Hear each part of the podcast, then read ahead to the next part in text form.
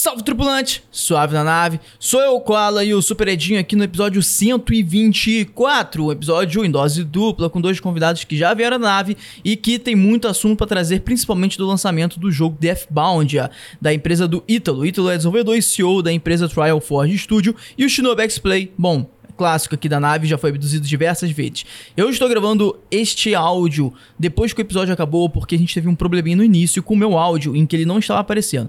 Então, assim que eu terminar de falar aqui, vai direto para a música e depois vai direto para o ponto onde a gente começa a conversar e eu comento do áudio não ter aparecido. Beleza? Não teve muitas coisas nisso, na verdade não teve nada, só aquelas introduções que vocês já estão acostumados. Lembrando que as redes sociais de ambos os convidados estão na descrição desse podcast. Segue também a Nave Podcast para acompanhar todos os papos irados que a gente tem por aqui. Um bom episódio para você. Valeu.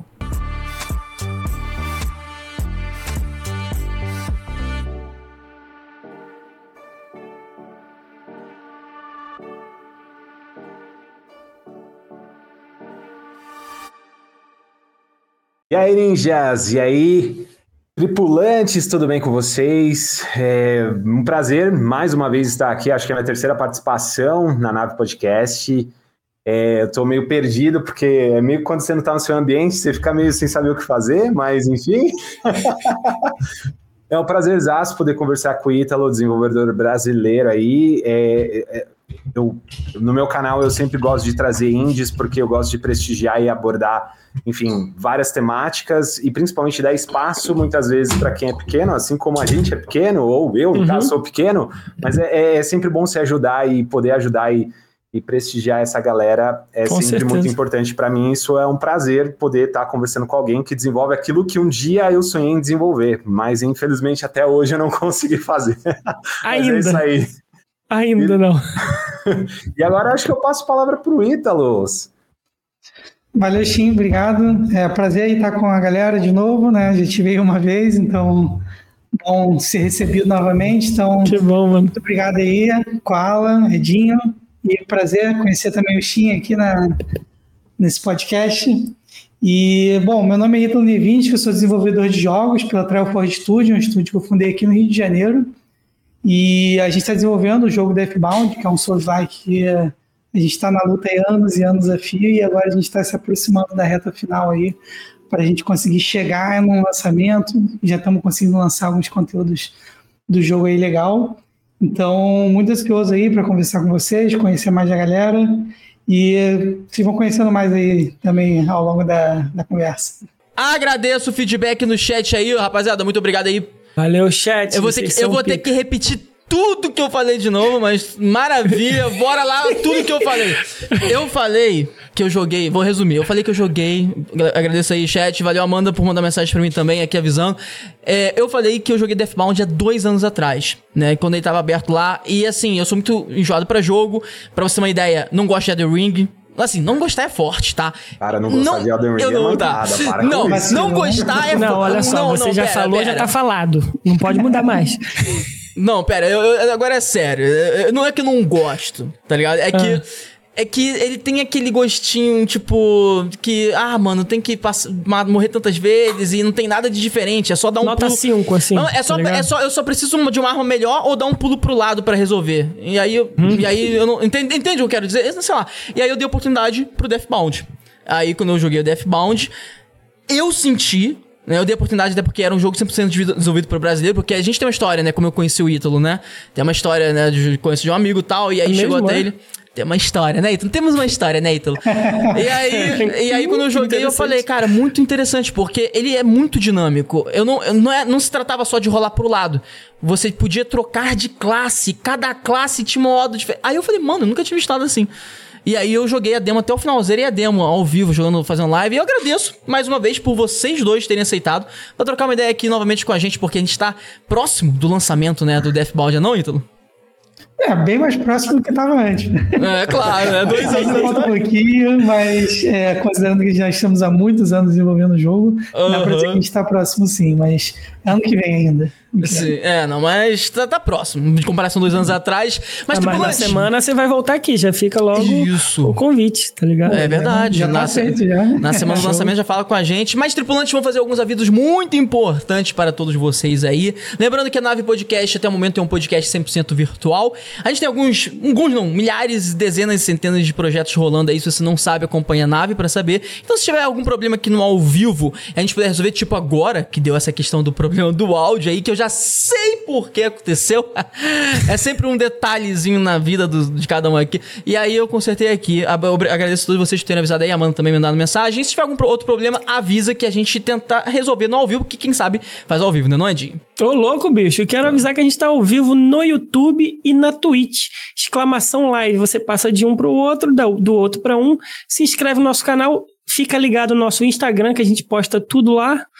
E acompanha esse papo. Exatamente. Lembrando também que você pode enviar uma perguntinha de áudio, de vídeo ou por escrito, sim, sem Muito custo legal, nenhum. gente. O único custo que vai ter vai ser, sei lá, o seu tempo, porque o pessoal tem muita preguiça de enviar é, vídeo ou áudio, entendeu? Vergonha, Pô, preguiça. manda, gente, manda. Eu não entendo, né? O pessoal gosta, mas ao mesmo tempo tem vergonha. Quando for pago, eu acho que quando você dá valor a uma parada, o pessoal.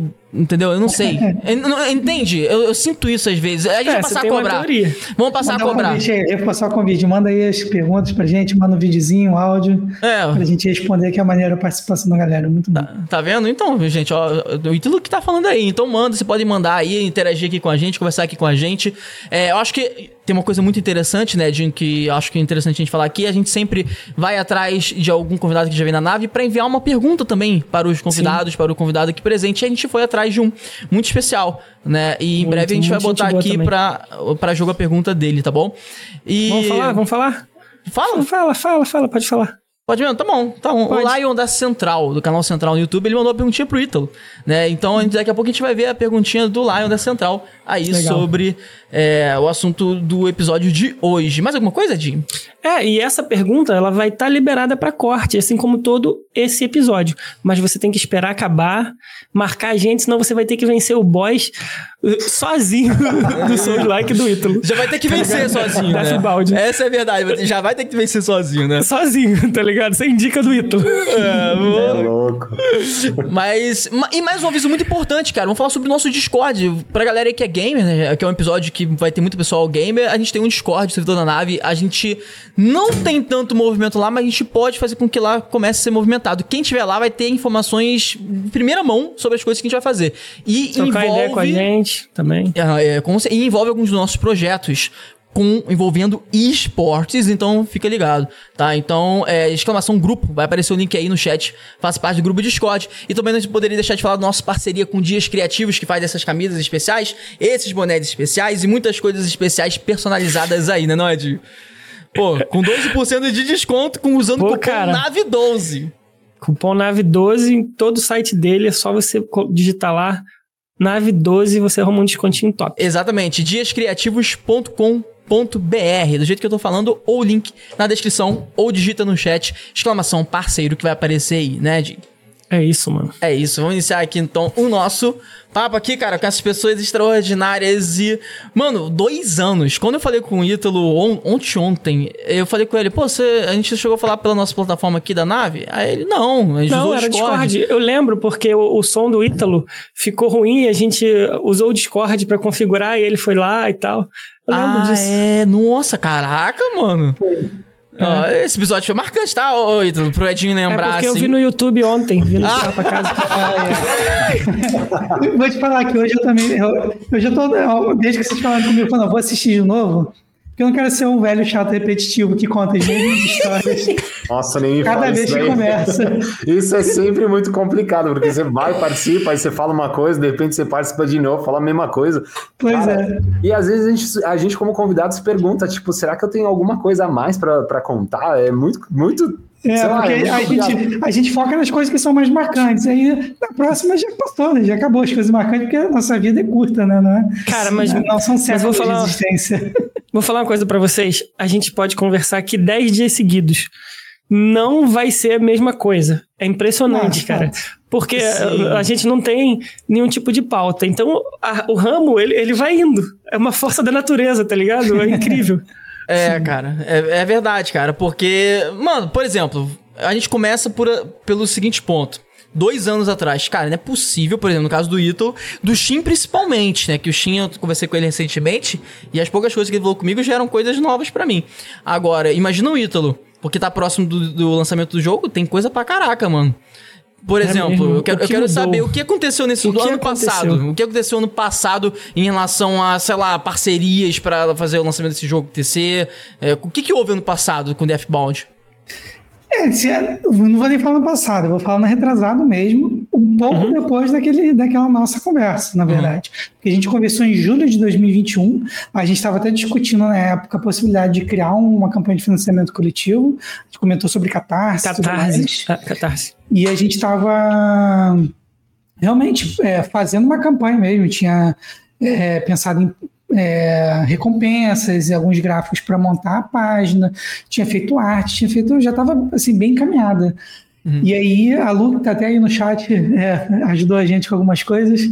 Legal. E aí ela, a gente já tinha feito é, bastante coisa, só que a gente também estava mirando em todas as oportunidades. Então a gente estava conversando com pubs, conversando com possíveis investidores, e aí calhou da gente, né, nesse tempo que a gente estava bem perto de lançar alguma coisa sobre o, o Deathbound, né, uma campanha, a gente acabou é, encontrando uma publisher, negociou durante algum tempo, e aí, né, trocar o certo pelo duvidoso, a gente já tinha a publisher ali querendo assinar com a gente, a gente decidiu é, apostar na parceria com a publisher, que tem outras vantagens também, além do- dos recursos em si, que está sendo bem legal assim, a experiência. Né? Tem uma suadeira ali por trás, porque né, a gente tem que trabalhar em parceria, a gente tem que cumprir metas e tudo mais.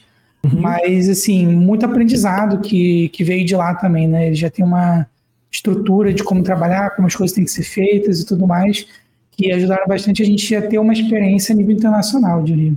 Hum, mano, eu- uma coisa que eu me pergunto. É, Shin, você fica à vontade, tá? Pra entrar também. Ah, tá. Ele entrou nesse assunto, eu, queria, eu fiquei muito curioso, porque assim, ó, é, lá no meu canal eu abordo também notícias é, da indústria, principalmente da gente aqui, né? Que, da gente eu digo, eu sei que a nave é bem eclética nesse quesito, mas a gente que é, tá no, no universo dos games, recentemente teve aquela polêmica da Unity, né? E literalmente os caras mandaram a ideia de querer cobrar por, por é, reinstalação, né? Então, além do, do Caralho. produto vendido, se você instalasse uma vez, ia cobrar. Se instalasse de novo o mesmo jogo que foi comprado uma única vez, ia cobrar. Se você reinstalasse diversas vezes, o bagulho ia cobrar cada vez mais e a cobrança seria retroativa aos jogos já lançados. Então, tipo, essa Que polêmica bizarro. Ontem eu conversando, ontem eu fui na BGS e eu conversei com alguns desenvolvedores que têm ali alguns jogos em Unity e eles falaram que literalmente infartaram. Até eu, eu acompanhei uma galera que estava falando sobre mudar o desenvolvimento do jogo BR, tá? Da galera BR, que estava mudando, planejando mudar o desenvolvimento do jogo que estava sendo feito em Unity para se eu não me engano, é Lua ou é alguma outra, mas que não era mais a Unity, que daria ainda para aproveitar algum assets, alguma coisa ali, base desenvolvida. Mas, gente, para desenvolver jogo é absurdamente difícil. O Ítalo tá aqui, ele pode confirmar isso. E mudança de engine, é- engine é, é uma parada absurda. E aí, o ponto em questão foi que, recentemente, acompanhando esses- essa polêmica, o pessoal estava falando sobre, além de você. ah, hoje o, o Deathbound está sendo desenvolvido em qual en- engine? Hoje ele tá na Unreal. A versão que o. Koala jogou há dois anos atrás era na Unity. Olha Caraca! aí, Caralho! Caraca, vocês mudaram tudo! Premonição, maluco. cara! Então vocês não tomaram esse susto. Vocês falaram assim, Não, nossa, a graças a Deus a mudamos. gente, a gente passou. Então, eu, eu tenho até uma história pra contar. Você quer falar mais um pouco? Eu posso entrar também Não, aqui. então, eu ia, ia entrar no assunto porque você falou da Publish, né? Porque literalmente você tem ali, você usa a, a engine, você tem um custo mediante a uma, uma- um pico de venda, né? Sei lá, você vendeu mil, aí você começa a pagar. É um exemplo, tá? Mas aí você tem também a publishing, ela ganha uma porcentagem desse valor. E aí tem a plataforma que também ganha um- uma porcentagem.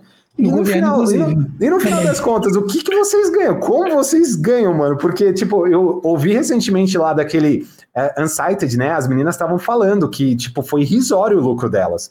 E aí eu falei, cara, desenvolver jogo é assim? Nossa! É, Caralho, mano, Parece, a isso é gente, muito importante. parece a gente produzindo conteúdo para o YouTube, mano. Literalmente, que o YouTube fica com metade do, da grana. Caralho, Então tá, é aí pra comentar um gente pouco isso. sobre, sobre essas coisas. Acho que tem dois assuntos em pauta aí, que é se a gente ganha dinheiro e um pouco da Unity também. É, então, primeiro vou falar um pouquinho da Unity. Esse caso da Unity realmente foi muito doido, o negócio assim explodiu. A galera de desenvolvimento de jogos falou, falou muito disso e queimou pra caramba o filme da Unity. Acho que No ter um entanto, no entanto, ó, só para complementar, o diretor responsável, o diretor, o CEO da Unity, hoje é o mesmo cara que criou a loot box lá na EA. Hoje não, até anteontem. É, então, até anteontem, porque literalmente, quando, ó, tipo, você tem o Jim Ryan, não quero mudar muito o assunto, mas tem o Jim Ryan lá na Sony, que tava empacando a compra da Microsoft, que realmente, hoje, finalizou, finalmente, Microsoft comprou a Activision Blizzard. Caralho.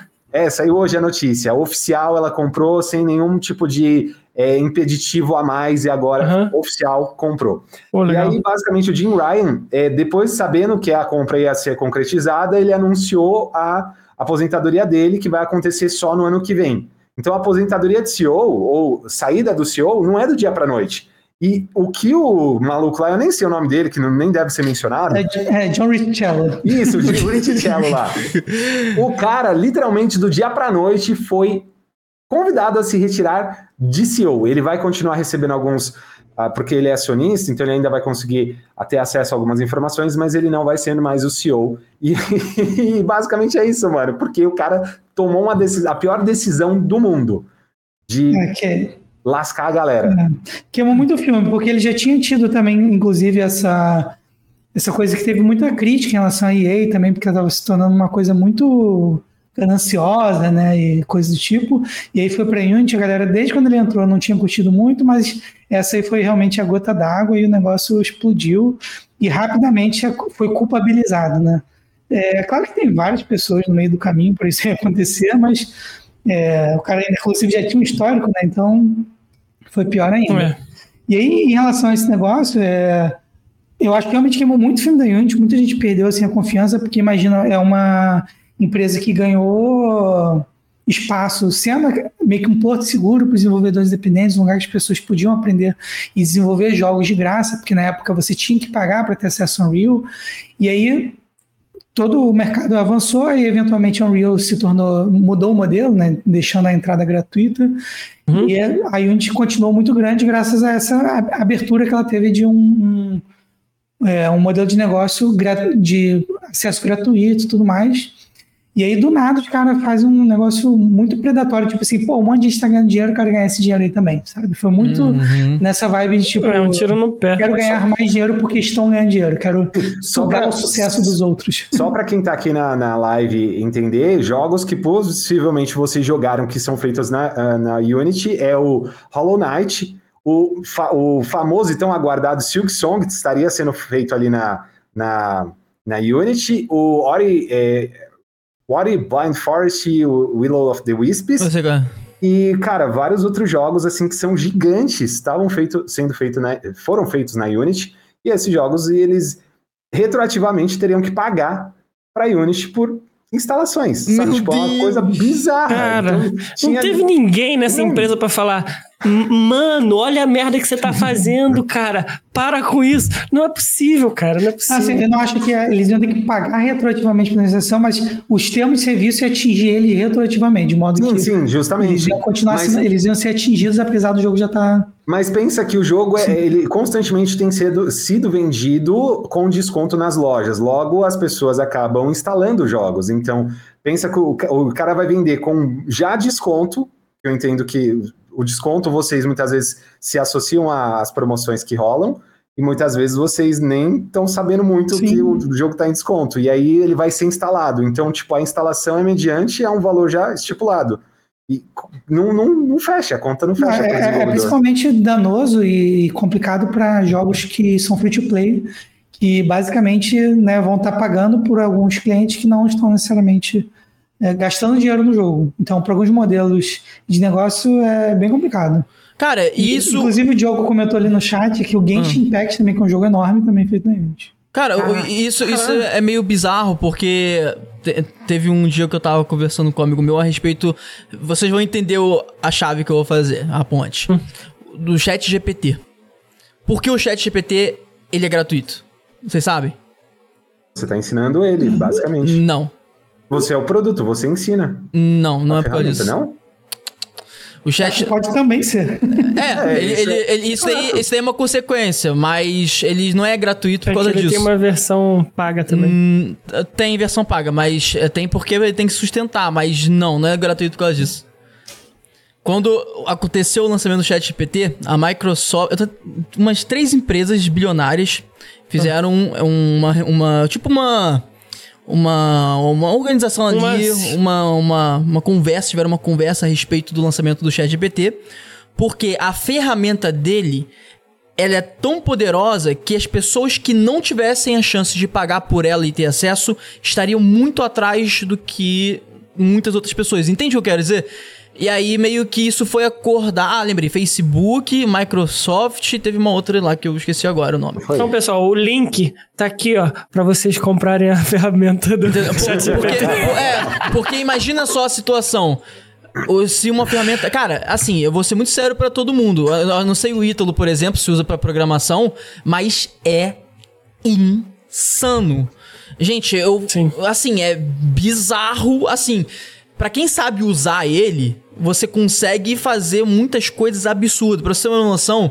é, eu tinha muita dificuldade em JavaScript. Pra quem sabe programação, sabe que JavaScript é um porre, né, Ítalo? É um saco. Nossa senhora. Assim, e aí eu queria fazer umas coisas meio bizarras usando o, o, o Google Planilha, né? E o Google Script. Mas o Google Script, ele roda não só em JavaScript, mas uma versão compilada da Google com JavaScript. E aí, tipo assim, você tinha que estudar a documentação deles pra você fazer. Mano, eu fui no chat e falei, eu preciso fazer isso, isso, isso aqui. Na hora que eu botar aqui, ele tem que calcular isso aqui, ele no final. Porque não dá pra fazer com fórmula. Era o que eu queria fazer, era muito complexo. Mano, em 10 minutos de conversa eu tinha o que eu queria. É, Assim- não à toa, não à toa, você teve a greve dos roteiristas lá em Hollywood e, consequentemente, a greve dos desenvolvedores, né? Ô, Ítalo, você pode falar um pouco melhor? É, o a cenário game, tá, gamer tava meio que talvez entrando ali numa possível greve também para questão de questão de roteiro, questão de captura de movimento, questão de um monte de coisa que os bots aí da vida iam ferrar, né? É, É, isso- o meu- principalmente o mercado de, de efeitos especiais e coisas do tipo, que também é muito próximo do mercado de games, estava envolvido junto com a galera do, de roteirista, porque teve muita precarização do trabalho dessa categoria é, ao longo desse tempo aí, que foi aumentando a quantidade de uso de efeitos especiais na, no cinema, né? Então, é, teve muita precarização também nessa, nessa área. Tem muito estúdio que são de outros países, né? Países do terceiro mundo ou sul geográfico, Aham. que é, passaram por esse processo de maior exploração, digamos assim, né? De a galera tentar botar a galera para trabalhar muito para conseguir estar produzindo para esses filmes aí. Mas, mas a ponte que eu queria fazer é, é Eu não sei se vocês pegaram. É mais ou menos isso. Como que uma ferramenta que facilita mil vezes você a programação de um jogo.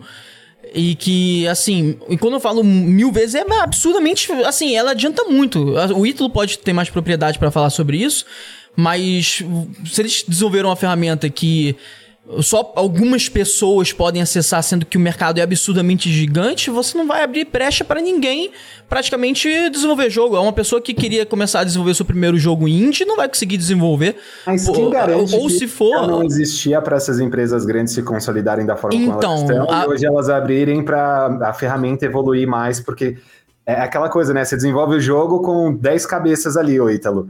Só que quando você vai para o usuário, o usuário ca- acaba percebendo a possibilidade de fazer a coisa tomar uma proporção ainda maior. Tipo, não à toa a gente vê o Roblox nessa pegada, saca? É. Ou o próprio Minecraft. Saca? Então, Sim. quem, quem É, assim, que essa ferramenta não. Eu, tô ouvindo essa história aí, mas eu, eu desconfio muito. No, no mundo que a gente vive, eu acho que. Eu acho que é mais pelo, por algum interesse aí de, Ah, de obter algo com isso do que Ah, é. porque para democratizar o acesso. Né? Eu já fui em Ah, com algumas- certeza. Eu já fui em algumas reuniões do Google lá na, na própria sede do Google via pela empresa E uma das coisas que eles falavam, que, que eles compartilhavam, né? Que no começo, quando você, o Google basicamente era uma, uma ferramenta burra, que ela foi aprendendo à medida que você ia buscando. Por isso que eu falei assim, nada mais é do que o chat GPT, ele é gratuito justamente para você ensiná-lo, porque ele só ele é limitado a, se não me engano, 2019, né? Se você perguntar coisas antes. Que é 2021. 21, isso ele, ele, ele, se você perguntar coisas, algum de, determinados tipos de coisas, ele tem um bug que ele começa a criar informação que não é, não é verdadeira. E aí tem já criaram até um termo para isso, é muito louco. Caraca, que Caraca. loucura. É, eu não Mas cara, esse, ah. essa pergunta, quer dizer, essa pergunta, ah. não, esse assunto aí sobre inteligência artificial, ele combina com a pergunta que o Pi mandou. Se quiser que eu coloque Opa, aqui. pode mandar então. Então temos uma, temos uma perguntinha em formato colocar. de vídeo, é? Legal. É Sim, vídeo? Do, o Pi da, do universo. Do de universo de Buenas, salve podcast. Pi. Salve Pi, obrigado pela perguntinha. Valeu, já, temos uma, já temos uma perguntinha de vídeo então para estimular aí a rapaziada que tá ouvindo e assistindo esse episódio ao vivo. Tá bom? Pode mandar também, tá, pessoal? Bota aí nota pra gente ver a perguntinha do Pi. Vamos ver o que, que ele falou aí a respeito deste. Calma aí, tô só colocando aqui. Bota aí. Deixa ele botar ele no meio pra gente assistir. Universos Podcast. É, cara. Ô, ô Shin, você lembra do Pi? Não. Aí eu cheguei a comentar com você que ele tem um podcast em São Paulo, que eu falei ah, para ele. Ah, sei, lembro, lembro. É, ele, ele migrou o conteúdo, ele não tá mais fazendo podcast. Mas ele tá pensando em voltar, que ele falou. Tá pensando em voltar, né? É. Ele mudou o foco, agora ele tá fazendo podcast de. Religioso. Religi... mais voltado para religioso. Você veio aqui pra, pra participar com ele, né? É, é. é. Boa. Que legal. Aí, vamos ver aí a perguntinha de vídeo do Pi. Bota aí, nota da Play. Salve, salve, mano Koala, Edinho, a todos os tripulantes aí da nave. É, queria deixar uma pergunta aí para os convidados. É, estou aqui jogando um LOLzinho, né? e pensei cá com meus botões. É, o que será que vai ser dos jogos quando a inteligência artificial dominar essa parada? Né? Por enquanto, ainda está sendo feito, idealizado por pessoas. Mas será que vai chegar um tempo em que os jogos se autocriarão? Essa é a pergunta, é nós. Caraca. Não, eu lembrei da, da polêmica com a dublagem, né, nos jogos de localização. Cara, isso é Matrix, mano. Não, não, tem, não tem explicação, é Matrix, velho. Mano, os jogos serem criados é bizarro. Assim. É, tipo, é, é complicado estender, né? Porque realmente tem muitas possibilidades. E quando a gente estava falando de ambiente virtual, a IA ela pode chegar num estágio meio de autorreplicação, né? Então ela consegue é, criar conteúdo que cria conteúdo que cria conteúdo, inclusive. Então uhum. é bem difícil olhar o, o, limite máximo de onde ela consegue chegar. É, por enquanto, a, acho que a parte de criatividade e a forma de trabalho ainda é, aí dificulta que a IA cria um jogo como um todo, eu diria. Mas, assim, é, é, já experimentos interessantes foram criados com Skyrim, por exemplo, de fazer NPCs de conversarem né, assuntos de maneira mais complexa, desenvolverem assuntos, desenvolver relação entre NPCs e tudo mais. Então, é, a gente vai ver muita coisa mudando, né? Mas eu ainda acredito muito que os setores criativos ainda vão ser necessários, né? É, ainda Porque, afinal de contas, eu trabalho com criação, né, mano? É. Não, basicamente uma coisa que a gente tem acompanhado bastante no cenário de criatividade visual, tá? É, quando acontece de, do uso da, da ferramenta, é, é muito comum que ela acabe é, pegando ideias, fazendo junções e fazendo uma mescla que você consegue muitas vezes acabar percebendo a referência. Isso é uma coisa que tem acontecido bastante. Hoje, banco de imagem tem lá é, no descritivo, às vezes, quando você vai buscar uma imagem no banco de imagem, num Get, get Image, num Shutterstock, é, tem lá, é feito na inteligência artificial. Então, já identifica ali que é uma coisa que foi feita por uma inteligência artificial e talvez para uso comercial aquilo não seja adequado. A exemplo, teve um desenvolvedor de um game recentemente que ele usou um asset gerado por inteligência artificial e a Steam não aceitou que ele publicasse o jogo lá, então ele teve que refazer esse asset. E era só um asset, tá ligado? Era um grupo, na verdade, vários elementos, mas ele teve que refazer porque a Steam não aceitou. Caraca! Justamente porque produzido em, é, por uma inteligência artificial, naturalmente, ela se baseia em criações de outras pessoas reais. Então hum, é bem complicado hoje nesse quesito. Mas o que o Italo falou dela se auto-recriar, é só assistir o 1, 2 e 3 do, do Matrix, que você pega o Merovigio lá, que é um dos, uh, dos, dos bots ali da, das inteligências artificiais dentro da Matrix, que gerencia essas autocriações e tudo que há falhas. Então, uma possível autocriação, ela ia gerar vários conflitos ali, não? É, não, é muito, é muito louco isso, pensar né? onde, que, onde que a inteligência artificial vai chegar de fato. É, é, vai depender muito dos limites que as pessoas vão impor para os processos. Mas uma coisa que, normalmente, o que é, gera oportunidade, às vezes, no mercado é escassez, não é? Então, tipo, se você cria. Vai ter, a inteligência artificial consegue criar um monte de jogo. Esses jogos são tão fáceis de ser criados que sabe? Ninguém mais vai ter interesse em algum momento e vai querer justamente aquilo que se faz pouco, que é aquela escassez que às vezes gera é, o interesse. Então, é, por exemplo, hoje em dia a gente vê inteligência artificial, imagens de inteligência artificial, normalmente tem uma qualidade muito interessante, muito boa, mas elas esse negócio vai começar a enjoar e vai ser muito mais legal um pixel art, vai ser muito mais legal é, um, um shader diferente.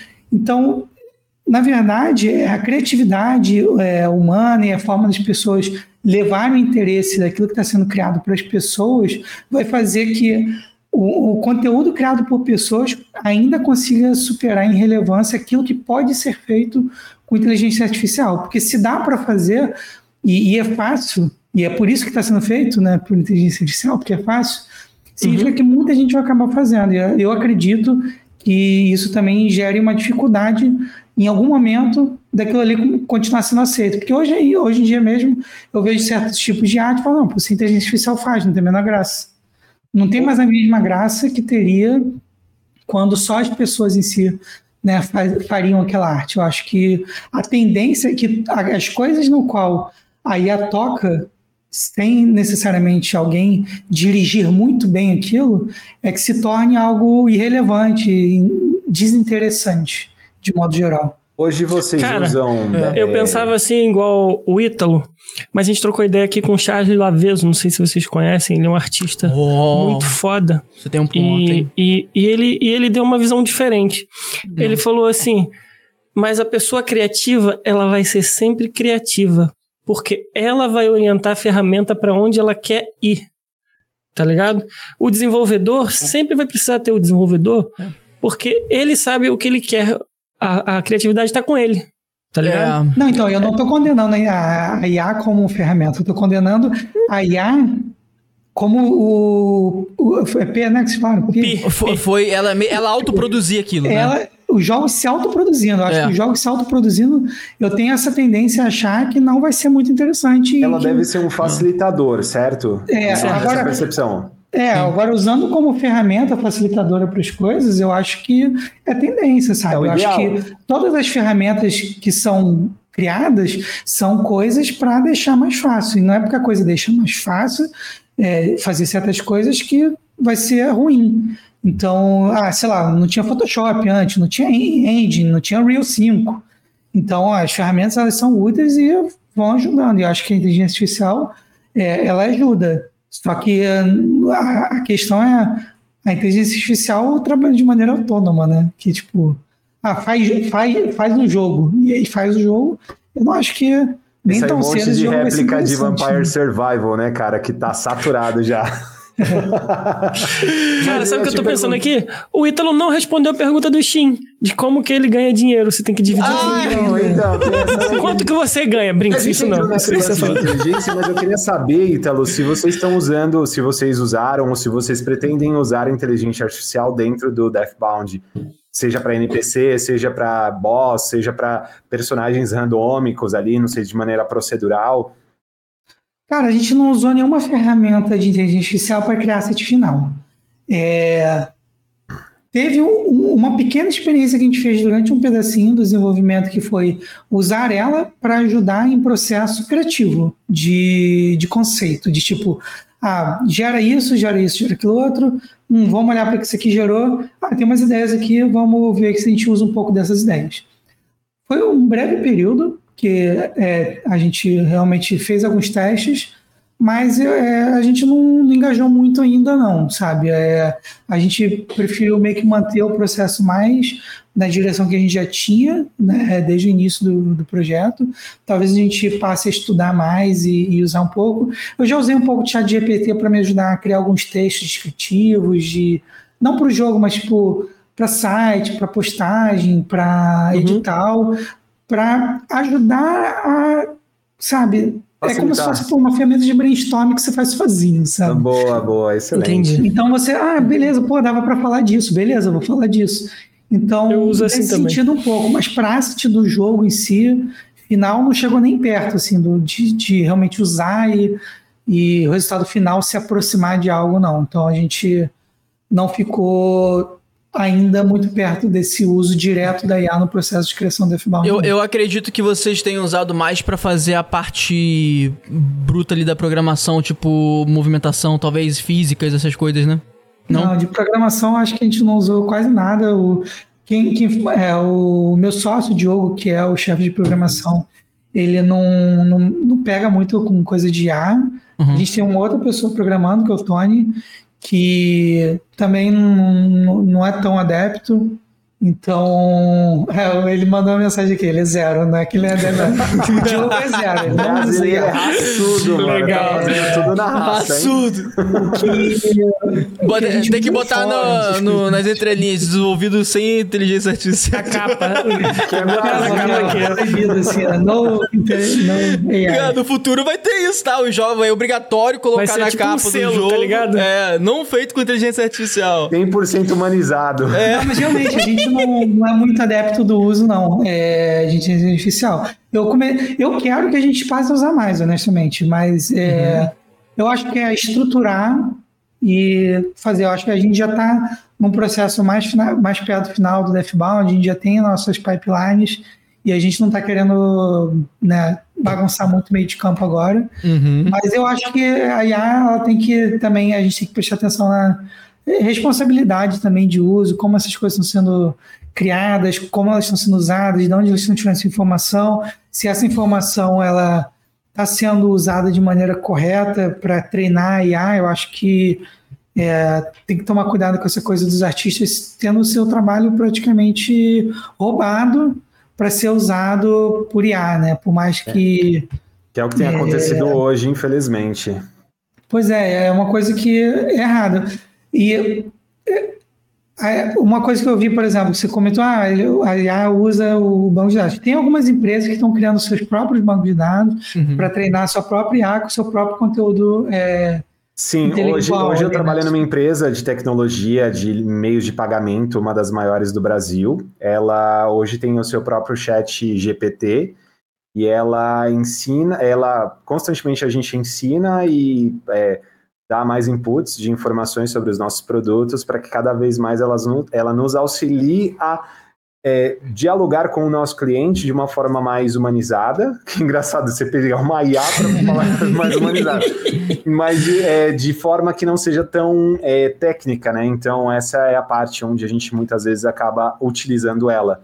É uma forma interessante, por isso que eu falei assim: de repente, uma grande multinacional de desenvolvimento de jogos, uma Sony da vida, uma, uma Xbox da vida, a própria Microsoft da vida aí, já tem a sua própria ferramenta e ela percebeu, ó, vamos abrir isso para o público para a gente poder evoluir ela. Foi isso que eu, nesse sentido é, que eu quis trazer, ser. justamente Pô, por conta disso. Vou colocar, uma, vou colocar uma coisa que viajou na minha cabeça aqui, mas é hum. é só para descontrair. O Shin falou que enfim, falou, tá ensinando a IA a ser mais humana com as pessoas.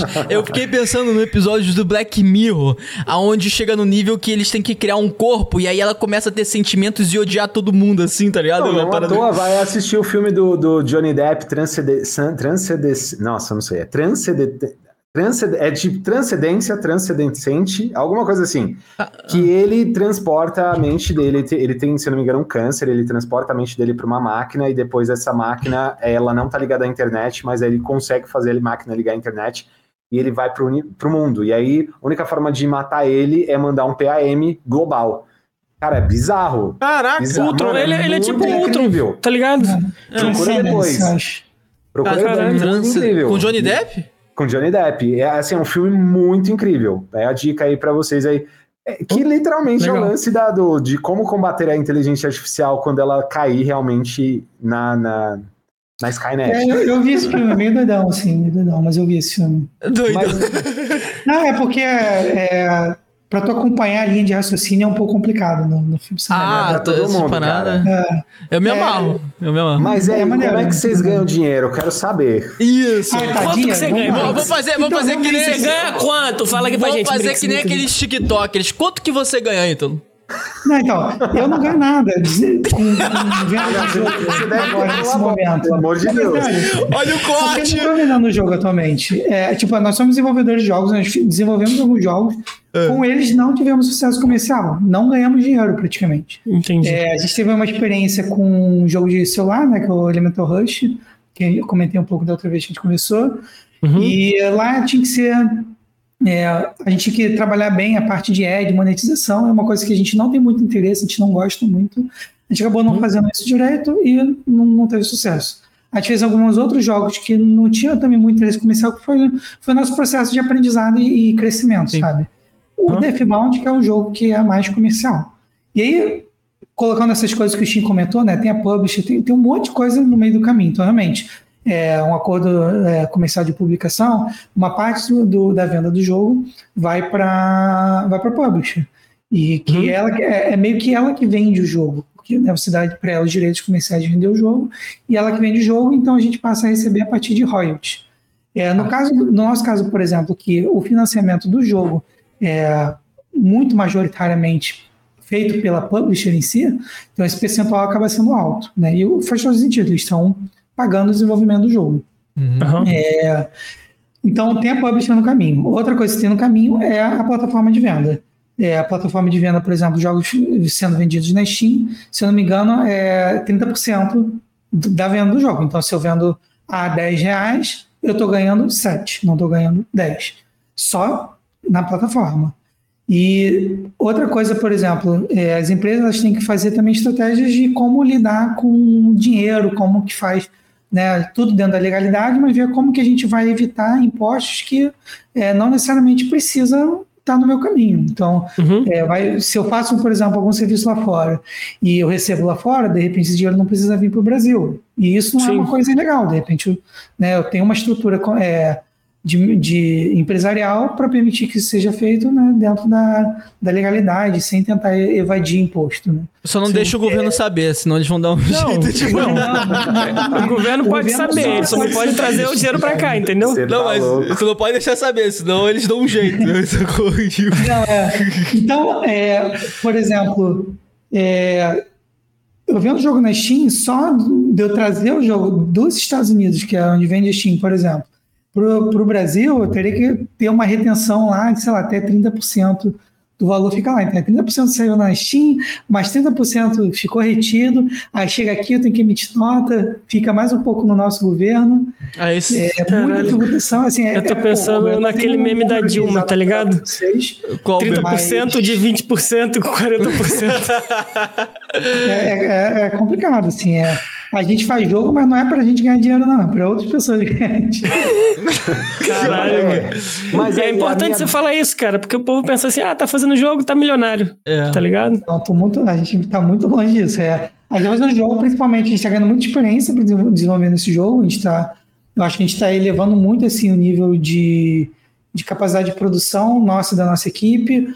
É, o tipo de jogo que a gente está fazendo, ela tem pouca gente aqui no Brasil que está com esse nível de, de produção. Uhum, e legal. aí a gente tem que tentar ir crescendo e conseguir ter melhores acordos, melhores maneiras de financiar o nosso jogo, para a gente conseguir atingir um, uma posição que a gente vai estar tá ganhando mais.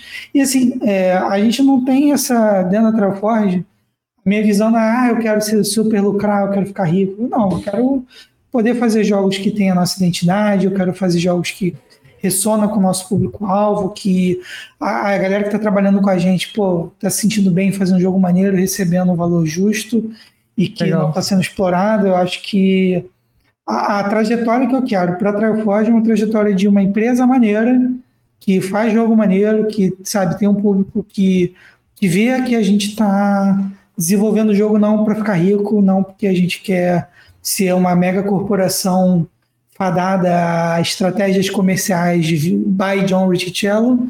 E a gente está fazendo o que é legal para os jogadores, legal para quem está desenvolvendo, legal para quem está colocando um pouco de risco também, Entendi. mas que é, não tem essa gana é, de colocar dinheiro e lucro acima da, das pessoas, tanto quanto tanto das que trabalham com a gente, quanto daquelas que jogam os nossos jogos. Tipo EA Games, né? Tô zoando. EA Games faz assim, errado. que é uma trajetória difícil, cara. Eu não, não sei se é possível, inclusive. É, não, cara, Vamos ver eu- se é possível. Olha, Já eu volto, acho. que não é. Eu acho que é possível. Eu, eu falei em games pro pessoal que não entende o mundo dos jogos, porque games faz tudo ao contrário disso que o Ítalo falou. É. Mas assim, cara, eu acho que é possível. Eu acho que o maior. Pô, falando na moral mesmo, o maior problema mesmo. Eu, assim, eu não sei. Eu, eu sinto que é a burocracia que a gente tem no Brasil. Entendeu? É. Porque aí.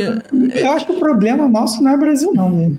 Não, não, é, o exemplo, Bra- não é o 30% Brasil. brasileiro. do Steam, 30% reti- retido nos Estados Unidos, ó. O pessoal reclama que o, ah, o Brasil é protecionista. Cara, eles pegam, eles vão querer ficar com 30% retido lá, cara. É, não, É então, eu, eu, eu, eu sou acionista, eu sou É acionista em dólar, tá? Então eu, eu entendo justamente esse ponto de porcentagem que fica retida. Faz sentido, mas lá é revertido, tá? É diferente daqui. A gente não vê para onde o imposto vai. Lá, aqui a gente não vê para onde o imposto vai, lá você tem um pouco mais de coerência para onde o imposto vai. É, eu tenho, eu- faço inglês com um professor americano, ele sempre fala, cara, eu não sei para onde o dinheiro aqui vai, mas eu tenho certeza de para onde lá vai. E essa é, é a grande diferença. Tipo, vale a pena pagar o imposto? Obviamente, se é lei, a gente tem que cumprir. Mas é quando a gente não sabe para onde vai. E de fato, o que você falou, não faz sentido você pagar imposto lá e pagar imposto aqui, é mais fácil pagar só lá e depois você vê a forma de como redistribuir. Mas minha pergunta maior foi justamente porque muitas vezes a gente vê. é, hoje no Brasil tem muitas empresas querendo falar, "Ah, não, porque o Brasil é um polo de, de games, polo de games, polo de games, mas De consumo. é, não, então, de consumo, mas, mas querendo ou não, tem muito desenvolvedor brasileiro que acaba indo.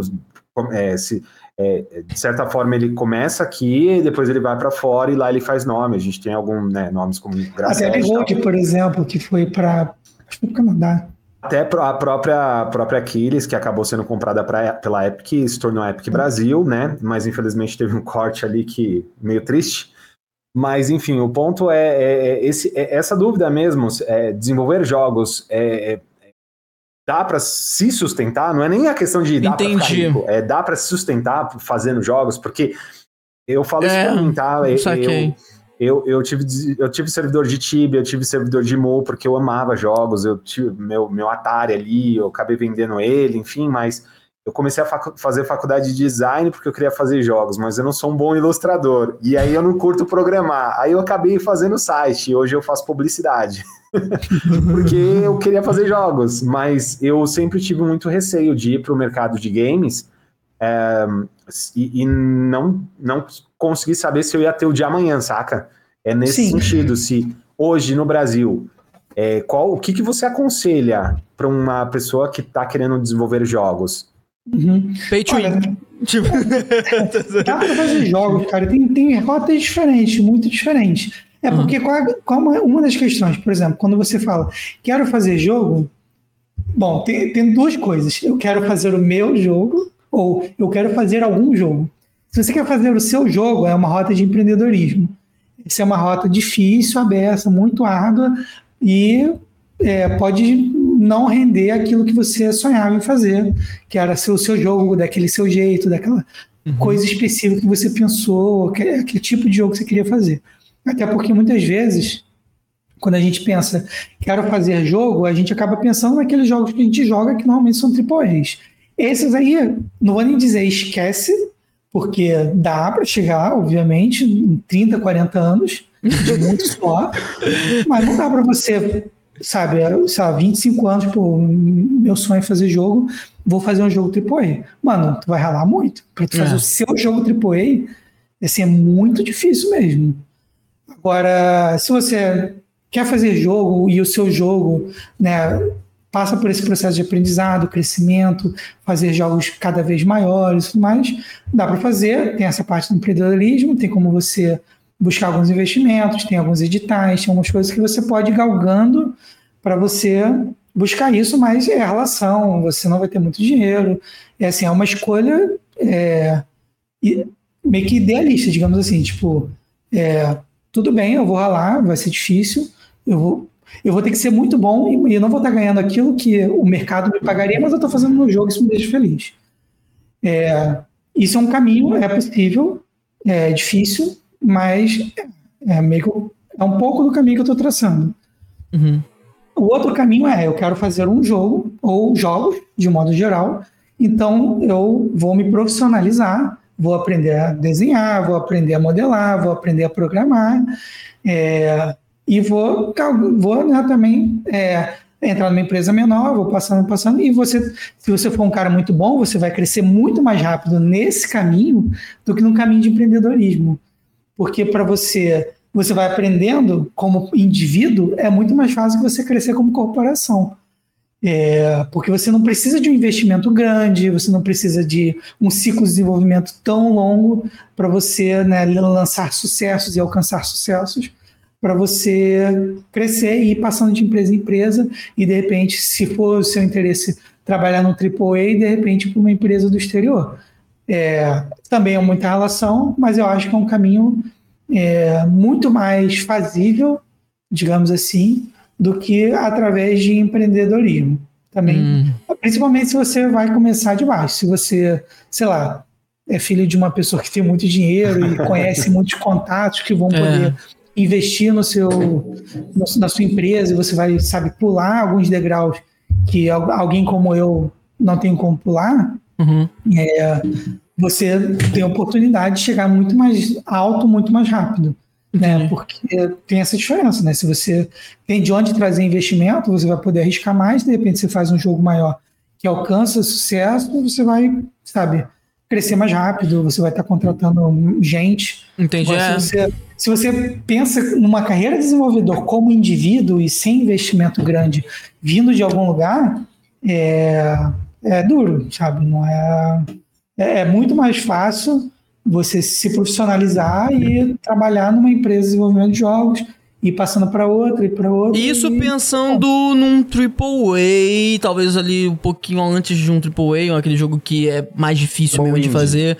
É, mas, mas por exemplo, uh, vou chutar. Eu não acredito que, por exemplo, o Among Us demorou tanto tempo para ser desenvolvido e que teve tantas pessoas envolvidas e agora você tá vendo aí a Disney prestes a lançar um desenho de Among Us, sabe? Tipo, surreal, tá ligado? Então, assim, é, tem esses caminhos também, né? Um, só que, é, por exemplo, esse caminho é um caminho relativamente mais rápido, mas pelo, por tudo que, pelo, pelo tudo que você falou, no final, na ponta, eu fico pensando realmente se ainda vale a pena. Mas aí eu chego numa, numa questão.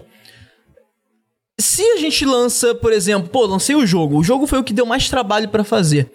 Pô, tem uns jogos aí, tipo Hunt Showdown, que é um jogo que a gente, eu e o Shin jogou algum tempo, né? Muito bom. Muito bom. É, The Sims é um exemplo antigo, clássico.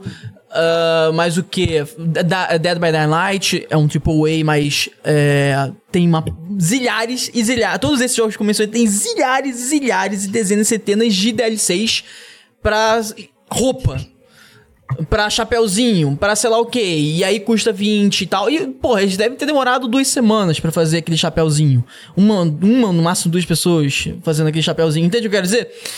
Isso não é uma coisa que talvez ajude na rentabilidade de um jogo que demorou anos para ser desenvolvido, é, entende? É, são formas de você criar, de monetizar em cima do jogo que já tá, a base já tá resolvida. É isso. Não, é, tu, tu, tem processo para você ir crescendo. Então, como eu falei, dá para você viver como um desenvolvedor. O meu plano é esse. Se eu viesse aqui para dizer que você, para você que não dá, eu sou maluco. Sim, sim.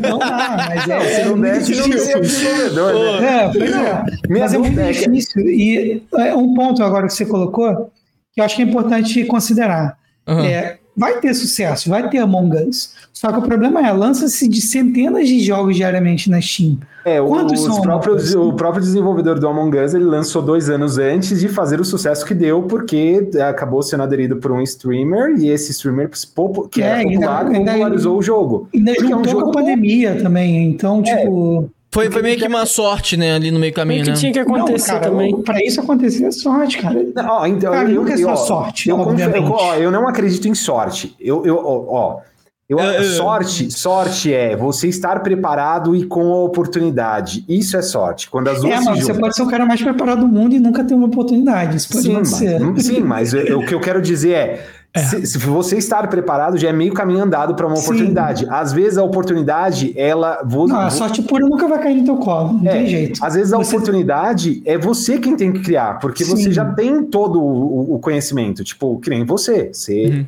percebeu uma oportunidade não, de criar ali. Eu acho que todo sucesso é uma fórmula que junta é, a oportunidade com a pre... estar preparado para você aproveitar aquela oportunidade. E você vai estar tá indo atrás daquela oportunidade também, né? Ela não cai no seu colo nunca. Você Exato, tá justamente. Dela e seguindo, mas é, por mais, tipo, o Among Us, é assim, ele é um jogo bom, assim como tem muitos jogos bons que são lançados. Só que tem que casar o jogo bom com o interesse do público, com isso, com aquilo, com vários fatores que às vezes não vão consolidar num jogo que traz sucesso comercial. Então, para você dar um salto de crescimento, que nem a galera de, de Among Us, é muito raro. Muita gente, que inclusive é boa, faz jogo o tempo todo e não funciona.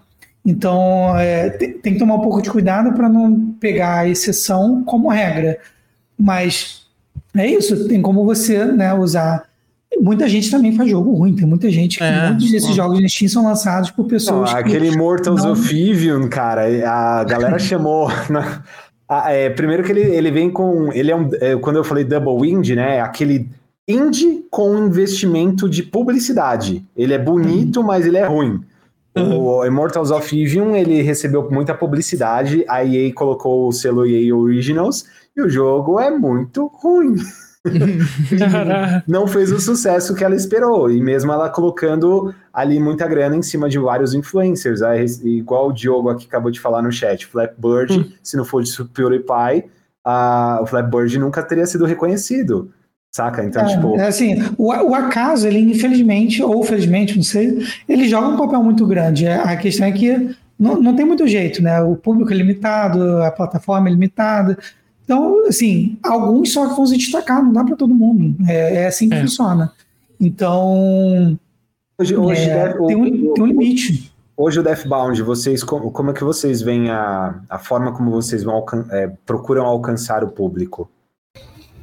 É, então, a maior parte do, do, do marketing em si, essa coisa de aprofundada de como vai ser alcance, para onde vai, contato com influência e etc. O plano de marketing não está com a Trial Forge, que é a minha empresa. Ela está com a Tate Multimídia, que é a nossa publisher. Então, é, a gente tem um contato com ela, a gente pode, inclusive, opinar e discutir, dar sugestões, mas a estratégia não é nossa e eu também não posso falar muito sobre. Não, não, sobre, sobre, sobre ela, entendo, relaxa. Mas, mas desde o princípio, é, a gente tem um público-alvo específico, porque ele é um, é um jogo que tem um nicho que inclusive cresceu muito, né? Com o Elden Ring principalmente atingiu é, grandíssimas fronteiras, assim, então é, tem um, um, público mais amplo agora, mas a gente sabe também que o nosso limite de alcance é não, não, é, não é tão amplo como seria o Alden que é pô, uma empresa enorme, com marketing enorme, e etc. Mas é, o nosso objetivo é tentar alcançar uma parte desse segmento para né, ter, a, ter a oportunidade de ser jogado para umas pessoas, essas pessoas gostarem do jogo e isso ir adiante. Então a gente se preocupa muito em ter uma experiência de jogo que tenha uma boa qualidade lá no final A gente é muito fã desses jogos e não é só fã de que a gente gosta de jogar, mas a gente gosta de analisar, entender os porquês, por que, que isso é assim, como isso é assado. E o nosso jogo, a gente tem, é, a gente bota muito no design dele que não é só uma mera cópia, não é tipo, ah, ele faz assim, eu vou fazer assim, não, é, eu vou fazer assim, é, vai ser diferente, não, beleza, vai ser diferente porque isso aqui combina com o design no jogo, a gente está tentando estimular esse tipo de dinâmica, né? Então, por exemplo, uhum como o Carla tá falando, no Deathbound você joga com múltiplos personagens. E você é isso que eu queria entender, porque assim, ó, eu pedi lá, né? Eu fui lá naquele site lá que os influencers vai pedir negócio para poder ter um acesso. Não me deram acesso, né? Mas beleza. Eu aí, ó, reclamação aí ao vivo. Rapaz, vamos lavar a roupa suja agora. Eu sei, eu sei que eu sei que tem é limitado, e nem muitas vezes é vocês, mas enfim, eu tentei ter acesso a esse jogo porque eu falei, pô, sou os like brasileiro, já trouxe um. Aqui eu trouxe aquele Domen. Dome, inclusive, é muito bom, gostei bastante de jogar. Massive Works. Sim, e eu não sei se é 100% brasileiro, mas eu sei que é brasileiro, né? É, eu sei que foi desenvolvido por uma, por uma empresa aqui do Brasil, não lembro agora qual estado. É, agora, se teve é, alguma coisa de fora, eu realmente não sei. Não, mas tranquilo, mas eu acho aí... que o trabalho o core do jogo é no Brasil. Acho que isso é. para mim é mais que suficiente. Sim, sim. Hum. Eu joguei ele, trouxe no canal, gostei bastante. Eu trouxe vários outros Souls Likes. Eu Souls Like é um tipo de jogo que eu gosto de jogar desde que eu me encabecei a entender o universo de Demon Souls lá no PS3. Show é, inclusive eu tô revisitando ele para poder ir pro do PS5. É, e eu amo muito jogar Souls-like, então, tipo, eu gosto de analisar também todo essa, essa, esse, esse ponto. Tipo, a gente teve o Lies of P, que teve maior problemática naquele lance do, do timing certo ali do, do ataque do boss, que ele deu, ele deu uma paradinha antes de atacar para depois atacar. E isso matou todo mundo que estava acostumado com os, o padrão de, de, Ele dá uma paradinha e quando vem ele só vem assim, ó, um freio. Não, é, e aí, enfim, é bizarro. aí teve o, eu assisti os últimos trailers lançados, foi, teve um trailer novo lançado do Deathbound. É, cara, toda hora eu tô confundindo com o Earthbound na cabeça, não sei porquê, mas. o Deathbound, eu assisti o trailer recente que vocês lançaram, eu falei, caraca, tá muito é. louco, mano, esses boss, esses, mano, a, a, a, o design deles está muito, tão muito legais. O lance de você fazer a troca ali dos personagens lembrou bastante Mortal Shell, mas o Mortal Shell você tem o um lance de do corpo que tá no chão e você se apodera dele. Aí eu falei, caraca, mano, que da hora isso. Eu queria entender como que como que foi essa, essa ideia de troca? Porque eu não joguei, então eu não posso falar muito. Uhum. Você acabou de falar que teve uma troca de, de Unity pra, pra Unreal. Chupa, Shin, eu joguei. Ah, não, deixa, eu, deixa eu contar então um pouquinho do jogo. Conta, conta. conta. Então, primeiro explicar essa, essa coisa é, mais. que é o core do jogo, assim, é o coisa principal da ideia do jogo. Ele é um Souls-like, então ele tem um estilo de combate que é mais desafiador cadenciado, e cadenciado, né? então o jogador tem que tomar cuidado, se der mole, Brawl. Não é hack and slash, tem que aprender, gente. É, hack and slash é, é, é. é, esmaga botão, é igual no Ford PS2. Tem que Esse... esperar a hora certa de bater e, e tomar as manobras defensivas corretas também. E falou bonito. Então, essa é uma característica de combate Caraca. importante, só que a gente trouxe o, o componente Deathbound, que para mim ele tornou o combate bem diferente. Porém, com a mesma. É o mesmo feeling de, tipo, tem que tomar cuidado, mas tem uma dinâmica de combate muito nova. Sim, eu, eu, eu posso fazer só uma observação nesse ponto, que eu tive a experiência de jogar. Isso hum. daí foi o que me conquistou, Shin. Porque, tipo assim, como eu tava falando, eu sou muito enjoado para jogo. E eu não gostava de estilo Souls-like porque era só um pulo pro lado era, e um, um ataque na hora certa. No Deathbound, não, não, não é só um pulo pro lado e um ataque na hora certa. Você podia trocar de classe, porque cada classe tinha um modo diferente de bater e o modo diferente de bater posicionava aquele char em um local diferente. Então você poderia. A possibilidade de você terminar aquela batalha vencendo era maior do que só você rolar. Entende o que eu quero dizer?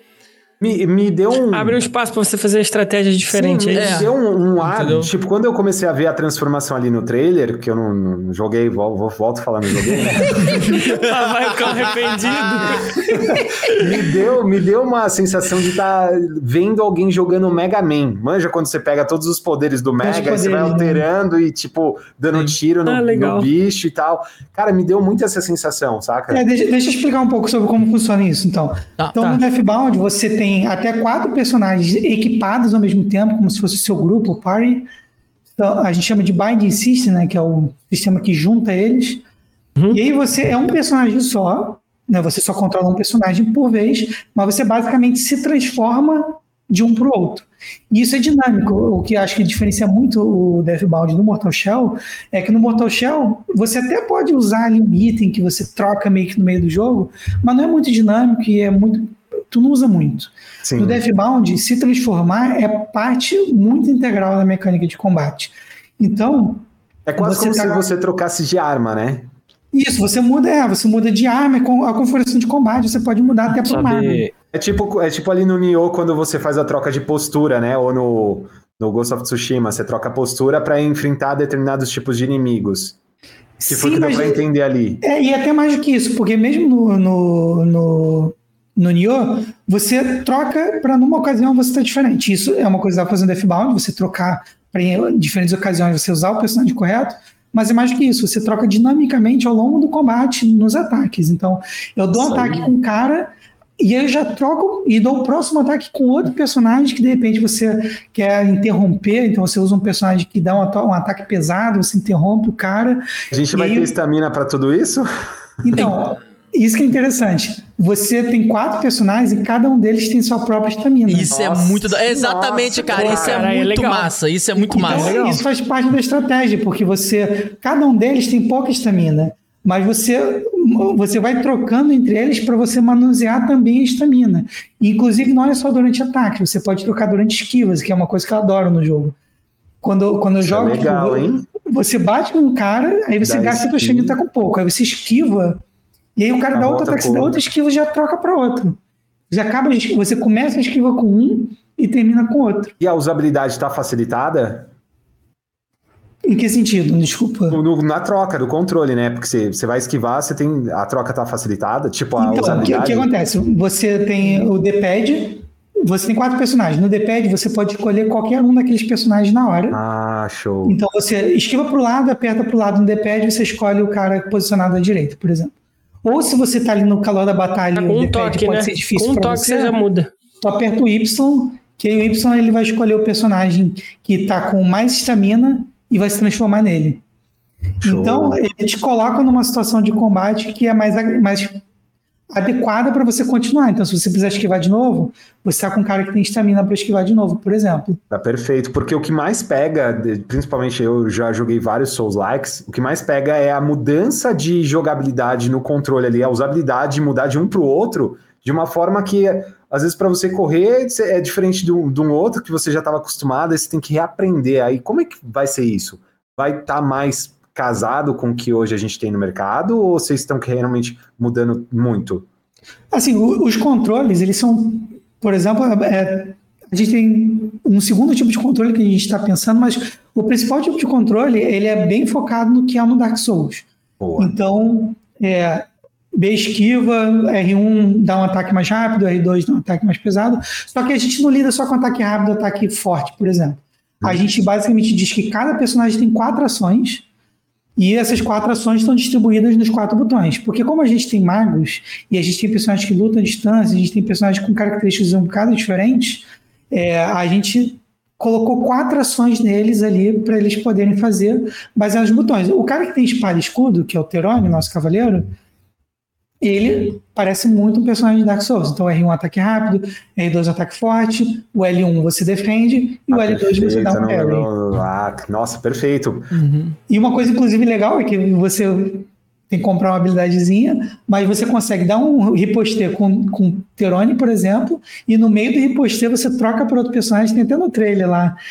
E, e aí o outro personagem finaliza o riposte e você dá mais dano porque você usou um pouco da, da transformação. Cara, que então a gente tentou velho. botar transformação em tudo. Esquiva dando transformação, ataque dando transformação, riposte dando transformação. Então a gente integrou bastante. E as mecânicas, inclusive tem uma mecânica de quando você toma dano, você também perde um pouco da sua estamina total. Que é, uma, é mais uma mecânica para estimular Cara, você a trocar isso, para outro personagem. Isso é pesado, hein? Porque se tomar dano e perder estamina é sacanagem. Mas Aí você é. tem quatro personagens, então a ideia é justamente você lidar com essa dinâmica de que você tem que pensar com quatro personagens. e, e vou só. te falar, faz sentido, tá? Faz Pô, sentido você é, levar dano e você cansar, sacou? Só, só pra é. tirar mais duas, duas E quando troca, assim, você pra... recupera? É boa, então, só mais duas dúvidas para entrar, ah. pra, pra gente encerrar essa parte de jogabilidade, tá? É, geralmente, quando você tá com modo defesa, sua estamina não sobe. E aí, o que o Edinho acabou de perguntar você tá com um personagem ativo, ele tá com a estamina baixa, você troca por um que tá com a estamina alta. O que você acabou de trocar, enquanto ele não está selecionado, a estamina dele começa a encher ou ele só enche quando você tá com ele selecionado? Não, então, todo mundo que tá aí, a gente chama de ativo e inativo. O que você tá jogando é o ativo. Uhum. E quando você tá com ativo, o inativo tá recuperando estamina, mas não, Nossa, não o tempo todo. Ele não, se você estiver atacando com ativo, ninguém tá recuperando estamina, porque é, é, é, uma atitude mas, de ação. Mas o, o, recuperar é a mesma coisa que o ativo ou o inativo ele recupera mais lento? Recupera como se tivesse ativo. Ah, é. Entendi, poderia Poderia ter um modo difícil aí. É. Recupera bem, porque é, a gente não deixa ele recuperando sempre por causa, se você não, você fica trocando, ficava trocando infinito e tal. A gente quer limitar um pouquinho para o jogador não, não explorar demais e, senão, e apelar, senão acaba né? sendo muito fácil. E fica é, fácil, no parque. Outra Mas dúvida. todo mundo recupera porque a gente quer estimular que eventualmente você troque para ele de novo. Então, Boa. a gente não quer travar demais o jogador de trocar, a gente quer estimular a troca, porque é isso ah, que faz boa. o nosso jogo diferente. Uhum. Então, outra dúvida. Quanto mais o jogador se acostumar com a mecânica de trocar de personagem, mais bem sucedido ele vai ser. E, e visualmente eu acho que é muito legal ver batalha acontecendo. Você tá trocando, atacando, aí você esquiva, troca para outra, é, dá uma é magia. Quase, é quase o Kagebanshin, né, velho? Você tá toda hora no Kahamiri, trocando, vu, vu. A, a, dúvida final sobre essa, essa questão. A gente tem ali o Sekiro que tem uma, uma pegada um pouco diferente, porque ele vai muito mais na questão, se não me engano, é o stun, a barra de stun, né? Que é a bloqueio, que você tem que Sim. quebrar o bloqueio do inimigo. Como isso é que é. funciona isso? Porque no Souls você não tem tanto isso, mas no Sekiro você tem. E o Lies of P, por exemplo, herdou esse, esse, caminho também. Ele vai um pouco mais em direção Sekiro. Ele não tem a barra, mas ele é muito mais baseado em você defender na hora certa, para você. É, qual, qual o jogo? O Lies of P. Ah, é, então Lies, hum. Lies também. O Lies of P se inspirou bastante no Sekiro. A gente não, a gente vai mais pro lado do Dark Souls mesmo, Boa. e a gente não tem muito essa mecânica de dar a defesa na hora certinha. A gente até colocou alguma coisinha ali para você se beneficiar de arriscar defender na hora certa, mas o jogo Difícil. não é muito não é muito inspirado nisso. Ele mantém aquela raiz de você esquivar na hora certa com iframe e é, usar, por exemplo, a esquiva se transformando. Então a gente estimula é, esse modo de jogar. E eu quero comentar uma coisa sobre o que a Edinho falou também. Hum. É, no Dark Souls, por exemplo, e os Souls em geral, os Souls-like, eles se baseiam muito numa fórmula que se repete em praticamente todos, que é aquele item de cura que regenera no checkpoint e você se cura toda hora. Estos. Ah, é, a gente se divergiu um pouco dessa mecânica. É, é o que, que, a gente fez? Você não tem ah, esse item milagroso que te cura toda hora. É. Como a gente quer estimular a troca, quando você toma dano com um personagem, e você vê que tá perigoso, você pode acabar é morrendo. Crítico ali. É. Você troca com outro troca para outro personagem e basicamente o personagem ativo quando ele causa dano, ele recupera a vida dos inativos. Eu lembro disso. Eu lembro disso. Calma, calma, Essa calma, dinâmica... calma, calma. Ah. Repete isso daí de novo que ficou confuso. tá, beleza, vamos lá. O, o personagem ativo quando ele causa dano, ele recupera vida dos personagens inativos. É quase um rogue. É um efeito rogue, né? Tipo arma de, de, de chupa-sangue, é, né? É tipo um life steal, só que ao invés de você curar o personagem que tá ativo, você cura os inativos, entendeu? É quase como se roubasse a vida do inimigo pro seu personagem. Exatamente, exatamente. Porque a gente quer estimular a troca. Então, se o cara começa a tomar dano com um, beleza, vou para outro para eu não morrer do nada aqui. E aí ele uhum. vai batendo e conforme ele vai batendo, ele recupera a vida. E aí você não tem aquele item de cura que cura todo mundo. A gente até tem um item de cura que cura um, mas faz mal para os outros. Então, Caraca. você pode até escolher, mas o, que a gente quer estimular essa nova dinâmica que o Deathbound traz. Entendeu? A gente não quer ser copiar a fórmula dos outros. A gente está trazendo a nossa fórmula e a gente espera que a galera curta. Nossa, maravilhoso. Achei isso, foda. Isso, isso vai ser bem interessante. No começo a galera vai ficar meio hateada ali, porque ah, fugiu do padrão, não ah. sei o quê, ah. mimizento. Mas, cara, isso é bem interessante essa. Vocês estão gerando. é, é, eu sempre ouço, né? Tipo assim, quando o jogo pode não ter história, tipo, Souls-like não tem história, mas a mecânica dele faz ele ser o que ele é. Sabe? Tipo, eu digo não tem história porque a história é muito uhum. aberta, uhum. mas sim, a mecânica sim. é muito boa. E quando você traz essa mecânica e se ela ganhar uma aderência legal, desse dinamismo que vocês estão propondo, cara, eu, particularmente, já tô apaixonado pelo jogo. Sim, cara. a, gente, a gente viu o Ítalo jogando, o Ítalo jogou, né? Coisa é, em relação ao que você disse, essa coisa da história. Hum. Realmente o Souls ele te deixa muito solto. Ele não, ele, ele não tem um, uma história acontecendo de maneira muito clara, um objetivo ali uhum. narrativo se desenrolando de maneira muito presente.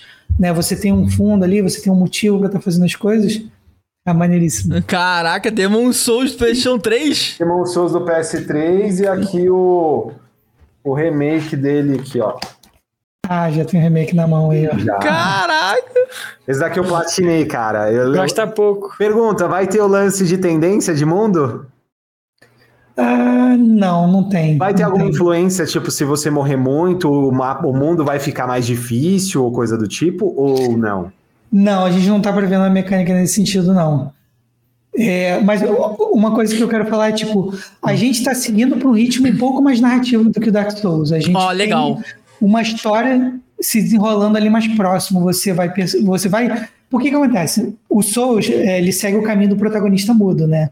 Que é a mesma coisa uhum. que o Zelda e muitos outros jogos. O seu personagem, ele não tem é, uma personalidade. No nosso jogo, você tem vários personagens que você vai absorvendo e você vai descobrindo a história deles, o mundo vai se construindo. Tem uma história, uma história política, a gente tem alguns personagens que tá numa trama política meio vamos dizer, no estilo Game of Thrones, tá? Tem coisas ali acontecendo, pessoas querendo tomar poder. E, legal. E alguns outros personagens por uma outra história mais de sobrevivência.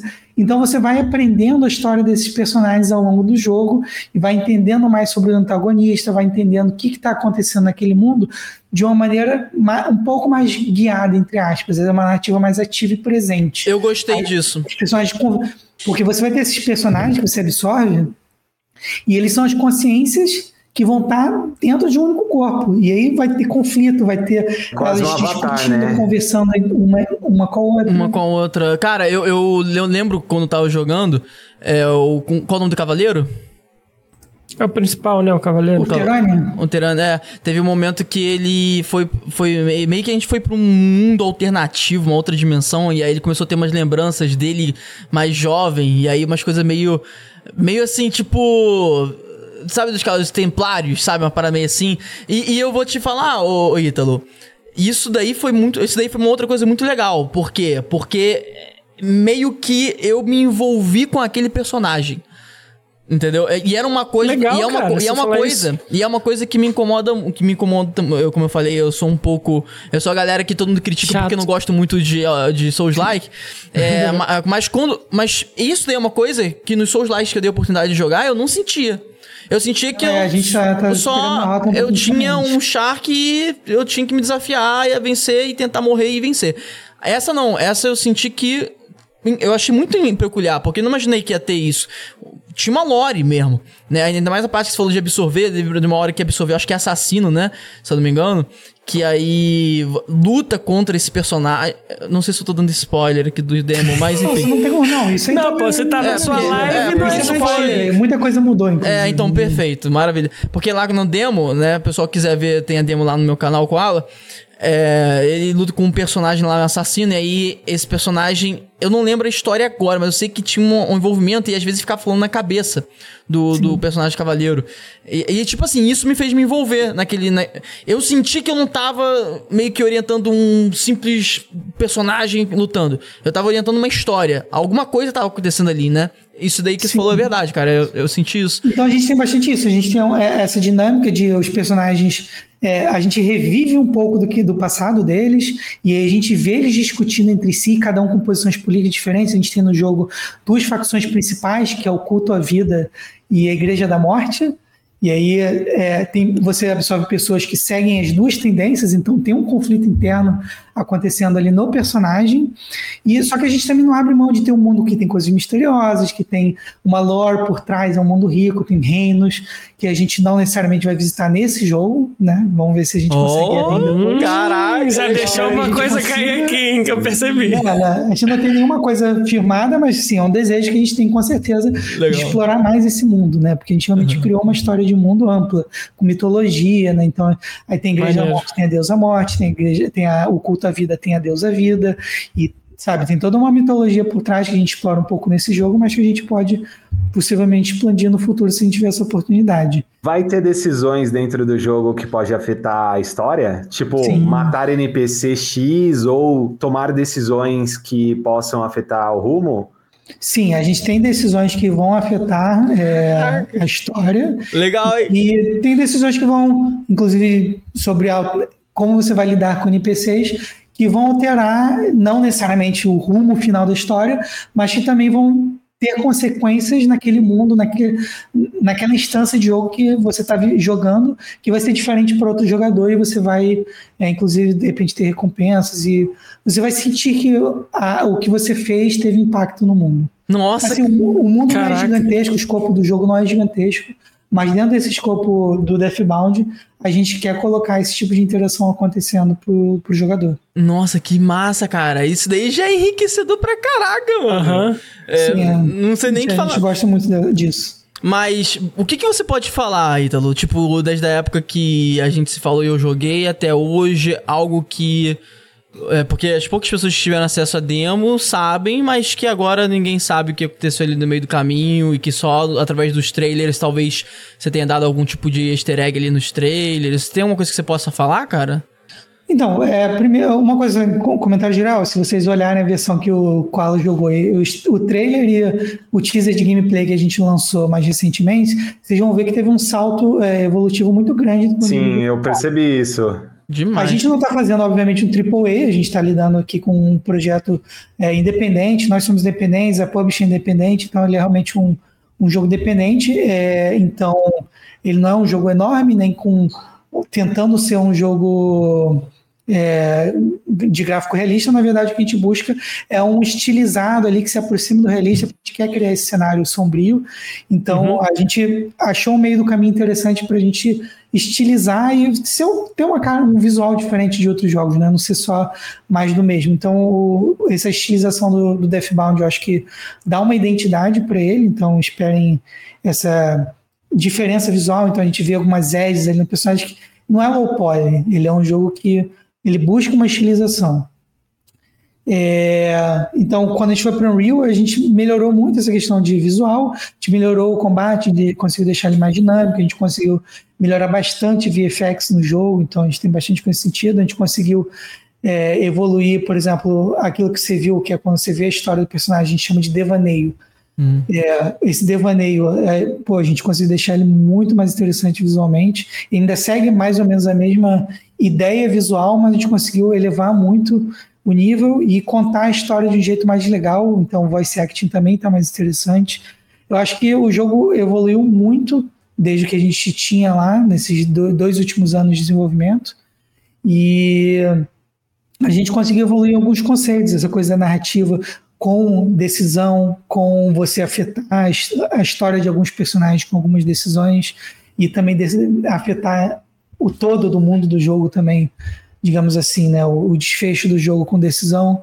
É, são coisas que a gente está lutando para ter na versão final do jogo, que é, foi, né? A gente conseguiu chegar a tudo isso que a gente está tendo agora, graças, graças também a esse investimento que a gente teve da, da Publisher, né, a Tate Multimídia, que está dando essa força para a gente poder é, tirar do papel várias ideias que a gente tinha e botar no Deathbound, né?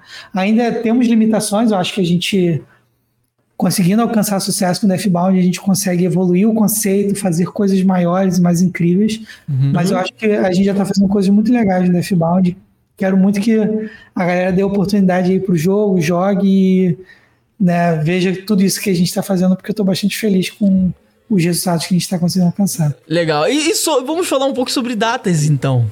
É. Né, sobre previsões, quem sabe. É. Previsões. Pra, pra, pra gente entrar nesse assunto, o, você falou sobre toda a lore, né, boa parte do que é, vocês planejam. Você falar um pouquinho mais, se quiser. ah, então, ó, se pode, então. Eu posso falar mais um pouquinho. Eu quero. Vai ter grind? Vai precisar fazer muito grind? Cara, a gente ainda vai fazer todo o processo de balanceamento do jogo. Então, eu não posso te dizer que não vai ter, mas assim, o meu objetivo é que a gente evite grind. A gente quer uma experiência fluida, que o pessoal vai é, avançar bem. Se alguém quer né, precisar voltar um pouquinho, porque né, a habilidade ali limita um pouco, mas ela quer ficar um pouco mais forte, ela vai poder ter essa oportunidade, né, no nosso interesse aqui, ninguém fique preso eternamente no boss porque está sendo limitado, mas é, a gente não é quer chato. força grind, a gente quer que tenha uma experiência de você vai conseguir progredir, não precisa voltar para para pegar as coisas. E se caso Entendi. eu for o bichão do rolê, eu consigo zerar o jogo sem fazer nenhum upgrade? Tipo, que nem acontece? Cara, tu é o bichão é, mesmo, hein, doido? Seja possível, a gente não quer limitar, inclusive, é, absorver as essências é muito importante para a experiência narrativa, mas a gente fez um jogo que não absorve, é, é, possível não absorver as essências. Então, se o cara quiser se desafiar e falar, não, eu vou só com o primeiro personagem, não vou absorver ninguém, eu vou até o fim com esse cara, Nossa. a gente quer que isso seja possível. Eu, eu acredito isso, que vai ser tão desafiador quanto é nos outros jogos. Não, Nossa. eu digo isso por, justamente porque esse é o maior desafio dos speedrunners, de conseguir fazer a parada ah, rápido ou muitas vezes fazer a coisa de forma ainda mais dificultada, né? Sim, é os desafios. A gente quer um jogo focado, não é focado necessariamente, mas a gente quer um jogo que atenda esse público, que os speedrunners vão, sabe, buscar estratégias, vão conseguir é, buscar maneiras de zerar o jogo mais rápido e que também atenda essa galera que quer se desafiar e tentar zerar com um personagem e, sabe, não precisar absorver todo mundo, não precisar fazer tudo que tem no jogo e ir lá e se botar nesse lugar de, não, eu quero jogar só com o personagem principal, é, principal não, jogo inicial, ah, eu quero, não, vou absorver esse personagem só e, sabe, não vou fazer level up, a gente quer que seja possível. Agora, provavelmente vai ser um grande desafio. Caraca, vai ser difícil médio, pra caralho. Tempo médio da história principal, só pra ter uma ideia.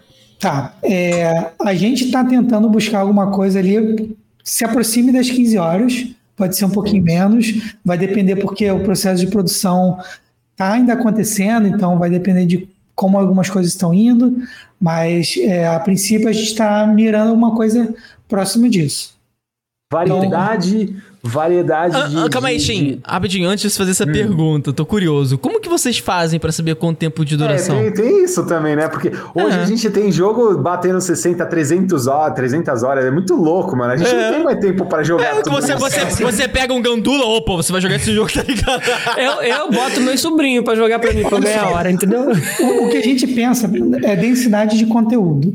Ou seja, é, eu posso fazer um jogo Deathbound durar 200 horas. Eu deixo ele feio a beça, boto pouca coisa no caminho, boto um monte de bicho forte para ficar te matando muitas vezes, e o jogo fica longo. Então, normalmente o que você pensa é densidade de, de conteúdo. Então, eu, eu, a gente pensou assim: quantos bosses a gente vai conseguir construir, produzir num tempo tal de, de, de desenvolvimento? Quantos inimigos? Quantas áreas? Ah, vamos dar uma olhada é, qual o tempo que o jogador tem que ter entre um boss e outro para não ficar chato, porque pô, matar boss é legal, né? Então, todo mundo que joga Souls joga ansioso para chegar no boss. Então, eu não posso deixar um boss a, a é cada verdade, quatro é horas. É então, a gente vai pensando nessa densidade de conteúdo. Ó, um boss tem que ser não sei quantas horas, eu posso fazer não sei quantos bosses, tem que ter essa variedade de inimigo. Então, a gente faz uma conta baseada nisso e vai na hora de criar o jogo tentando manter é, o level design, tudo batendo com isso. É, nunca é preciso e é, Souls principalmente um jogo que vai variar bastante a experiência de jogo com é, o nível de experiência que o cara tem com jogando jogos de habilidade. Então, para o cara que pô, manja muito de Souls, vai ser uma coisa. Para o cara que está jogando um Souls pela primeira vez, ou só gerou um ou outro no multiplayer, vai ser uma experiência um pouco mais demorada, porque o cara vai ter que aprender por mais tempo para passar de alguns lugares.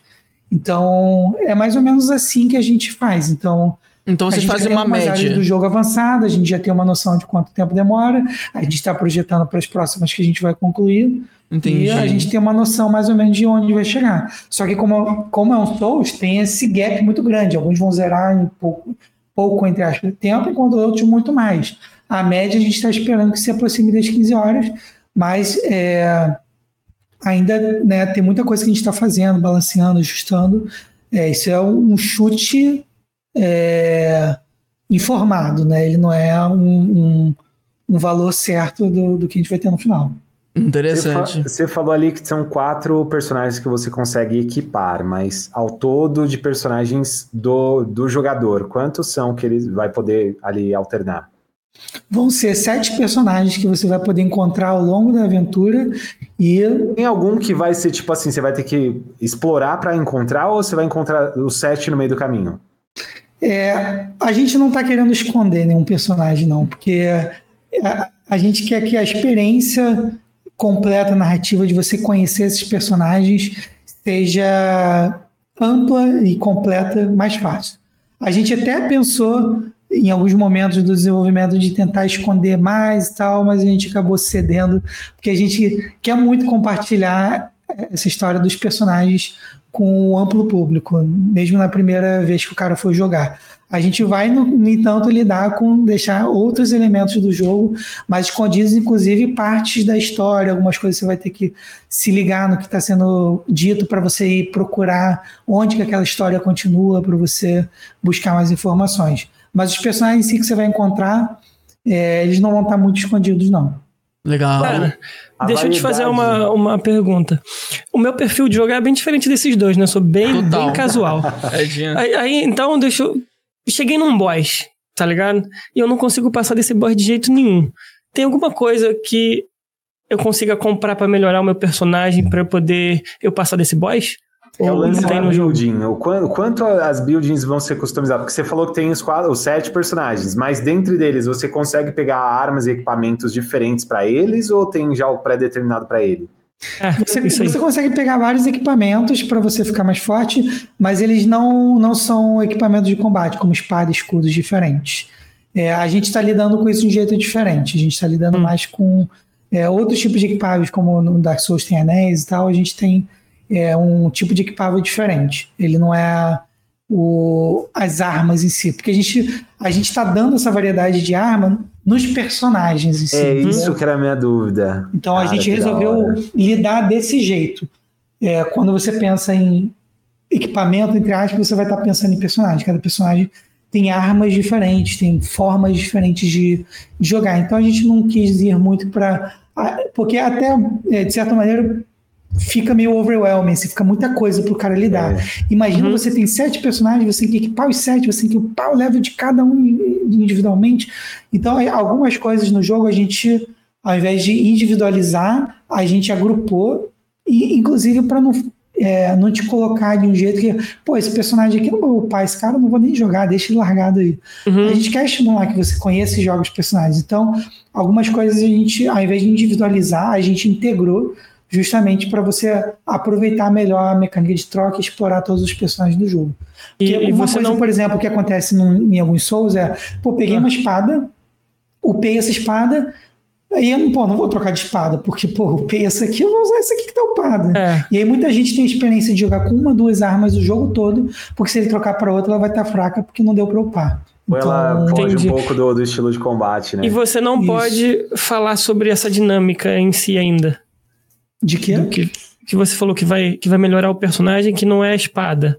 É uma outra coisa, ah, você não pode é... falar sobre isso em si. A gente, a gente deixa alguns mistérios para as pessoas conhecerem. Tá, em breve tá. vai sair mais conteúdo, então é, tá, coisas legal. que ainda não estão muito, muito claras aí, a gente prefere segurar beleza, um pouquinho beleza. algumas delas. Como é que vai ser o endgame do, do todo? Se a gente vai ter um. Tipo, ó, eu, eu, eu, eu gosto muito de falar de Dragon's Dogma, é um jogo da minha vida, assim, literalmente, tá ligado? Ah, legal. É, o meu sócio, você, o Diogo, gosta muito. Você tem quatro, ou você tem quatro finais, né? Você tem um final, um post-game, você tem o final do post-game mais um post-game, porque depois quando lançaram a DLC que já é inclusa no jogo, então você tem quatro finais, quatro, tipo, revelações mirabolantes até você fazer o, é, o é, tipo, zerar e começar uma nova run.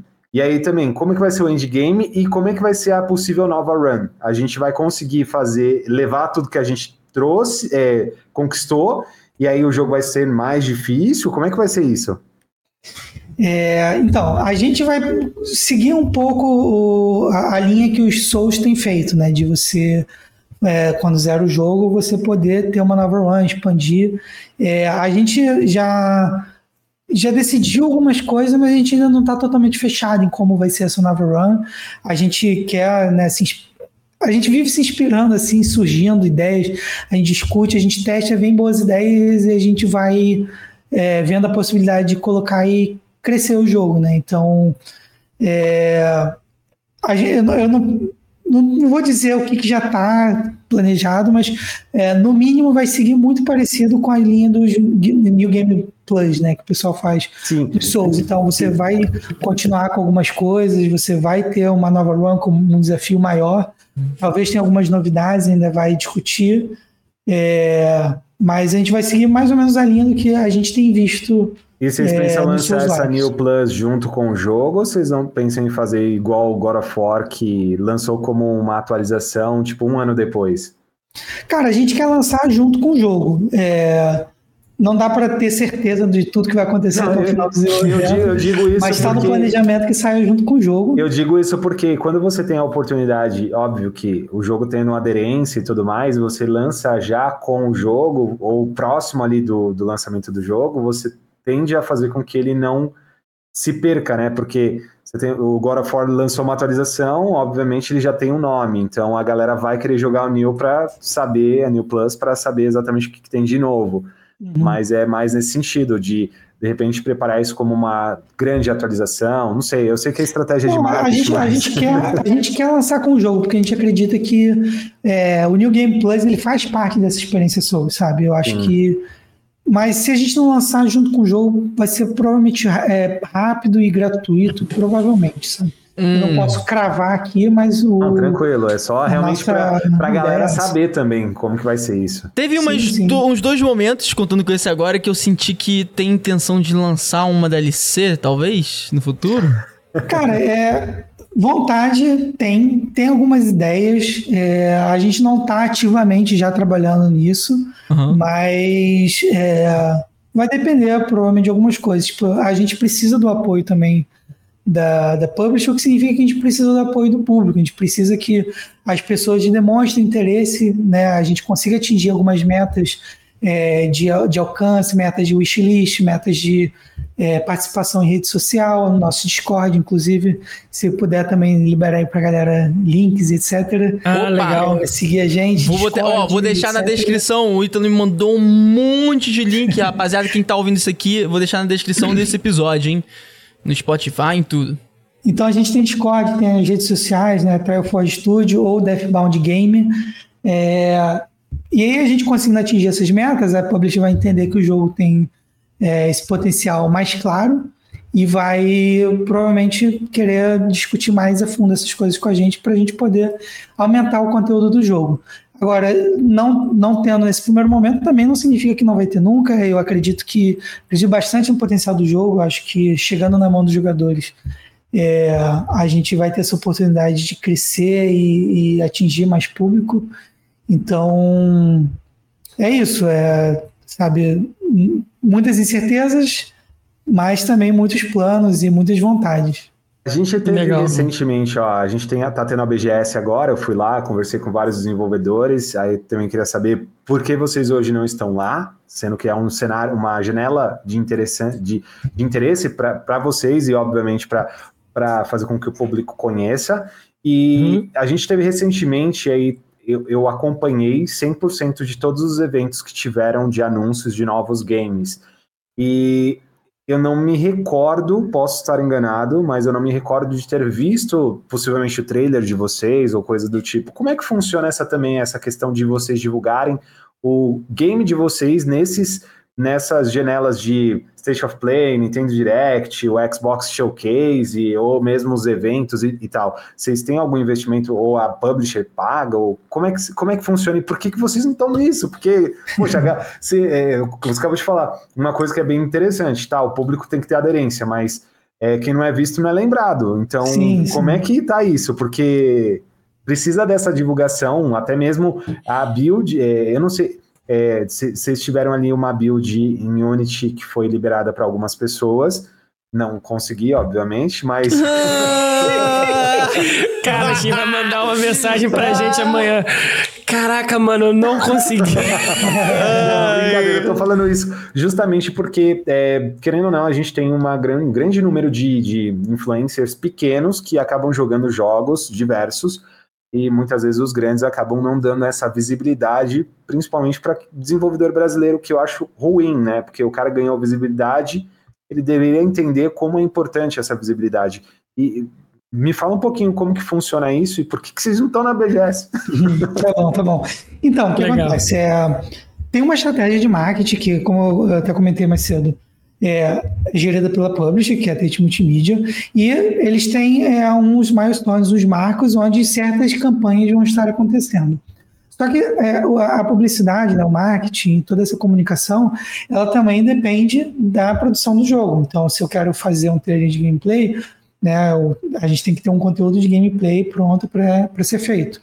Então, é, é, um processo que vai evoluindo e também vai se aproximando e se intensificando do lançamento.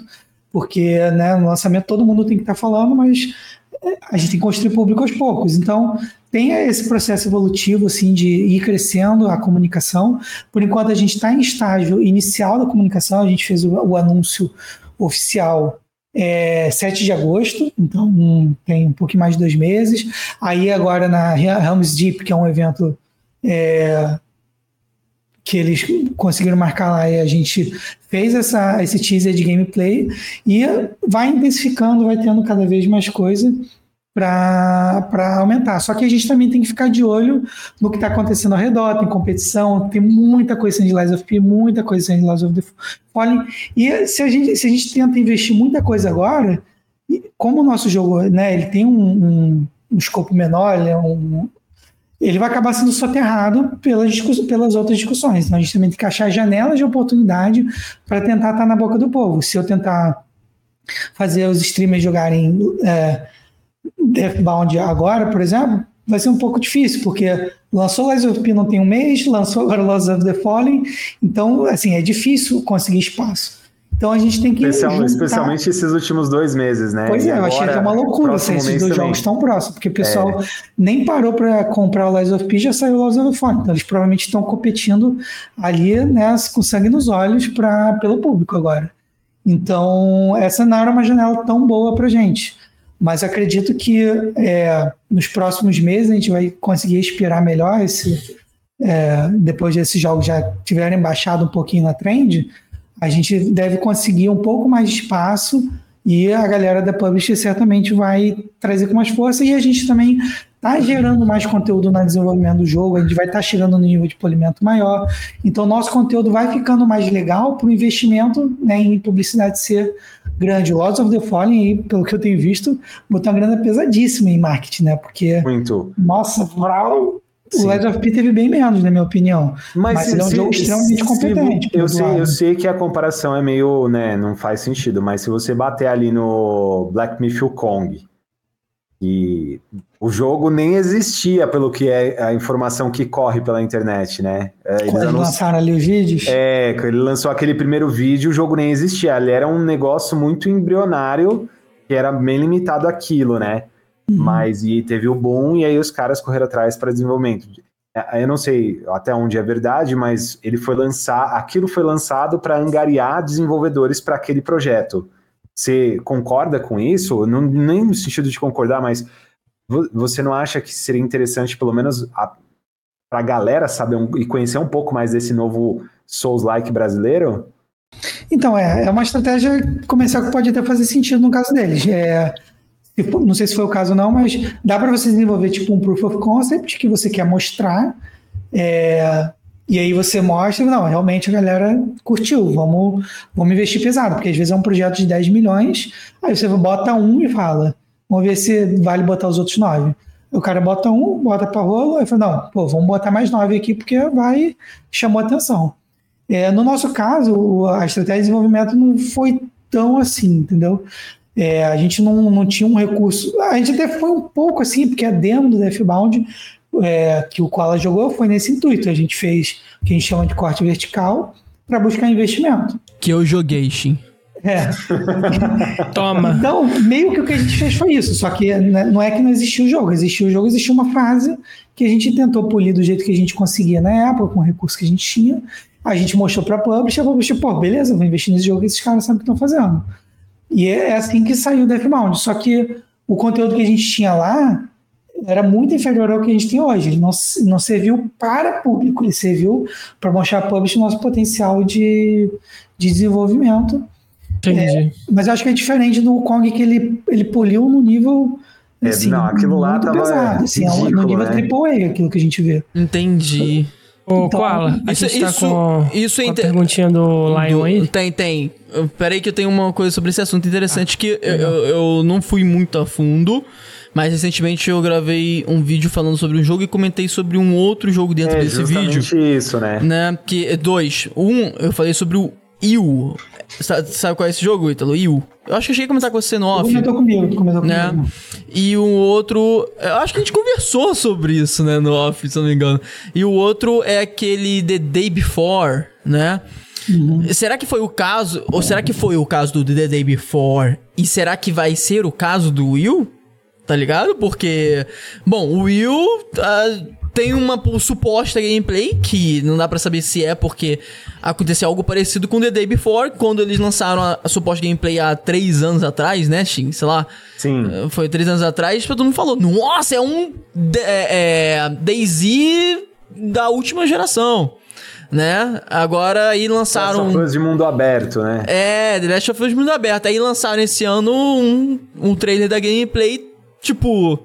Fortnite com gráfico de zumbi, tá ligado? Tipo, uma parada meio assim, sabe? Não, não criticando o jogo, o jogo Fortnite aí pros fãs de Fortnite e tal, mas é porque é, a, a, ideia foi, um, foi expressar de uma forma e quando lançou a gameplay, tipo, caraca, o que, que foram fizeram? Né? acusados né? sobre uma é, falso e aí eles tiveram que virar público porque é. tem uma questão de investimento, um monte de coisa, enfim. Exato. É, é difícil saber o que tá acontecendo, né? Porque tem muita coisa por trás realmente, porque às vezes você faz um planejamento e aí você vê, pô, cara, não tem como fazer esse jogo todo se ele for assim. Porque se eu fizer ele assim, ele vai custar muito caro. E aí, se, aí de repente, eles se tentaram e não tem investimento. Aí eu pô, se não dá para fazer aquilo, a gente não vai fazer nada? Não, peraí, vamos fazer alguma coisa. Nosso jogo aqui, vamos continuar aqui de outro jeito. Aí é, pode ser o caso. Tipo, eles fizeram uma coisa muito grande, mas de repente viram que, pô, não dá para fazer tudo assim porque não, não tem investimento, cara. É, é realmente muito complicado. É, porque, vamos dizer que você tem um orçamento de desenvolvimento do jogo. Mas falam, beleza, vamos fazer. Aí no meio do processo, caraca, não, tá dando para fazer esse jogo todo assim, não. A gente vai ter que fazer alguma coisa. Vamos cortar conteúdo, vamos simplificar é, a produção como um todo. E aí são decisões que têm que ser feitas, né? Então é difícil saber o que aconteceu. Às vezes tem malícia também, às vezes tem a intenção, às vezes é nem malícia, sabe? Porque quando você vai apresentar o teu jogo para alguém, tu quer que ele tenha uma boa, o público tenha uma impressão memorável, que ele vai lembrar daquele jogo para depois vir. E às vezes, né, eles acabam ultrapassando a barreira e dando uma belezada demais ali no jogo que faria parte da experiência, mas que não é. Mas tem vários jogos que sai aquilo, o jogo continua sendo muito maneiro, mesmo que tenha muito menos detalhe do que tinha no trailer, sabe? Então nem sempre é uma coisa que afeta. Mas é, acho que é muito essa intenção, tipo, vamos, vamos impressionar, porque é, é um pouco também parte um pouco da mentalidade do público de não, tem que ser impressionante pra caramba pra, a galera comentar. E o cara, não cara, consegue, se o cara não embarcar na trend, ele acaba não tendo espaço quando o jogo lançar. Então, sei lá, eles tentam é, dar esperança de que no final vai ficar tão bom quanto eles mostraram, eles mostram o melhor que dá para mostrar. Porque ah, senão, senão fica igual aquele jogo do Keanu Reeves lá. Tá ligado? Qual? Desculpa, o jogo do Keanu Reeves. Cyberpunk, Cyberpunk é. Porra. É, é, aquilo, é, aquilo foi desproporcional, né? Nossa, é. Então, assim, muitas vezes é tipo assim, não, mano, tipo assim, não tá assim, mas vamos vender a experiência, porque tem isso também, quando você tá vendo um trailer, você tá vendo um trailer, ou quando você tá vendo um vídeo, você tá vendo um vídeo você vai prestar muito mais atenção em certas coisas do que quando você está jogando, porque a experiência de jogar teu foco é outro. Diferente. Então, Sim. o cara vai lá, vamos, vamos completar essas coisas aqui no vídeo, porque é, a gente não está preenchendo isso com gameplay, o cara só está assistindo. Quando o cara estiver jogando, não vai ter isso, mas pô, o cara tá cagando pra isso, porque uhum. pô, tá matando bicho, tá maneiro, o controle tá ótimo, pô, muito melhor do que os outros jogos. Então, na hora que o jogador vai sentir aquilo ali, ó. então, por mais que o jogo visualmente seja diferente, você vai estar tá com o mesmo nível de qualidade de experiência porque você está com o gameplay ali na mão. Então Sim. eu acho que tem um pouco disso também, sabe? E mais também, às vezes, tem um pouco de maldade no meio disso, não. Concordo, cara. É, já aproveitando. Aí, vou até aproveitar esse gancho então, que a gente tá falando sobre essas questões. É, e mandar traçar aqui a, a rota da pergunta do Lion da Central, né? O Lion da Central, ele mandou uma perguntinha, ele tava na correria, mandei o um zap para ele e aí disse que podia gravar um áudio. Falei pra ele de boa. Aí ele na correria ele mandou um áudio no, pra mim aqui no WhatsApp. Eu mandei pro Notum, que é o nosso diretor, ele vai mandar aqui pra gente, pra gente ouvir a pergunta do Lion da Central. Mas antes de ouvir a pergunta do Lion da Central, você já se inscreveu aqui no canal da Podcast? Não se inscreveu? Já seguiu o Shinobi X-Play? Já seguiu o canal da Trial Forge? Já botou na lista de desejos o Deathbound? Não? Cara, link na descrição, rapaziada. Faça isso. Tá tudo na descrição, tá bom? Vai aí, clica Ajuda no link da descrição, faz isso, dá essa moral, porque a gente traz aqui esses assuntos irados com pessoas incríveis que têm trabalhos incríveis. Então, são papos assim, irados. Você tem que ver. Tem que ver o primeiro papo lá com o Ítalo, tem que ver o de agora pra você ver o que, que mudou. É uma coisa incrível. E, gente, assim. manda mensagem, interage com a gente. A gente responde lá e vamos, vamos conversar, porque a gente quer interagir com a galera também. Tá aí, pra, aí, perfeito, então. Com, a galera. Nota um bota pra gente aí perguntinha do Lion da Central, canal Central, o maior canal de notícias gamers do YouTube. Falei. Vou colocar aqui. Olha Bom. se tá conseguindo ouvir. Salve Koalas. Tô ouvindo, pode dar play. Salve Koala, salve Edin, salve todo mundo aí que tá trabalhando no Live Podcast. Beleza, pessoal? Quem fala com vocês é o Lion. E hoje eu fui convidado, né, para poder mandar uma pergunta aí pro Ítalo, nosso convidado aí de hoje que está trabalhando no Deathbound. Primeiramente, parabéns, Ítalo, aí, pelo game. Muito legal conhecer agora o projeto, né, por meio do, né, do Nave. E, cara, o jogo tá, tá parecendo sensacional. Parabéns mesmo, fomentando a indústria nacional. É, é um orgulho ver esse tipo de estúdio, esse tipo de projeto acontecendo aqui no Brasil. Então, parabéns aí pelo desenvolvimento. E a minha pergunta para você, Ítalo, é a seguinte. Estamos vivendo em uma geração cada vez mais popularizada em quesito de jogos Souls-like. A gente tem hoje em dia, né, um bilhão de jogos no estilo Souls-like. Inclusive, eu mesmo tô, tô, jogando neste exato momento um novo Lords of the Fallen. Tô me divertindo bastante. O jogo é bonitão. E você também, né, trabalhando aí no Deathbound como um projeto Souls-like, cada vez mais nesse mercado que tá super popular e tá bem movimentado, com tantos projetos que cada vez mais é, são genéricos e não tentam se destoar tanto, na sua opinião, opinião, qual é o futuro do gênero Souls-like? Daqui a 10, 15, 20 anos, como você imagina que vai ser o grande diferencial de pegada Souls-like? Acompanhando aqui o projeto aqui pela página da Steam, eu já achei muito legal que vocês já estão querendo se destoar, trazendo esse sistema aí de poder mudar, né, o personagem que você controla, que muda as habilidades, as armas. Porra, isso aqui é um sistema muito legal, nunca vi antes em outros Souls-likes, então é um diferencial foda, mas não necessariamente em questão de diferencial, eu digo o futuro do gênero Souls-like como eu disse, daqui a uns 10 anos, o que vocês acham que vai ser o, o grande diferencial, a evolução? Qual é o próximo passo dos jogos Souls-like para o futuro? Fica aí a minha pergunta. Obrigado aí novamente pelo convite e sucesso para vocês sempre. Grande abraço. Dale. Pô, cara. Show de bola. Obrigado, Lion, pela pergunta e obrigado também pela, pela força aí. É, é, a pergunta complicada. Vamos lá. Pergunta de um milhão é, de dólares. Pergunta difícil, porque é difícil projetar algumas coisas. O que eu vejo é, em relação ao, ao Souls, para mim o Souls ele já é meio que uma evolução. É uma, ele vem a partir dos RPGs de ação em geral, né? Dos, e ele traz uma fórmula que eu acho que ele aproxima para os jogadores que gostam do desafio.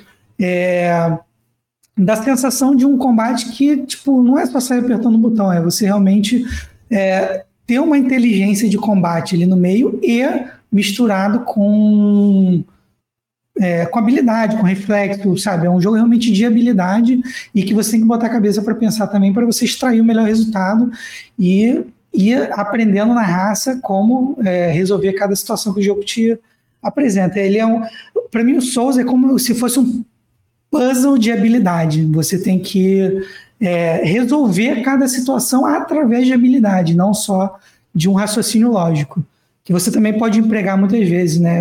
Tem vários bosses, por exemplo, que quando você muda a tua estratégia, você consegue resultados melhores e vai evoluindo.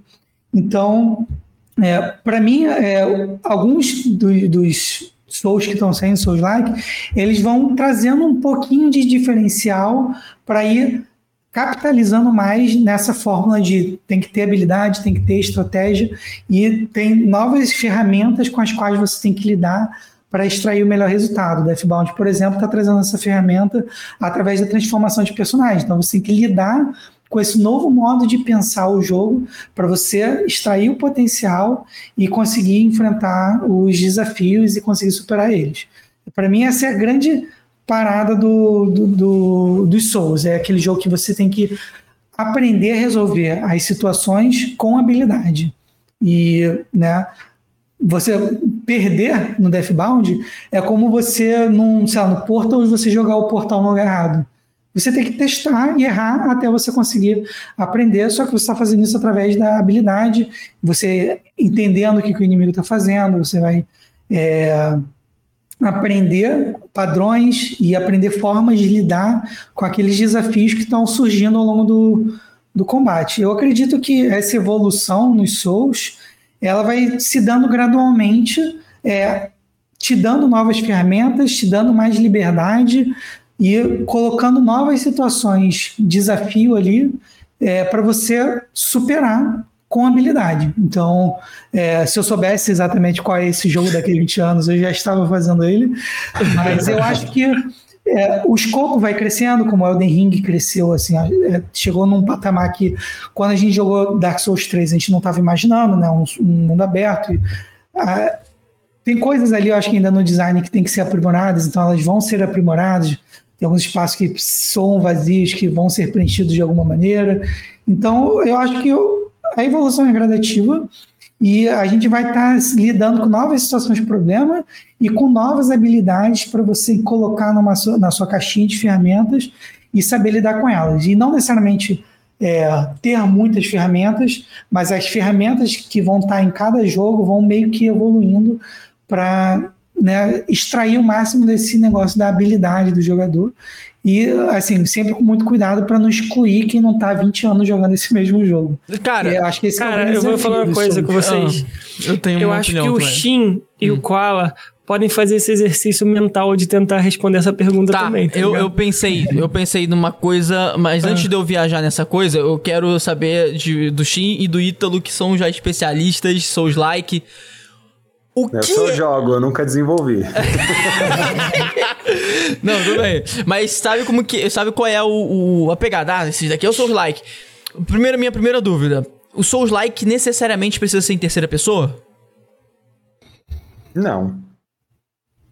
Na minha opinião, desculpa, não. Italo, cortar, mas Essa na minha opinião, não dois, precisa. Bruno, é, pode desculpa. Obrigatoriamente não precisa ser em terceira pessoa. É, em terceira. É. Cara, hum. acho que não sei, é porque realmente é difícil definir Souls-like, é, às vezes. Tem algumas características que estão presentes no Souls-likes, tem outras que não. Atualmente, os Souls-likes, em geral, são terceira pessoa.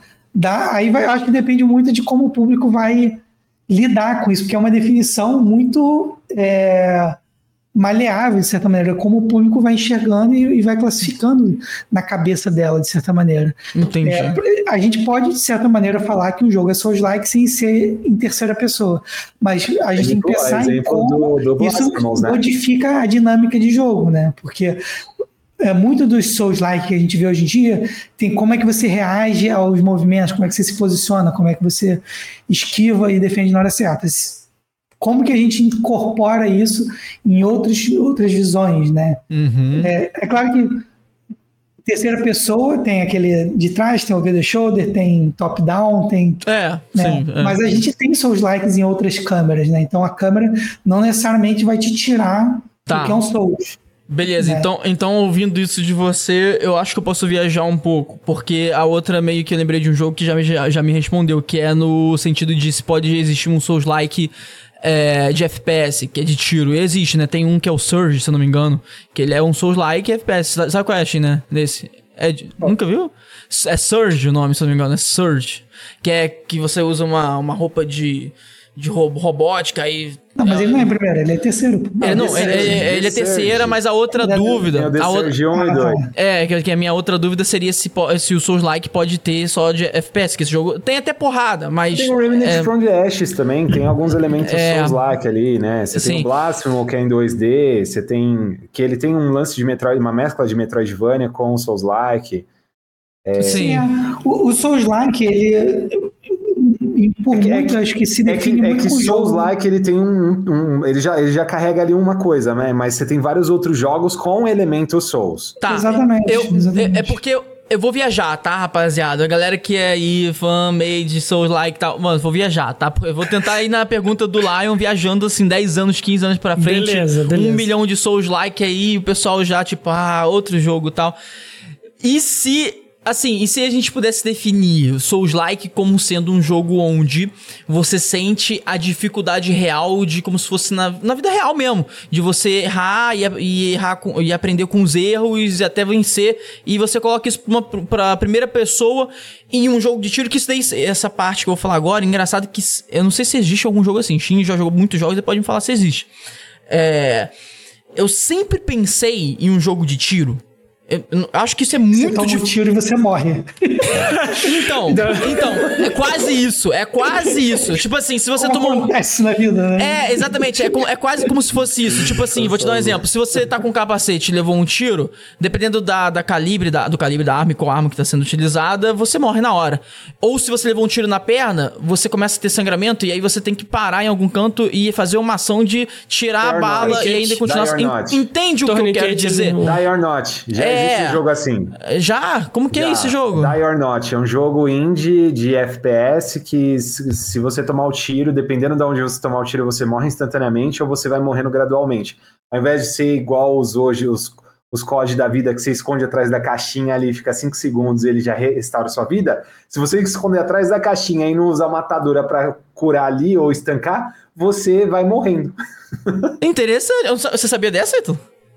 Não, não conheci esse jogo. É porque, Maneiro. é porque eu, eu fico pensando, tipo, porque na minha cabeça, eu posso estar super errado nisso e tal, mas assim, na minha cabeça, Souls Like é aquele jogo que você, você vai morrer bastante e você vai entender a dinâmica e quando você entender a dinâmica, você vai aplicar na segunda, terceira, quarta, quinta vez que você for para aquele boss, por exemplo. Então- e, e- e também tem o, o- o- Eu acho que é outra coisa muito importante, que eu, aí eu já não consigo enxergar como que coloca isso, Isso. por exemplo... Só no- pra corrigir, é, o pessoal do chat me corrigiu ali, é Red or, or Not. Ready Ah, or Not. Ah, Ready or Not. ok. É, eu- eu- enfim, obrigado aí, Gabriel. Que aí, que é outra coisa que eu acho que é, é do Souls-like, que eu não consigo enxergar colocando nesse, nesse universo maluco que eu criei agora, que é o boss. Né, que tipo, porra, se você vai fazer uma parada real, você vai fazer um boss que você vai ficar atirando nele e não vai morrer, ao menos que ele seja um robô, né, tá ligado?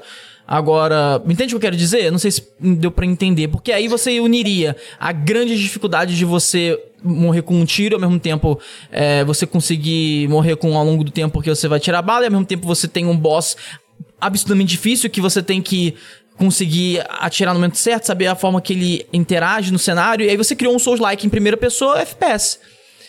Que seja mais difícil do que já é hoje, pelo que eu tô entendendo. Só, só o seguinte, ó, você como desenvolvedor, tá? Eu sou jogador e eu jogo vários jogos com elementos Souls-like, e aí eu, eu tento definir ali, ó, esse cara é Souls-like. Tipo, Blasphemous pra mim é Souls-like, mas pra muita gente ele é Metroidvania. Só que ele carrega vários elementos de Souls-like. O que define um jogo Souls-like, na opinião do desenvolvedor Ítalo? Tá. É, é difícil, pode ser polêmico também.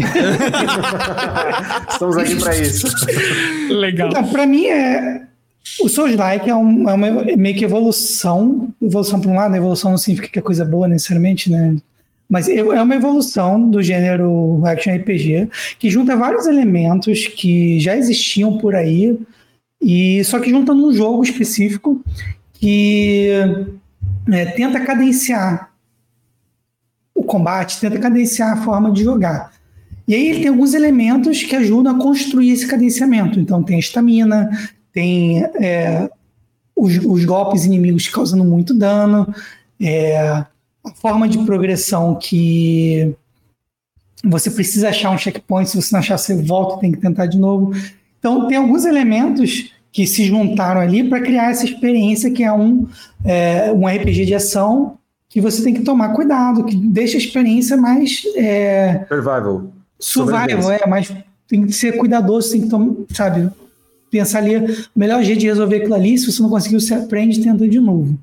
É, então, para mim, para um jogo ser Souls-like, tem que conseguir preservar é, alguns conjuntos desses de, de mecânicas. Então, o próprio Blasphemous, ele preserva um pouco dessas mecânicas. Tipo, é, a própria Estus é uma, é uma mecânica que ajuda a reforçar essa ideia que é, você tem um recurso limitado, se der mole, tu fica sem, se não é infinito, você morre. Só que você tenta de novo com aquele mesmo recurso. Você não precisa comprar, você não precisa farmar aquele recurso. Né? Isso uhum. foi um design, inclusive, que foi evoluído. O próprio Demon Souls não tinha esse design, é, evoluiu depois para esse lugar. O jogo então, lançado em 1900 e bolinha, eu não sei exatamente o, o, ano dele, mas eu sei que ele já tá com 25 anos. Eu não sei se você é dessa, se você chegou a jogar é, esse jogo, mas na minha opinião, Tibia era um Souls-like da época. Só que ele era mais punitivo do que o Souls-like de hoje. Só para é, quem não entende o que, que eu tô querendo dizer, é tipo assim, ó, o Tibia, você começa ali no nível zero, aí você vai jogando, você evolui seu personagem. Se você uhum. morrer, você perde sua XP e cada arma que você usa, você treina ela. Então você tem que parar para treinar o seu personagem antes de sair jogando. Então você vai lá, encontra um bichinho super fraco, você coloca um escudo e aí você começa a tomar porrada, você evolui escudo. Você começa a bater com espada, você evolui espada. Você pega um, um aí ele é dividido em, se não me engano, três ramificações: espada, machado e clava. Cada uma delas você tem que evoluir separadamente. Só que se você morrer, além de perder XP, você perde uma porcentagem de cada um desses atributos que você passou Nossa. horas evoluindo. Meu Deus. Cara, pra mim, esse foi o primeiro Soul, tipo, barato de Souls-like. Porque além de você morrer, você perde sua bag, que é a sua mochilinha, com todas as suas coisas, e às vezes cai a, o seu escudo, cai uma, uma parte do seu equipamento, cai a sua espada. Ele então, vai começar tipo assim, o jogo, o jogo morrer, do zero, então. Morrer no Tibia era extremamente punitivo. Hoje, o Souls-like, quando você morre, você perde parcialmente o seu ponto de, de Souls, de Arnita, de qualquer raio que seja lá, da distribuição de pontos que você usa para distribuir na sua árvore de skills, ou até mesmo para compra, e você morre você volta da último ponto de restauração, que seria ali a bonfire ou o templo, enfim, e você tem a chance de conseguir pegar de volta. No Tibia, você morreu, você perdia todos os atributos e a única coisa que você tinha chance de pegar de volta era o seu corpinho. Só que ele tinha 15 minutos de preservação até ele se decompor e virar osso. Se ele virar. E tinha todos os outros jogadores ao redor. Se, se decompor, se virasse osso, você não pegava, não conseguia abrir o corpinho para pegar os seus itens. Nossa seja, Você perdia. Caraca. Só que você tinha os outros jogadores.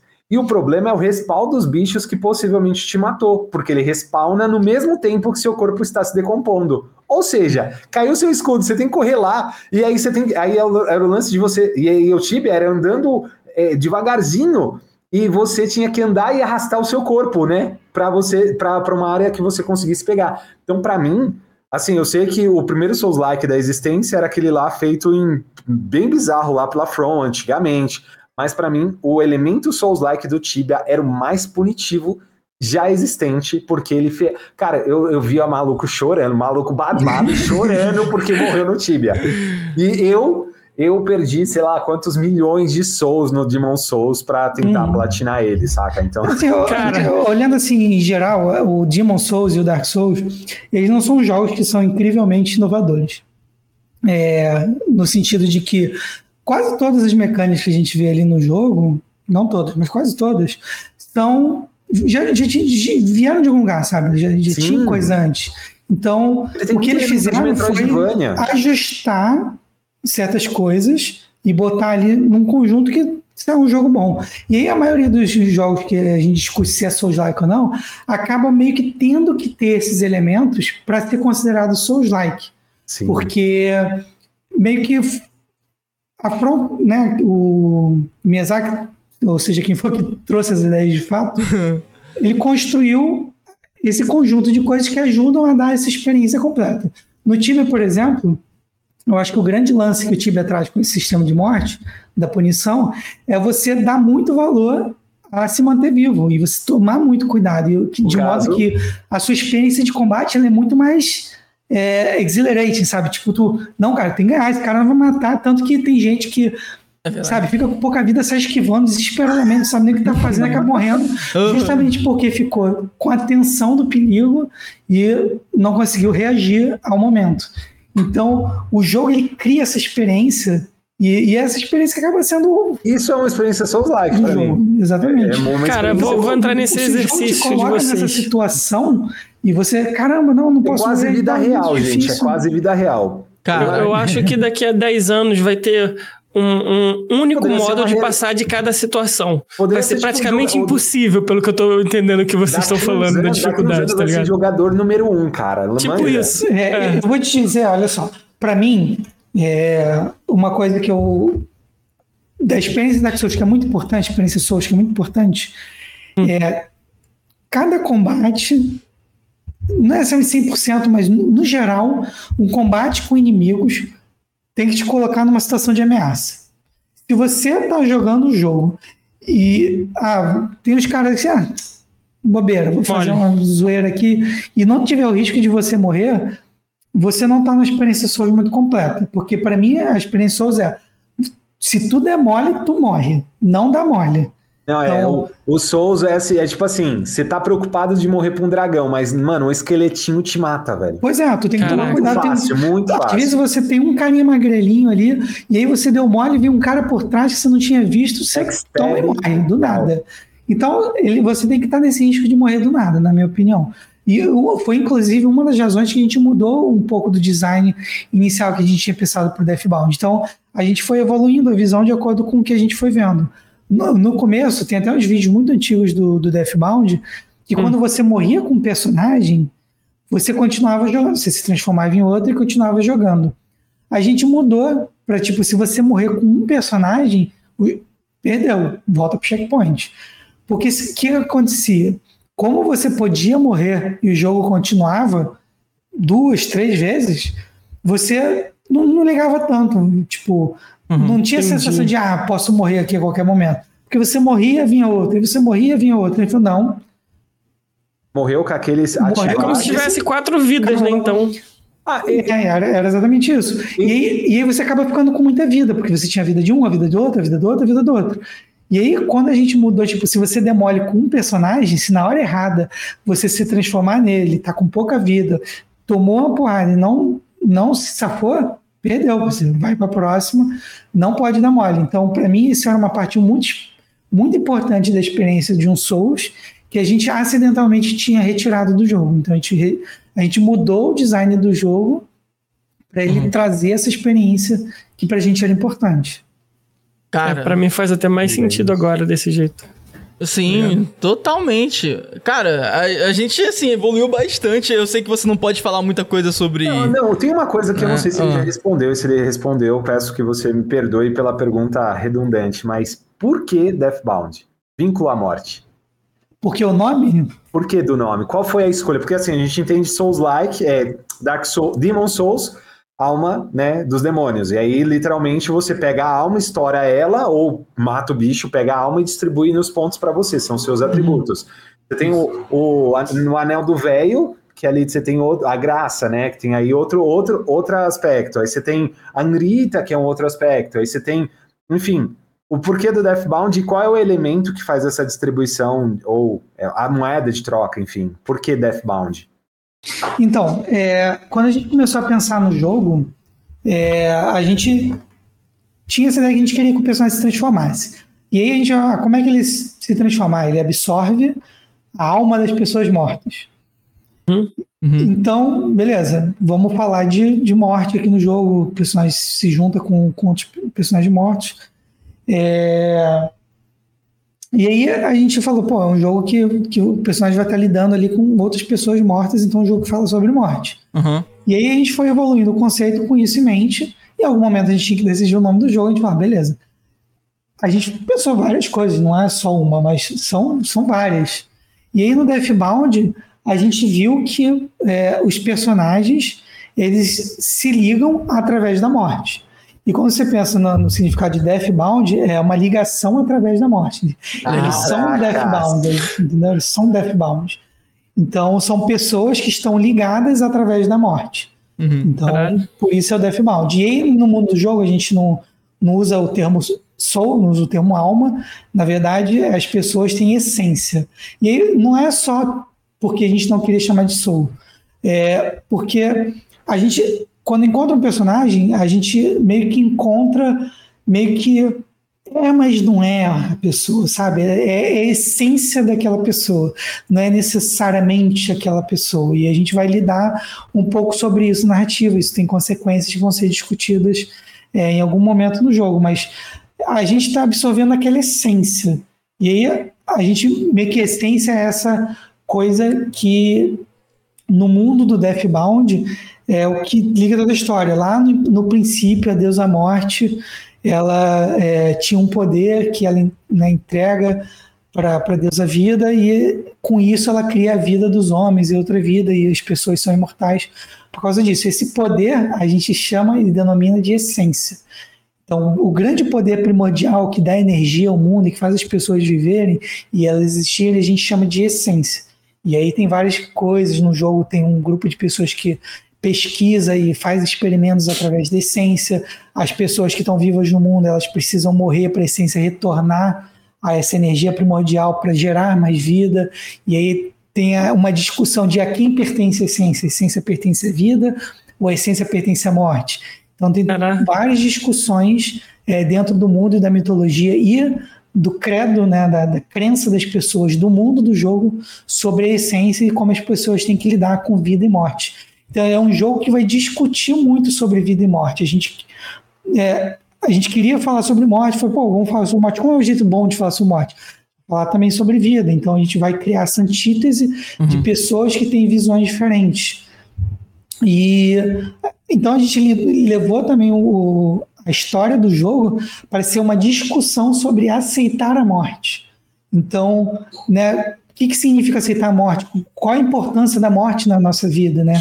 A gente se fala muito sobre, ah, pô, a gente a, a, a, morte é o estímulo da vida. A gente vive porque a gente sabe que vai morrer. Porque se a gente não, não tivesse um horizonte no final da nossa vida, a gente pode deixar qualquer coisa para outro dia, porque não acaba. Então uhum. a gente acaba vivendo, é, a gente pode acabar vivendo essa vida meio vazia de que, sabe, qualquer coisa eu posso deixar para depois, não importa, não tem. Não na tem moral. Fim ah, a gente pergunta. Na moral, tem, mais, tem mais lore que Dark Souls. Isso Mano, total, cara, o, o, o, o, Ítalo já tinha respondido isso na última vez, mas o pessoal que não sabia. É, eu achei incrível quando ele falou também lá no passado. Eu falei, caraca, Tipo, é, então a gente quer lidar com isso, a gente quer lidar com estágios do luto. É, então, não conhecerem a teoria da Elizabeth Kubler-Ross que fala sobre. É, é, claro que a adaptação, né? É, é tem um, um, artigo, né? Tem um livro da, que lida muito sobre ciência e cuidados paliativos uhum. que fala sobre aceitar a morte, é, essa aceitação de alguém que está prestes a morrer, sabe? Tipo, principalmente pessoas que estão num tratamento terminal de câncer ou outras doenças que já estão naquele caminho ali que, pô, não, não tem mais solução, sabe? Provavelmente uhum. dois, três meses. Então você tem que lidar com. Imagina, você tem que lidar com saber que o seu fim está próximo. Então tem uma teoria da Elizabeth Kubler-Ross que discute sobre isso, né?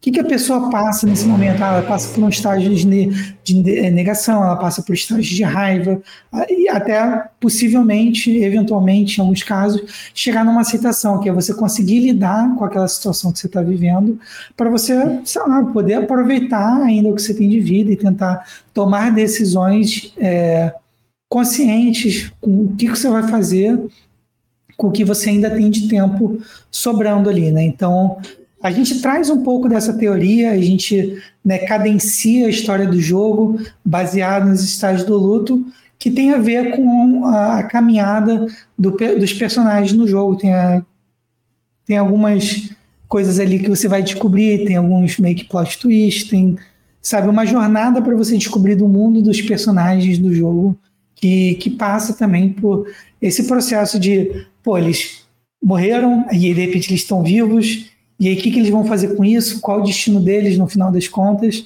E aí tem um personagem que é devota à morte, que para ele é, é horrível estar vivo depois, de, sabe, depois de ter morrido, porque tipo, caramba, eu, eu tinha que ter me unido à minha deusa, mas eu tô vivo, isso é uma maldição, eu tô sendo infiel, porque eu tinha que estar morto e honrando, honrando a minha deusa, e eu estou aqui vivo se tornou uma maldição, se tornou uma maldição. Ele morre, morre, morre, volta à vida, volta à vida, volta à vida. Caralho. Ele discute um pouco sobre isso. É, isso é bem discutível, né? A imortalidade. Porque, tipo assim, a pessoa ser fiel da morte não significa que ela quer morrer. Sim. Mas significa que ela, é, ela entende o significado da morte, ela entende Sim. e se dá bem com isso. É. Porque, tipo assim, mesmo na nossa religião dominante aqui no nosso, no nosso país, que é a cristã, é, a gente tem muito significado para a morte.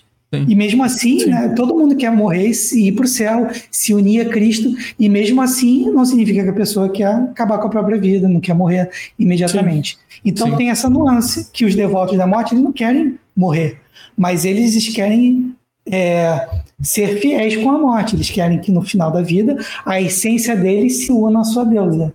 Então, esse personagem que é fiel da morte, que está sendo impedido de se ser reunido com a sua deusa, ele está se vendo como infiel, falando, pô, será que eu não vou poder me reunir com a minha deusa? Então tem essas discussões que acontecem no jogo. Cara, que massa, Caralho, mano. Mas só, profundo, só, só, um agradecimento aqui. A Amanda acabou de me informar que a gente ganhou um donate aí no chat, super chat aí do Diogo. Diogo, é. Obrigado, Valeu, cara. Diogo. Obrigado pela moral aí, obrigado por participar aí do chat. Tamo junto aí. Tá vendo? Só até a galera que programa junto com o Ítalo é foda. Mandou perguntinha, não? Mandou perguntinha, não? Perguntinha. Manda hum, perguntinha, Diogo. Acho que ninguém mandou. Deixa eu ver. Não, não ninguém mandou, não, cara. Dois, Acho que foram, foram só essas. Notam alguma pergunta em formato de áudio ou vídeo no nave? Pergunta? Não, mas eu tinha uma pergunta. Opa! Ah, legal quando quando fala em jogos Souls-like, toda vez que lança um jogo Souls-like, volta esse assunto sobre é, o modo, modo easy no, em jogos Souls-like. O que vocês acham sobre isso? Uh... Olha, eu, eu, eu, eu, eu tenho. Eu, eu acho que não deveria existir, mas você deveria permitir uma acessibilidade mais facilitada, principalmente ali no começo, né? Tipo, é, vou dar um exemplo. Tem jogos, exemplo, Castle, é, Castlevania Lords of Shadow. É o, o segundo Castlevania. A segunda fase desse Castlevania é uma das piores experiências que você poderia colocar para um jogador logo numa primeira fase, segunda fase. E isso desinibiu muitos jogadores de jogarem, mas quem passou descobriu que era um jogo excepcional. Só que isso foi só descoberto cinco anos depois. E aí isso fez com que as vendas não acontecessem e o jogo nunca tivesse tido uma continuação, sendo que é uma franquia, uma, uma franquia de dois jogos ali, um, um terceiro que foi o 2.5D que saiu para 3DS, depois foi publicado, que é muito legal, né, Lords of Shadow do Castlevania. Então, eu acredito que a acessibilidade ela é interessante para incluir novos jogadores a uma franquia, a, uma, a um legado de Souls-likes da vida. Mas eu não concordo com modo easy. É, pois é, é muito complicado, porque o que acontece? Perde um pouco da essência, tem, né, Ítalo? Tem uma coisa do. Tem uma coisa de. É uma coisa meio psicológica, sabe? Tipo, é, a gente quer que o jogo seja um desafio pra gente. E seja um desafio na medida certa. E eu acho que é normal que as pessoas falem, não, beleza, esse aqui é o desafio. E, sabe, eu tô me colocando nesse desafio e tô superando. Se tem a opção de botar um negócio no fácil, e eu acho que tira um pouco esse tesão de superar aquilo, sabe? Porque, pô, eu só poderia botar no fácil e jogar. Uhum. E eu acho que isso tira um pouco da sensação de mérito que a pessoa cria ali quando ela tá jogando, sabe? Quase eu acho real, né, mesmo, mano? Ainda mais que a gente vive num mundo conectado, a gente tá. A nossa experiência de jogo, mesmo que, mesmo que você jogue offline, ela é conectada com a experiência de outras pessoas, sabe? Você tá interagindo, você tem comunidade, você vê o que as pessoas estão vendo. Se você, pô, vai lá e fala, não, vou morrer aqui, mas vou tentar, é difícil, vou passar uma hora, mas eu vou aprender a matar esse boss. Se você passa na tua cabeça assim que, pô, eu podia botar no Easy, ou, pô, todo mundo bota no Easy, pô, o cara nunca jogou um jogo, passou em 20 minutos esse boss porque jogou no Easy, eu acho que interfere na experiência da pessoa. É, por mais que seja só uma coisa psicológica meio boba, eu acho que interfere na, na experiência das outras pessoas saber que existe um modo fácil. Eu concordo. Então, eu tenho, eu tenho um receio muito grande em relação a essa ideia de tentar botar um modo fácil. Eu acho que o que os jogos têm feito é colocar elementos no jogo que tornem possível a experiência de Mais segmentos né? do público. E aí fica um pouco mais fácil para a pessoa assimilar que, não, beleza, eu não vou usar, por exemplo, Lies of P, coloca um summon que você pode summonar no boss usando um item lá que, pô, eu zerei o jogo, tinha quase 200 nesse item. Então, tipo, eles dão muito do item. Então, assim, se o cara quiser tentar com a ajuda de um- uma coisinha a mais, ele tenta, mas se eu não quero, eu não jogo. Mas quando você bota um easy mode, que o jogo todo, tipo, blá, fica mais fácil, você não tem um recurso limitado para você tentar é, reduzir, eu acho que acaba interferindo na experiência geral. É, pode parecer bobo, algumas pessoas vão discordar, mas eu acho que acaba interferindo e eu não gosto muito da ideia. Eu acho que, em geral, é, a galera tem seguido com essa ideia na cabeça de não botar easy mode. Não... Eu acho que o que o jogo tem que fazer é estar fiel com a ideia de que aquele jogo tem que ser ensinado. Eu acho que a gente tem que dar uma progressão de aprendizado para os jogadores sem deixar todo mundo para trás e falar, não, você já tinha que saber jogar. Eu acho que não é assim que é um bom jogo. Eu acho Entendi. que tem que ter um processo de aprendizado do Exa- jogador. E aí tem que ter o lado do jogador Sim. que é tentar aprender e se dedicar. Se aquele jogador não, não se dedica ao jogo, beleza, ele não, não é para ele, sabe? É, Algo eu totalmente acho que diferente que a Bethesda, Bethesda fez com Starfield, né? Tipo, foda-se e você vai aprender tudo sozinho, né? Ó, mas É, eu uma- acho que é, é- assim, para mim, Souls-like é um jogo feito para os jogadores que têm o interesse em Se desafiar. desenvolver a habilidade técnica ali e de reflexo para lidar com as situações do jogo. E você tem que se dedicar mesmo. Se você não se dedicar, beleza, não joga. Uhum. Agora, se você se dedicar muito, provavelmente você vai conseguir, sabe? É muito difícil, mas você consegue. E aí, você querer forçar a barra de que, ah, não, todo mundo tem que conseguir, precisa, cara. Tem, tem vários jogos, por exemplo, eu não quero me dedicar a ler um livro enquanto eu tento passar no jogo. Eu não vou jogar um visual novel, eu não vou jogar um RPG extremamente denso. E beleza, cara. Eu não vou pedir um, um easy, easy story mode, sabe? Ele resume o diálogo para eu só responder o, o que é o certo. Não vou, pô. Sim. Então por que que num lado eu tenho que facilitar no outro não? Eu acho que tem isso, sabe? Mas eu acho que é responsabilidade do desenvolvedor criar uma progressão que permita que o cara dedicado vá se aproximar do sucesso. Entendi. Não faz sentido. Já Foi- volto aí rapidinho. Tá, faz sentido total isso, cara. Eu tava, eu tava pensando sobre essa questão da é, desenvolvimento de Souls-like e qual é o maior desafio, sim, pra vocês identificar que, ah, esse boss tá equilibrado? É exatamente o que a gente espera que a pessoa sinta nessa dificuldade aqui, lutando contra ele. Como, como que faz pra identificar isso? Porque, assim, principalmente no estilo Souls-like, que cada boss é um universo de dificuldade diferente, né? Vou botar aí, né? Diferente dos jogos comuns ali, que você vai enfrentar um boss e ele só é difícil. No Souls-like, É. não. É, Entendeu? No Souls-like ele é difícil e tudo muda, entendeu? Tipo assim, você tem meio é uma outra coisa que você tem que se preocupar, é uma outra dinâmica que você precisa lidar e ele fica muito, muito mais difícil do que ele já era, entende? o que? Como que vocês fazem pra identificar isso? É, Entende o que eu quero dizer? Porque É, a exemplo do que aconteceu com Lies of P recentemente, né? Vários bosses foram nerfados e até mesmo aquele One, é, One Long Fallen Dynasty, Dynasty Qual?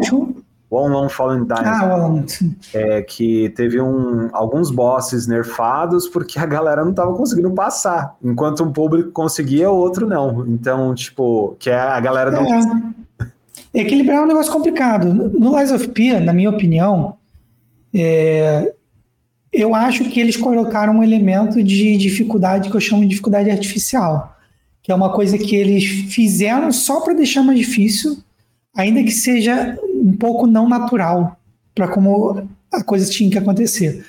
Que é o que a gente está falando do cara segurar o ataque e do nada ele descer. Entendi. Porque ele tira do jogador a possibilidade de reagir ao ataque e se, te, ele coloca é, no jogador a necessidade de se acostumar com o timing meio que na cabeça para poder tentar bloquear um golpe, por exemplo. É, para mim, eles abusaram um pouco disso no jogo em, em vários lugares. Porque, tipo, a leitura do golpe estava boa. Se o golpe descesse de um jeito natural, como o inimigo fosse fazer, ainda assim teria dificuldade, mas seria possivelmente um pouco mais fácil, porque o jogador faz a leitura e reage. Em vários golpes no jogo, eles tiraram a possibilidade de reação e te colocaram numa situação de decoreba, digamos assim. Cara. Você tem que decorar o tempo de reação. E Tá. aí, para mim, foi uma coisa colocada artificialmente. Que eles decidiram acelerar ou diminuir ali a velocidade do da, da animação de um jeito específico que tornou algumas coisas muito difíceis. E que não precisava, porque se eles tivessem colocado a velocidade um pouco mais natural, a leitura do golpe estava muito boa, porque eu acho que as animações do jogo são boas.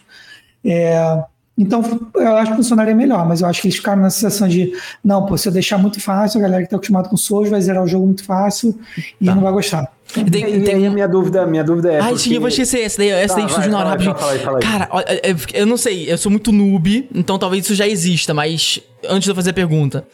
É. Pelo que eu sei, quando você tá lutando contra um boss, ele tem meio que. Ah, na programação, ele tem meio que faixas na vida dele que ele muda a forma de luta, É certo? movesets. São os movesets, é isso? Isso. Isso é assim que funciona no Souls-like, né? É, é comum, não, era, não, não é uma regra, não é, principalmente no Dark Souls 1, não tinha muito isso, mas foi se tornando mais comum ele mudar de moveset conforme ele tá próximo da morte. Beleza, então minha pergunta vai fazer muito. Minha pergunta, na verdade, vai ser mais uma reflexão que a gente pode ter aqui todo mundo junto. É, Ela vai fazer muito sentido. Já imaginou? Assim, e isso ia ficar muito mais difícil, mas ia ser muito divertido. Ia. ia- eu não sei até onde isso, isso daria pra ser feito em, algum- em algum jogo tipo Souls-like, que é o seguinte: é, o boss tem uma IA que ele percebe que você notou que ele tem um movimento, e aí ele muda. Entende o que eu quero dizer? Ah, eu acho que já Caraca. tem isso, não, Ítalo? Já tem Caramba. uma forma de ele encontrar padrões do que você já, já tá acostumado a fazer. Porque, por exemplo, porque na minha Assim, cabeça, que ele. É possível, eu sei que é, entendeu? Eu não sei se isso está sendo usado como um, um dispositivo nos jogos. É, porque, porque pelo que eu sei, ah, você, por exemplo, ele faz esse ataque que vocês falaram, de parar e pum. Beleza. Aí você. Aí quando você pega o jeito, você vai, vai. E aí chega uma hora que ele muda. Mas aí você meio que já sabe que ele mudou, não porque ele entendeu que você, que você sabe que ele tá fazendo aquilo. Mas porque tava na programação que quando chega naquele, naquele ponto da vida dele, ele muda a abordagem. Agora, e se tem uma IA dentro daquele NPC, daquele, daquele boss, né? Fala aí. Tá, eu tive a oportunidade de entrevistar o Alistair Hope, produtor criativo do Alien Isolation, já falei sobre isso pra vocês. E lá o Alien, é, o próprio Alistair, ele falou, cara, a gente programou ele com uma inteligência que ele aprende com o jogador. Então, se o jogador é mais agressivo, você, o boss é mais agressivo. Se o, no caso, o Xenomorph ali, se ele é menos agressivo, você consegue ter um pouco mais de facilidade durante o jogo. Então, é, eu entendo que a, é possível que seja aplicado dessa forma também nos Souls Likes, dependendo É, eu tipo diria de... que essa adaptabilidade do inimigo ela é possível e não é nada de outro mundo, honestamente. Ela é, É, então assim, não, é, não seria um é, IA, é- mas é é, mais uma forma... uma ideia de design. Se você acha que isso vai favorecer o jogo, você faz. Se você não acha, não. Eu acho que atualmente no formato que os Souls são entendidos, é, eu não acho que seja uma característica prevalentemente positiva.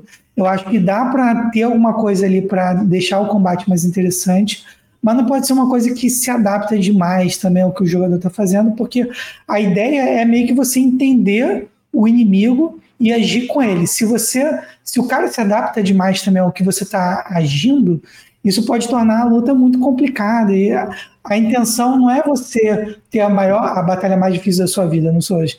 A, a, a para mim a intenção é aquilo que eu falei, é você resolver o puzzle que aquele boss é. É você entender como funciona lutar com ele. Se ele fica se adaptando demais ao jogador, é, você não está resolvendo o puzzle, você está. Quase, é quase liberar o PVP, jeito, né? Quê? É quase liberar um PVP, né? É, vai ser Inclusive, vai ter demais, PVP? Assim. Vai ter PVP? Não, então, o Deathbound ele é um jogo basicamente offline. Você não, não tem multiplayer, não. É uma, multiplayer é muito difícil. É, eu é, sei, justamente. Do de custo para você desenvolver também. Manter um sabe? servidor também, né? É, então a gente não está numa posição de fazer um jogo que tem esse nível técnico visual e ainda por cima ter toda a parte de sincronização e tudo mais de, de um jogo multiplayer. Então a gente preferiu focar na experiência offline mesmo. É, até porque tem algumas. Assim, com certeza vocês ali no off devem ter falado, pô, seria legal um multiplayer quando esse jogo estourar, né? Tipo. porque, pô, é ou no mínimo um co-op ou algo parecido com isso, né? Eu não sei. Mas. Eu sei que tem muita coisa que a gente só vai poder conversar quando realmente o jogo estiver próximo do lançamento ali, né? E como a gente falou, a gente vai chamar de novo ali próximo lançamento. A gente tá chegando no final, mas a gente tem uma dinâmica que nem o Shin sabe, tá? Ito, nem o Ítalo, nem o Shin sabem. Que a gente não chama... sabem. Pode falar, Não é da época deles. Rapidamente, só para saber, Deathbound, você já tem custo dele?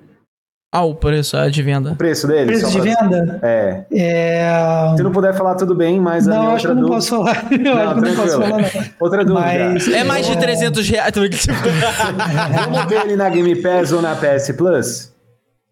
Eu não tenho informações muito, muito é, consolidadas em relação a isso. Ah. É, isso é uma coisa que vai passa muito por negociação da publisher, por uhum. estratégia de venda.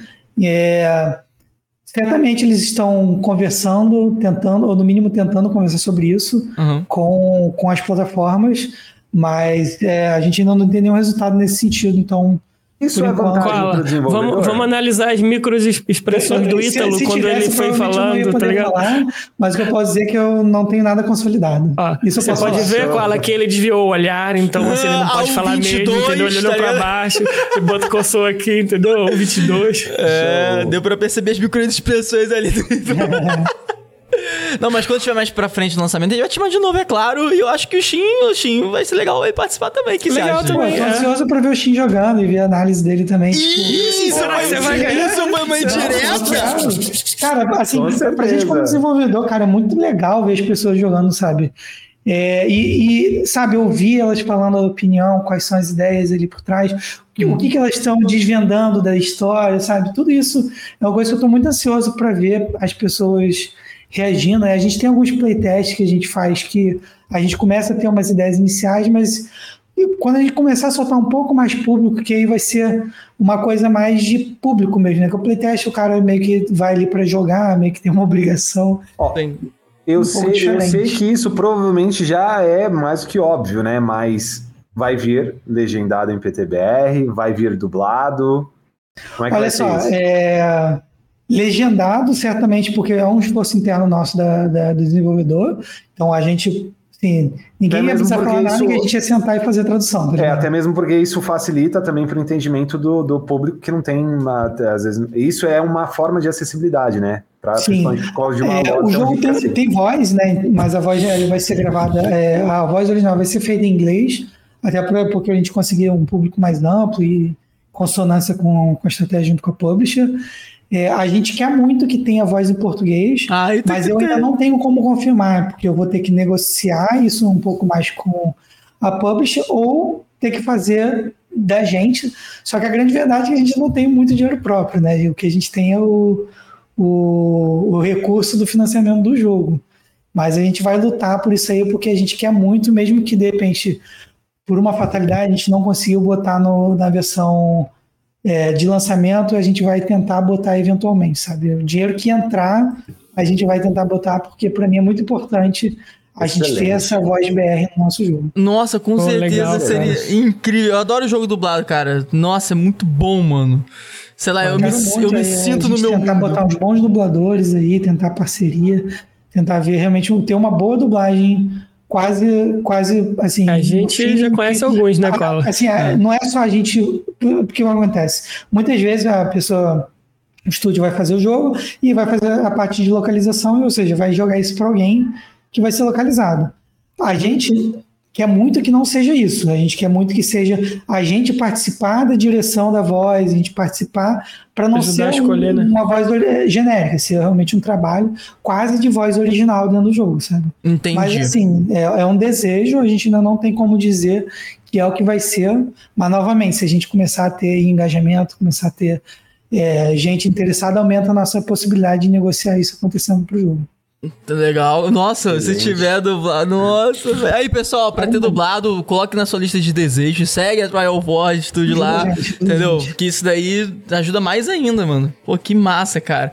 Bom, como eu tava falando, é, nem o Shin nem o Ita não sabem que a gente quer fazer uma dinâmica com ambos, vocês dois. É, pedir pro nosso diretor de cenas separar alguns algumas capas dos renomados de alguns renomados jogos estilo Souls-like e vocês vão dar nota e falar o porquê da nota. Legal. Beleza? Lá. Então, mas antes de colocar na tela aqui pra gente, avisar todos os tripulantes, todo mundo que tá assistindo aí. Pessoal, não se esqueça de seguir aí a Nave Podcast, todos os convidados de hoje, os links estão aqui, sempre fica na descrição. A gente faz isso aqui, a gente troca uma ideia descontraída, uma ideia da hora com um monte de pessoas com trabalhos incríveis. Um monte, não só da área de jogos, é um monte, assim, surreal, é muita loucura que acontece aqui. Praticamente todas as áreas. Todas, praticamente, entendeu? Mas porque a gente tem uma proposta que é encontrar pessoas que têm trabalhos incríveis e que a gente sente estar próximos a estourar a bolha do sucesso e do reconhecimento, tá bom? Então, vamos lá, Notum, coloca pra gente aí na telinha o primeiro que o Noto separou pra gente. Ó, eu quero que o pessoal do chat também dê nota, tá é, ligado? dá a nota também. Calma aí. Beleza. Oxi. PS, não, não sei, nunca joguei isso. Né? É, eu pessoa desenvolvedor e a galera fala, pô, o cara falou mal e lançou esse negócio aí. Ih, caraca, aí, ó. Quem Rapaz. começa? Começa aí, ó. Pô, lá, Shin, qual nota você dá, Shin? Dark Souls, o primeiro. Dark Souls, o primeiro. Ah, então, esse daí é o remaster, né? É, mas remaster só muda- Teve, não, teve algumas melhorias ali, mas, cara, pra mim. Pra mim, um 9. Por quê? Ah, cara, é, é que pra mim ele só foi. Eu, eu, eu falo, pra mim, 10 de 10 pra mim é o Demon Souls. Porque ele tem um aspecto muito pessoal pra mim. E o Dark Souls foi só, tipo, uma forma de vamos continuar esse universo, já que a Sony não quer continuar, né? Hum, entendi. Enfim. Legal. Tá, e, Bom. vo- e você, Ítalo? Vamos lá. É, eu também tenho uma história assim, bem. Minha nota vai ser afetada pela minha história com os Souls e com esse jogo em particular. Aham. Mas basicamente o Dark Souls foi o primeiro que eu joguei. Né? Eu não comecei no, no Demon Souls. Mas é, inicialmente eu achei que ia ser, ah, beleza, vamos ver aqui um jogo que o pessoal fala que é difícil, vamos ver se é mesmo. Eu morri aqui, morri ali. Falei, pô, cara, eu acho que não tem nada a ver sobre ser difícil o jogo. Pra mim, ele tem a ver com ser uma boa experiência de jogo, ser maneiro. Uhum. E, cara, eu gostei muito do jogo. Eu acho que o Dark Souls, do ponto de vista de level design, o Dark Souls, esse Dark Souls não foi superado, porque eu acho que ele fez coisas muito incríveis em, em exploração não linear. É, você consegue acessar áreas avançadas no jogo no começo, se você fizer certos caminhos. Você se depara do nada voltando para um lugar antigo de maneira orgânica. Então, assim, esse jogo para mim tem uma experiência muito completa. É claro que eu vou ter que analisar ele aqui dentro do contexto tecnológico da época. Ih, já vai vir meio dos nomes aí. O cara tá se aprofundando demais, velho. É que, é que, é que É ele- muito que- profundo esse Que- cara. O que, que acontece? acho que vai Esse ser jogo cinco. foi lançado numa época. Se eu falar, pô, do ponto de vista de dinâmica de combate, tem que ana- é, o legal pra é mim o Dark Souls analisar 3 ele superaria. com a cabeça Mas eu acho que o época. Dark Souls, no contexto dele, ele é 10. Pra mim, ele é 10. 10, tá. Caraca. Esse é o meu pô. 10 de 10. Nossa, bom, então 10 de 10. Eu não vou dar nota porque, gente, eu não joguei, infelizmente. Mas vamos lá, não me critique. vai lá, vai, ô Noto, bota o próximo aí. Dá um zoomzinho nesse daí, tá pequenininho. Opa, Dark Souls 2. Aí, aí é complicado, né? O bicho, esse daí evoluiu tudo, né? E... E, e- e esse daí, ele, ele é o que veio a atualização, né? Porque tem o Dark Souls e tem esse Dark Souls Color of the Forsaken. Hum. É, enfim, eu, cara, 10, né? Não tem como. Uau! Não, look Eu ver, eu, this. quero, eu- eu quero ver o Ítalo que deu 10 pro outro, então. Eu quero ver o que ele vai fazer nesse agora. Então, eu tenho um problema muito sério com Dark Souls 2, eu não gosto dele. Sério? Caralho! Então, esse que é o 5 que vai vir aí. É, pra mim, dos, dos da From, ele é o pior.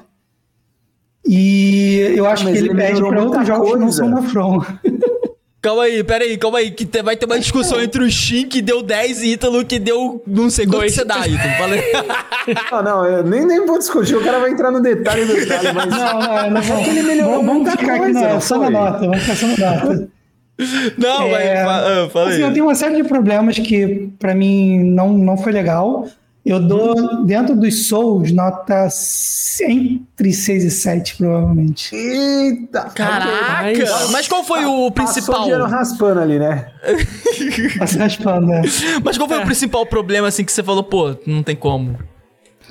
É, cara, é jogabilidade, principalmente. É, feedback de hit nos inimigos, é, algumas dinâmicas. Por, por que, que eu condeno ele? É, eu tenho uma visão de como são as coisas. É que tem algumas E coisas pra que mim, ele, ele devia evoluir o 1, e pra mim ele involuiu o 1. Eu acho que ele ele. tem coisas que ele dificulta mais ainda, tá ligado? Mano, eu não tenho problema com dificuldade, sabe? É, Não, é, é, é, é eu acho que ele dificulta porque ele errou em como foi feito. Esse é o meu problema. Acho que Ele tem o Às ponto. vezes você morre de um jeito, cara, nesse jogo que você fala, mano, não é possível, mano. Deve ter o tinhoso nesse jogo, velho. É muito. Tem umas coisas de feedback de feedback de hit. Às vezes você toma, um, você toma um hit e não sente, às vezes você bate e não é tão interessante o hit. Aham. É, tem umas coisas de colisor que são muito estranhas. É, e no final, a experiência de jogo, para mim, ela tinha um jogo, e esse jogo não foi, acho que, dirigido diretamente por Miyazaki. Acho que Então, teve a até o- não pegou ele de frente porque ele estava fazendo o, o Bloodborne. Para mim, o Bloodborne pegou É. os recursos que fariam Dark Souls 2 ser um bom jogo. Entendi. que teve até um lance que o próprio Miyazaki ele não era muito fã de continuação, né? Pode ser, eu acho que é por isso que o 3 é um jogo de novo. Então bota aí, nota, um próximo aí. É, o 3, o 3 dá uma caída monstra, né, gente? Mas, enfim. Aí, Dark Souls Cara, 3. é, o Dark Souls 3 eu acho que ele, ele deu uma evoluída em algumas coisas de combate. Foi mais gráfico. Do ponto de vista tecnológico, assim, ele se tornou um pouco mais dinâmico. É, visualmente ele evoluiu, porque, né? é, Acho que era o caminho natural. Você faz um, um jogo, Sim. alguns anos depois, ele tem que ser evolu- evoluído no, no visual, não tem jeito. Então, acho que ele conseguiu. Para mim, ele, ele fez o trabalho de resgatar e evoluir o, o 1, onde o 2 não fez. Só que, assim, ele acabou repetindo muito a, a história e os hooks do 1, e ele não conseguiu ter um jogo muito próprio, sabe? Ele acabou voltando demais pro 1. Tá. Então, tu, tu se sente assim, pô, eu já vi isso, eu já vi essa história, eu já vi essa ideia, e ele ficou muito é, pouco original, mas para mim, Entendi. do ponto de vista de game design, eu acho que ele conseguiu evoluir Tá. em cima de várias coisas do, do Dark Souls 1, cara. Antes de você dar a nota, o Shin, expresse também você, fale também, no final os Eu- dois eu falam a não- nota. Eu não tenho nem o que falar, porque, tipo, de fato, é, para mim ele teve uma melhora visual muito significativa. Porque quando eu joguei Uhum. ele pela primeira vez, eu falei assim: caraca, isso tá muito bonito, mano. Sim. Mas questão de jogabilidade. É, como eu joguei muito espaçado e geralmente eu não jogo sequencial, eu sempre vou é, é, trocando estilo de jogabilidade de jogos que eu vou jogando para não viciar e também nem saturar. Eu não, eu não senti tanto, tanto melhoria assim nesse aspecto, mas o cara é mais técnico do que eu, mano. Eu, eu, falei, eu não sou desenvolvedor, eu sou Não, você é jogador. jogador também, tá Não, eu sei, mas é é diferente. Ele, ele vai muito mais na análise, no, no- detalhe do detalhe. Mas pra mim é um jogo. Ele, ele é, hum, pode dizer que ele é o precursor do que o Elden Ring poderia vir a ser. Com certeza, cara. Pra mim, o Elden Ring pegou o Dark Souls 3. Eu acho que muito da forma como é o combate do Elden Ring, blá blá blá, veio da raiz do Dark Souls 3. É, o Elden ali pra mim é um filho entre Zeldinha e Dark Souls 3 ali, mano. Puta, É, que é breve, muito né? isso. Tá, e qual a nota que vocês dão? Fala aí. Cara, Cara, 9,5. É, eu tô, eu tô por aí, 9, 9,5, cara, porque é, ele é um jogo bem completo e eu acho que ele pede pro 1, porque ele não faz a mesma brincadeira no nível de level design que o, que o Dark Souls 1 faz. Ele abandona o, ele abandona a coisa de você ter que lutar para chegar nos lugares uma segunda vez. Tipo, ele saiu botando teleporte em todas as bonfires. São coisas que eu acho que facilita, mas eu acho que tira um pouco da experiência de sobrevivência e dá valor ali às conquistas que você tem no jogo, porque facilita demais, fica muito user-friendly. Faz sentido. Nota 1. O, Próximo o Steam, na o Steam deu 9 pro primeiro e 9,5 pra esse? É por causa dessas evoluções. Ah, tá. É. bom, legal. Vamos lá, nota um próximo. Vamos ver qual é o próximo aí, rapaziada. é o anel do Den Ring. velho. É Ah, não tem o que falar, né? Assim, é, questão de história, eu acho que ela evoluiu bastante. A forma como é contada, a forma como você acha as informações, a forma como, como um todo. É, diferentes bosses você consegue matar de diferentes formas, as builds que você faz, as armas que você encontra. Esse, particularmente, só quando você pega ali, sei lá, o estilo de jogabilidade que você vai adotar, a build que você monta, dificilmente dá para você. No meu ponto de vista, você consegue é, é, usar muito mais armas nesse aspecto. E você tem muito mais formas de jogar esse jogo. Hum. O que Zelda fez mostrando a- a- a- o mundo aberto e o que você, você fala, quero chegar até ali, vou, vou até lá e você consegue chegar. Esse jogo trouxe muito disso. Ele, pra mim, também é um 10 de 10, porque Elden Ring, embora eu discorde que ele deveria ter recebido o GOT, eu concordo que por tudo que ele trouxe, ele merecia o GOT. Mas é um jogo incrível esse. Caraca, tá aí, Ítalo.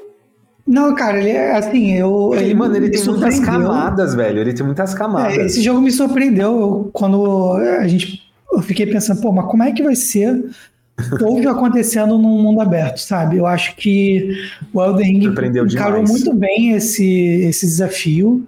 Eu acho que ele trouxe fórmulas e maneiras de lidar com isso muito boas, a forma que você progride, o mapa ir abrindo.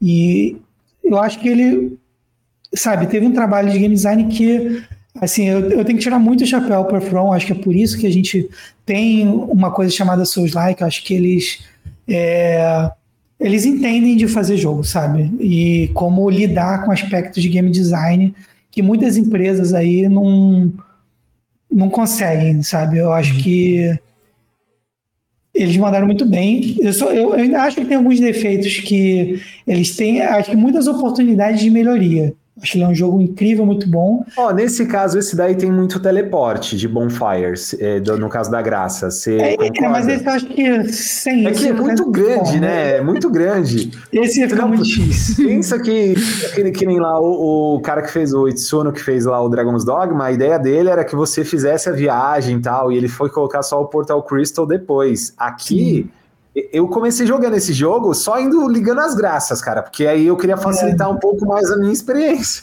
Mas eu acho que esse jogo ele podia fazer. Porque eu acho que o Dark Souls fez um fez bem isso, que é.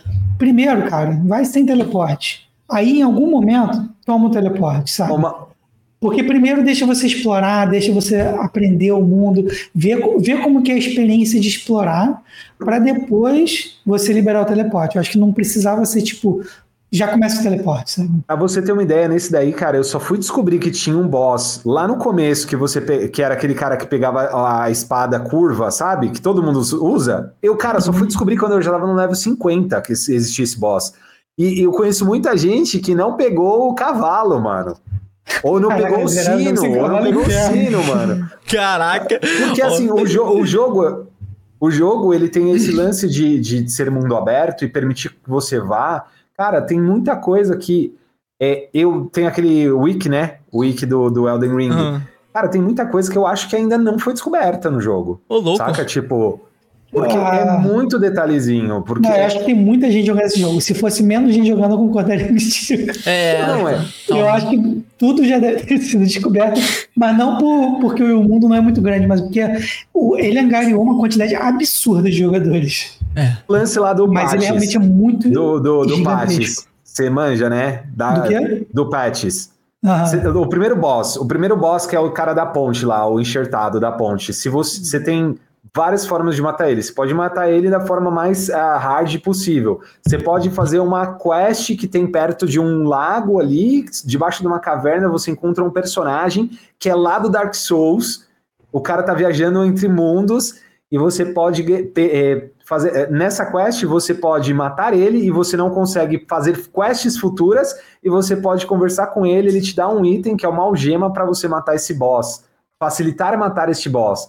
Então, assim, você tem várias formas. Mano, é uma liberdade absurda. É muito. é, assim, pra mim, ele teve muita inspiração no, no que Zelda se propôs ali.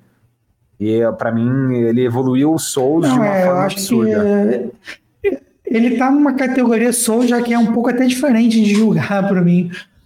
Mas, é assim, é, eu tô entre 9, eu não vou dizer que é 10 10, vou dizer que é 9,5 chegando no 10, entre 9,5 e 10, porque eu acho que, na verdade, ele, ele não ganhou 10 pelo motivo, por um motivo estranho, na minha opinião. Tipo assim, ele elevou o gênero, só que ele acabou criando muita oportunidade de melhorar por causa disso. Isso tem é coisas de muita repetição de boss, algumas áreas que poderiam ter Ok. um pouco mais de vida e estavam um pouco vazias demais, e a experiência de multiplayer poderia ser melhor. Tá. Porque eu, eu consegui zerar todos os Dark Souls jogando multiplayer e achei interessante jogar. Só que no Elden Ring é muito ruim jogar multiplayer se você quiser ter a experiência cooperativa completa do jogo. Entendi. Sério? Então, É, um como o mundo 9.8 aberto, assim. Não permite você navegar no mundo de cavalo. No multiplayer, você fica muito limitado em jogar multiplayer. Então ele acabou criando os novos problemas, que faz parte porque eles inovaram muito. É, Mas é um jogo muito bom, muito, muito bom. A, a From foi se superando assim. Eu me pergunto que, que- qual que vai ser o próximo game deles. Se eles vão fazer igual a Ubisoft e dar um passo para trás, né? Tipo Mirrored, ou se eles Meu vão Deus. conseguir trazer uma coisa ainda mais evoluída. Porque ho- hoje a gente tem o, o, o- a Lágrimas do Reino lá, né? O, o novo Zelda, que se, que se inspirou em Elden Ring quando fez aquele submundo, saca? Aham. Pra mim, ali teve uma certa inspiração. Um inspirou o outro, tá ligado? É muito interessante É, isso. é, é bem, bem. E qual nota, Shin, que você dá nisso? No, no Elden? É. Então, por toda a evolução. É que ele, ele mudou muito o gênero, cara. Nenhum outro jogo Souls like. Eu acho que o Shin dá 10, dá 10, Shin. Não, é, é 10. Nenhum 10. outro Souls que, que vem depois de Elden, se não tiver um, um pouco do que ele tem, mano, não tem como ser Uau. 10 mais. Sei Caraca. lá, tipo. 10 e, e Aquele- mais que 95. Eu posso estar um pouco emocionado, mas é que eu, eu fiz muito, mano, é que eu fiz muita live de Elden Ring, cara. Nossa, eu fiz mais de 30 lives de Elden Ring. Eu nem.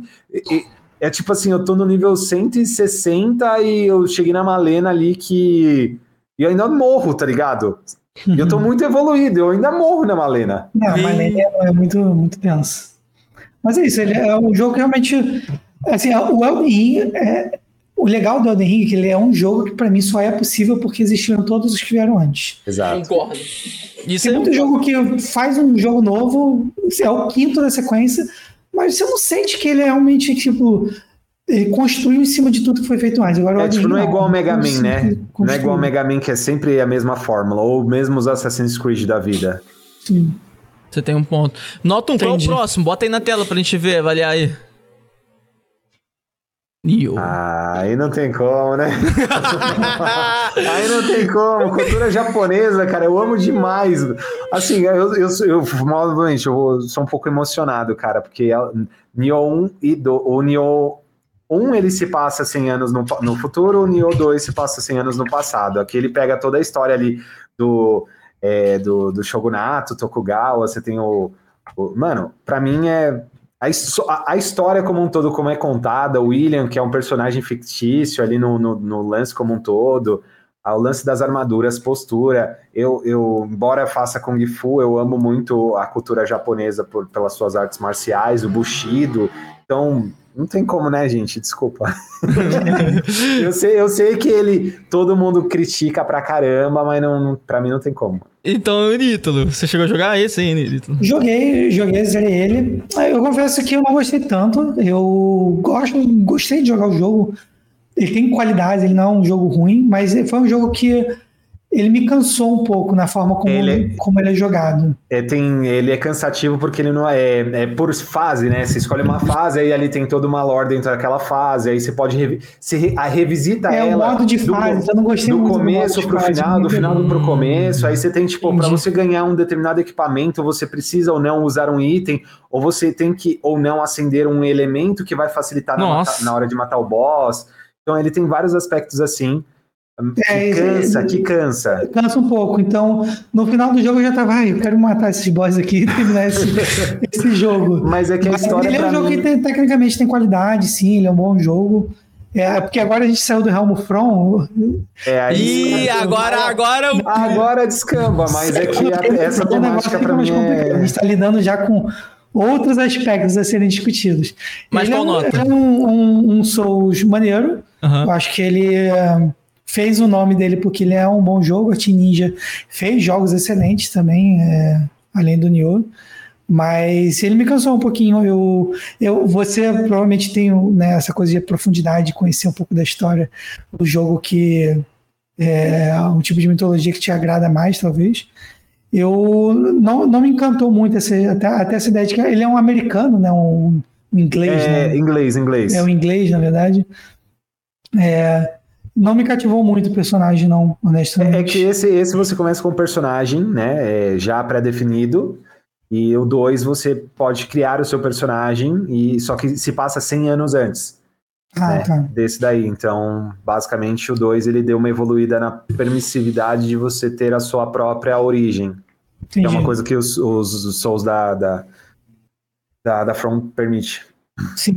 Acho que ele me cansou um pouquinho também, porque eu, eu tava esperando jogar ele de um jeito, e ele tem um jeitinho de jogar também que. É que eu era apaixonado pelos jogos do Tenchu, lá da época do Play 2, lá. Então, tipo, mano, para uhum. mim. Porque esse, ó, pra você ter uma ideia, esse lance lá do que eu tinha falado lá no começo, não quero tomar muito tempo, mas esse jogo foi anunciado para lançar no Play, no Play 3 e ele só foi lançar na, no, no final da vida útil do PS4. Nossa. Caraca. Então, ideia. Então é o lance de anunciar uma coisa que ainda não estava pronta com a ideia de Nossa. conseguir prospectar investimento. Ele só foi lançar uhum. no PS4 lá no final quase do PS4. Tá, e qual nota? Vocês não falaram ainda. Não, ah, eu, eu gostei muito, é. nota 5. então, como eu Não, disse, pra mim ele é muito melhor que Dark Souls 2. Polêmico. É, 7,5. 7,5 legal. Ixi. Ah, não tem como, né, mano? É, Xinha 10, é, pô, Xinha 10. Cara, eu, eu amo a cultura oriental, japonesa, chinesa, enfim. 10, Mas né? eu gosto muito do Dynasty Warriors e do Samurai Warriors. E eu, eu gosto muito de um filme é, chinês, eu sei que você não é, não é chinês, né, mas.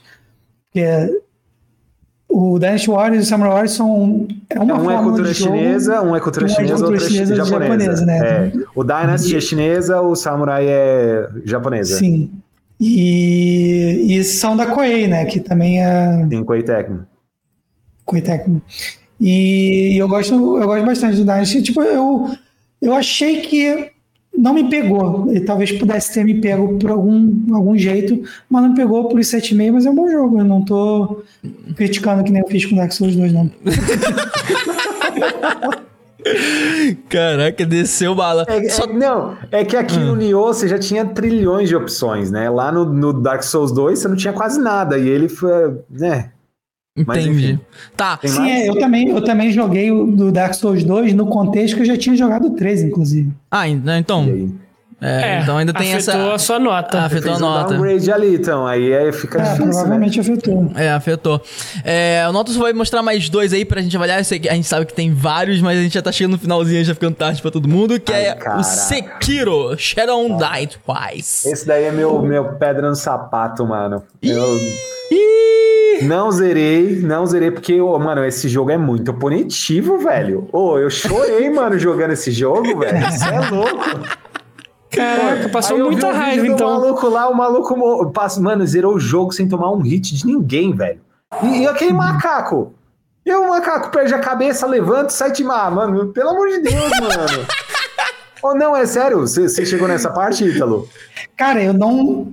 Então. Ele não jogou esse, ah!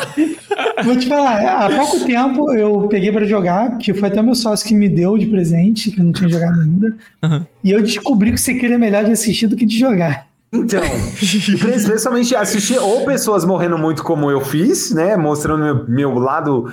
Não, eu acho que maneiro ver os caras jogando bem. Não, oh, eu vi uma Porque é bonita a batalha. Tá é bonito, também acho. Bem, também acho o, bonitão. O cara, o cara, pra você também, eu, eu curto bastante Naruto. O maluco pegou a skin do Sasuke e colocou o mod de skin do Sasuke no personagem e ele jogou contra a cobra que tem a, lá no, no, Naruto, tem um episódio que o Sasuke luta uhum. contra o Orochimaru em formato de cobra.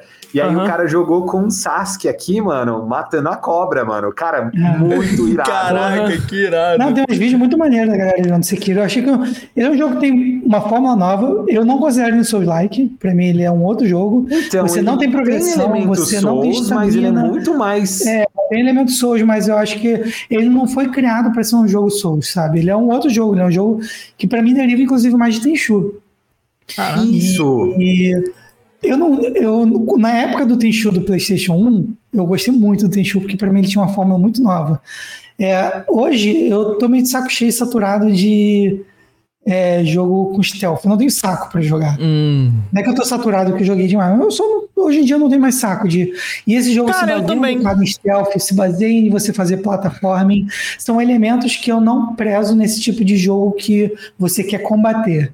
Então eu prefiro só você explorar de uma maneira que você não tem que ficar pulando de galho em galho, não precisa ficar se esgueirando. E aí eu fiquei meio de saco cheio, eu joguei só um pouco, o jogo que eu falo que não clicou para mim, sabe? Eu não, uhum não consegui sair da primeira marcha e, caraca, tô jogando, jogando. Não, e eu morri eu, muito, mano, nesse jogo. Eu morri muito também, Nossa. mas não porque é, ele é difícil, mas porque você tem que, tem que ter um approach stealth para você não cair numa situação roubada, de que, tipo, você vai ter que lutar contra cinco caras, é extremamente difícil jogar contra cinco caras, e eu falei, pô, não tenho saco pra isso. Aí eu parei. Eu provavelmente não, vou tentar que mais. Se você morre, ou você vai lá na bom, no, na, no templo e faz aquela orada, os bichos, como bom, todos Souls-like, né? Element Souls, ou a, a galera volta à vida e às vezes você não passou daquela parte, ou não liberou o novo caminho, ou, enfim, aí é um saco. Nossa. É complicado. E, o e com nota? Dele... Cara, cara eu, eu, não me sinto apto a dar uma nota, eu acho, cara. Eu, ah. eu avancei bastante, mas não zerei, mas sei lá, para mim um 8, cara. Eu sei 8. que é impressionante, assim. Né? É, que... Eu acho que é um jogo que tem muita qualidade, eu acho que ele tem um público certo, tá ligado? Eu acho que ele só não é pra mim, tá, sabe? Aprendi a jogar ele. Eu, eu não colocaria ele como Soul-like. Hum, isso daí é discutível, hein? E, caraca, que loucura. Pra porque... mim é um jogo que veio da From, e por isso, se fosse qualquer outro estúdio tivesse feito esse hum, jogo, é da Activision, não é? que ele é Souls-like. Ele não é Activision? Não, a Activision publicou, eu acho. Mas ele é da From Software. From Software. É. Bom. E aí, eu acho que ele tem elementos Souls, com certeza, até por ser sido feito pela From. Mas ele não, para mim. É que ele mudou é o estilo de combate, né? Foi aquilo que eu te perguntei lá. Ele vai na, na, na pegada de quebrar a defesa ou mais. Enfim. Sim, sim. Mas é isso. Tá, e o próximo e último e mais importante de todos, bota na tela nota 1. Eita! Boa! o Xi não tá apto para votar. Esse é o jogo que eu não joguei. como, como foi dito anteriormente. Ah, ó, eu pela minha, por, eu ser, por, por, eu ser muito chato com Souls-like, me critiquem, me julguem, foi o primeiro Souls-like que eu gostei. E eu joguei a demo. E olha só que ele evoluiu e eu não joguei ainda evoluído. Então, assim, a minha nota foi 9,5. Por quê? Porque foi a primeira vez que eu joguei um Souls-like, não sabia como era, e era uma demo. Então, só por causa disso mesmo. Entendeu? E não tem nada a ver, não tem nada a ver com o fato do desenvolvedor estar tá aqui, pô, gente. Não, não e, outra, e outra coisa. Não, cara, vou te falar. Eu já, eu já joguei demos, já joguei pré Eu já joguei. Cara, eu já joguei jogo em AAA em acesso antecipado. Mano, eu andava um minuto no jogo e encontrava um bug. Eu juro pra vocês Caralho. que poderia ter bug nesse jogo, mas no tempo que eu joguei a demo do início ao fim não encontrei nenhum. Caralho, mano. Esse é, o, é, exatamente, entendeu? Então, assim, esse é o primeiro ponto. E o segundo ponto que foi a primeira vez que eu joguei um jogo Souls-like e que me diverti. Tá ligado? Então, assim, não tem o que falar criticando, Foda. tá ligado? Tipo, 9,5. Então, então você só não deu 10 porque você é cuzão mesmo. Sim. Só não dei 10 porque, na verdade, era uma demo. Aí eu não. Tipo, É, acabou. E aí eu não deu 10 sabia. pra não soar falso. Né? É, legal, legal, gostei. 9,5 pra soar mais verdadeiro. Entendi. Exatamente. Ah, macete, tá legal, gostei. é. Gostou, entendeu? E você, Ítalo, qual nota que você dá? Pô, cara, Eita, essa, essa é braba, hein? Poxa. O cara tá pensando é curta. Isso é curta. Não, cara, assim, é... primeiro, a gente como desenvolvedor e considerando a materialidade do processo de produção, ou seja, nem tudo é o ideal, nem tudo tá como você quer, você não pode fazer o jogo com tudo que você pensou, a gente tem que cortar coisa aqui, mudar coisa ali. É, o jogo que, eu, que a gente às vezes tenta fazer ou queria fazer não é o que vai sair no final. Então a gente fica assim, pô, não é o jogo 10 de 10, porque o jogo 10 de 10 vai ter que chover dinheiro aqui no meu colo. Excelente. Mas, assim, cara, eu tenho muito orgulho do, do jogo que a gente está fazendo. Eu acho que é, eu quero muito que o Deathbound ele seja uma porta de entrada, né? Ou mais, mais uma porta de entrada, né? Porque não sou só eu que estou fazendo jogo aqui no Brasil, mas eu quero que ele sirva também como uma porta de entrada para o público reconhecer o sucesso aqui dentro do Brasil, que traga mais atenção, que a galera dê mais valor, principalmente o público é, do próprio Brasil. Eu quero que é, dê uma moral, sabe? Eu quero me orgulhar desse jogo que a gente está fazendo. Eu gosto muito do, do trabalho que a gente está fazendo e não é uma coisa que eu estou fazendo, né? É uma coisa que tem 20 pessoas envolvidas nesse jogo. Legal. Só internamente com a gente, ainda tem outras pessoas ao redor. É, sim, muita dedicação nossa, muita dedicação minha, pessoal, para tocar esse projeto. É, tem muito sacrifício, sabe, para a gente chegar aqui onde a gente está hoje. É, tá vendo essa capa, tá vendo esse trailer que saiu, o teaser de combate. E, assim, muito sacrifício mesmo para tá chegando num resultado que a gente tem todo esse orgulho, que a gente quer ver as pessoas jogando, se divertindo. É, tipo, não vai ser um jogo 10 de 10, tá ligado? Vai ser um jogo que vai, inclusive, eu sei que vai sofrer muita crítica de gente achando que tinha que ser que nem os AAAs, não é um jogo AAA. Ele é um jogo que tem a posição dele de mercado, sabe? Ele tem as limitações que fazem parte do investimento e o, o, o, o que está sendo colocado de investimento e de recurso para desenvolver o jogo. Mas eu acho que dentro das nossas possibilidades ele é um jogo muito bom.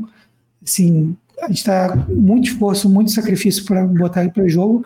Mas não se engane também, estou sendo humilde aqui nessa avaliação, mas eu tenho que dizer que, cara, a gente está fazendo de tudo para ser um bom jogo. A gente vai, não vai ser um jogo de gráfico ultra realista, não vai ser um jogo que tem, sabe, tudo top notch, mas é um jogo bom. A gente está fazendo a experiência de jogo boa, a gente está botando uma história maneira.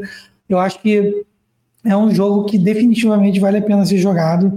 E eu não falo isso só porque é um jogo meu, porque tem outros jogos meus que eu não vou ficar aqui falando para você jogar, porque Uhum. eu não acho que é a experiência que a gente está fazendo dessa vez com Deathbound, sabe? Eu acho que é, sabe, eu trabalho muito maneiro da equipe toda, sabe? Galera de narrativa fazendo uma história muito maneira, sabe? Intrigas e, sabe, é, luta pelo. Sabe, tem muita coisa muito maneira na história. Uhum. Acho que vocês vão curtir. É, o gameplay, eu acho que a gente conseguiu na, no, no gameplay de troca de personagem trazer elementos muito maneiros. Eu acho que a gente inovou no nível que ultrapassa a maioria das, das mudanças e evoluções aí que a gente vê nos outros Souls likes. Eu acho que a gente conseguiu trazer um elemento que participa de maneira muito efetiva do jogo e torna ele diferente. Não é só tipo, ah, é, é um Souls like quase tudo igual, mas tem uma coisinha aqui outra diferente. Eu acho que a, a transformação e tudo que a gente fez ao redor da transformação traz é, coisas muito boas no jogo. É, para mim, eu vou botar aqui 10 de 10 porque eu gosto do que a gente está fazendo. Eu acho Legal. que é, sabe, a gente vê todo o esforço, tudo que a gente está fazendo para chegar no resultado e para a gente é maravilhoso, sabe? A gente tem que dar muito valor para o que a gente está conseguindo atingir. é, dentro do contexto do Deathbound, ele é 10 de 10. Legal, cara. É muito bom. Então a gente terminou Maneiro. com esse último daí, cara. E o que você achar nessa dinâmica da gente avaliar aí? Achei Pô, interessante. maneiro, maneiro. Assim, eu, eu sei que eu vou ser colocado na cruz aí por algumas notas.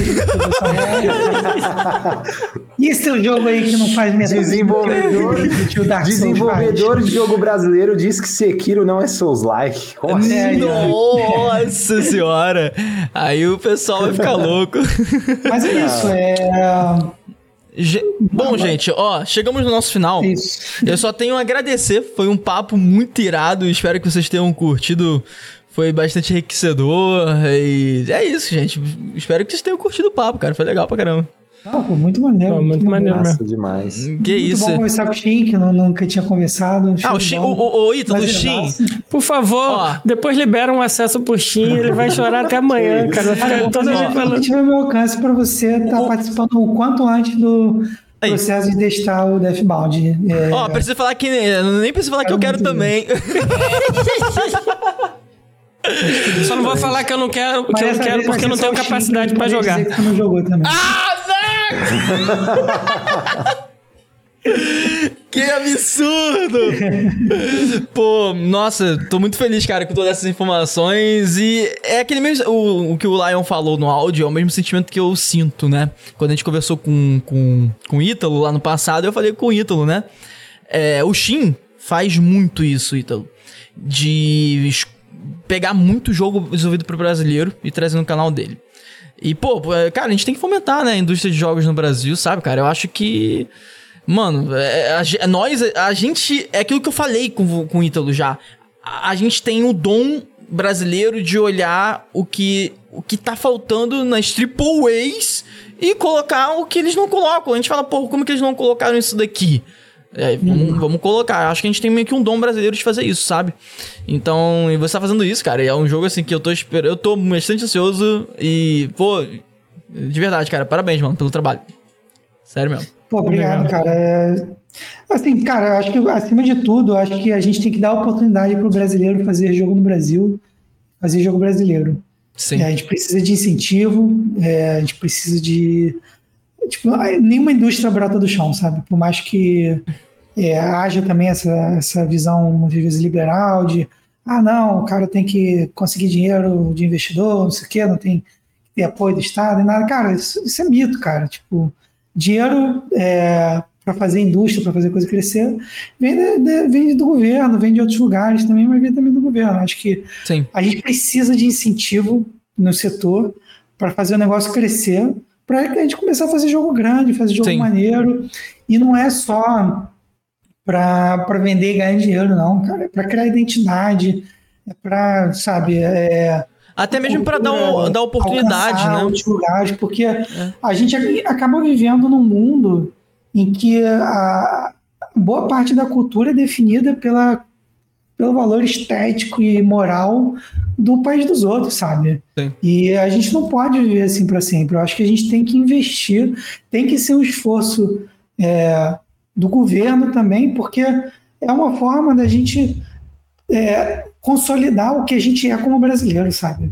É, investimento em cultura, ele não é só para ganhar dinheiro, não é, não é o fim final. Você investe em cultura para você ter uma cultura forte, para você Sim. distribuir e, sabe, não ter que estar consumindo é, só o que é o, o ideário e, sabe, como as coisas têm que ser do americano. Porque, pô, a gente vê tanto filme que é- a, gente acaba aprendendo mais como é dentro de uma escola americana do que como uma escola no Brasil, É sabe? verdade. Isso é verdade. Não à Cara, toa você tem ali a cultura coreana, né? Cara, tipo, a influência que eles estão tendo na, no mundo como um todo. Você pega os doramas, K-dramas, né? Você pega o- a música, a forma como o governo coreano tem investido cada vez mais pesado na educação e principalmente na forma como eles querem mostrar a cultura deles é incrível, cara. Tipo, é absurdo, assim. é- você vê o crescimento. é, Você tem ali Bollywood, mas você tem é, os Estados Unidos não querendo que os países que poderiam estar recebendo esse produto, né? Mas por meio da locadora vermelha você consegue acessar alguns desses, desses- dessas produções que às vezes até são melhores do que as de Hollywood. E aí você tem a coreana que, cara, tá dominando, literalmente. E você vê que não, eles não fazem nada diferente do que já é o comum, só que eles fazem de uma forma mais elegante, mais graciosa, mais, enfim, é, mostrando ah, ali o, o, a cultura deles. E o brasileiro ele tem um potencial absurdo. É tipo assim, a gente tem uma fauna, uma flora, uma, a gente tem um folclore muito rico aqui, mas o próprio brasileiro não valoriza esse folclore. Eu joguei lá o, o jogo do gaúcho e minha esposa, ela é do Paraná, é, Curitiba, minha sogra é do sul, e aí minha, minha esposa tava tirando foto, olha só, mãe, tem, tem um negócio aqui no jogo que é lá do, do, do tio, não sei uhum. o que, saca? E é uma coisa que a gente tem o Árida, se eu não me engano, que é um jogo que passa ali no sertão. A gente tem. É, é, mano, sabe? Tipo, tem, a gente tem várias formas de conseguir trazer a cultura, e o Brasil é tão rico em culturas, porque a gente tem vários Brasils dentro do Brasil, né? Então. É, é, nossa é... cultura contemporânea, nossa, nossas revoluções e tanta coisa aconteceu no Exato, Brasil. mas o brasileiro precisa valorizar, porque o que mais acontece é, putz, é um jogo brasileiro, não vou. Não, cara. É. Não faz sentido. Pois é. Valorize o jogo brasileiro, porque o, o, o, o, brasileiro, ele é surrado, cara. A gente não pode ter síndrome do vira-lata o tempo todo, e especialmente... É, e sem falta de incentivo, é, né? É, sem incentivo, né? Assim, monetariamente a cultura no sentido de que é, tem que dar incentivo, não tem que reclamar que tem Lei Rouanet. Não, cara, essas coisas, elas ajudam a gente a elevar o nível de produção, Sim. vocês pararem de né, compararem filme do Estado do filme do Brasil, cara, o filme do Brasil é bom e vai ficar melhor.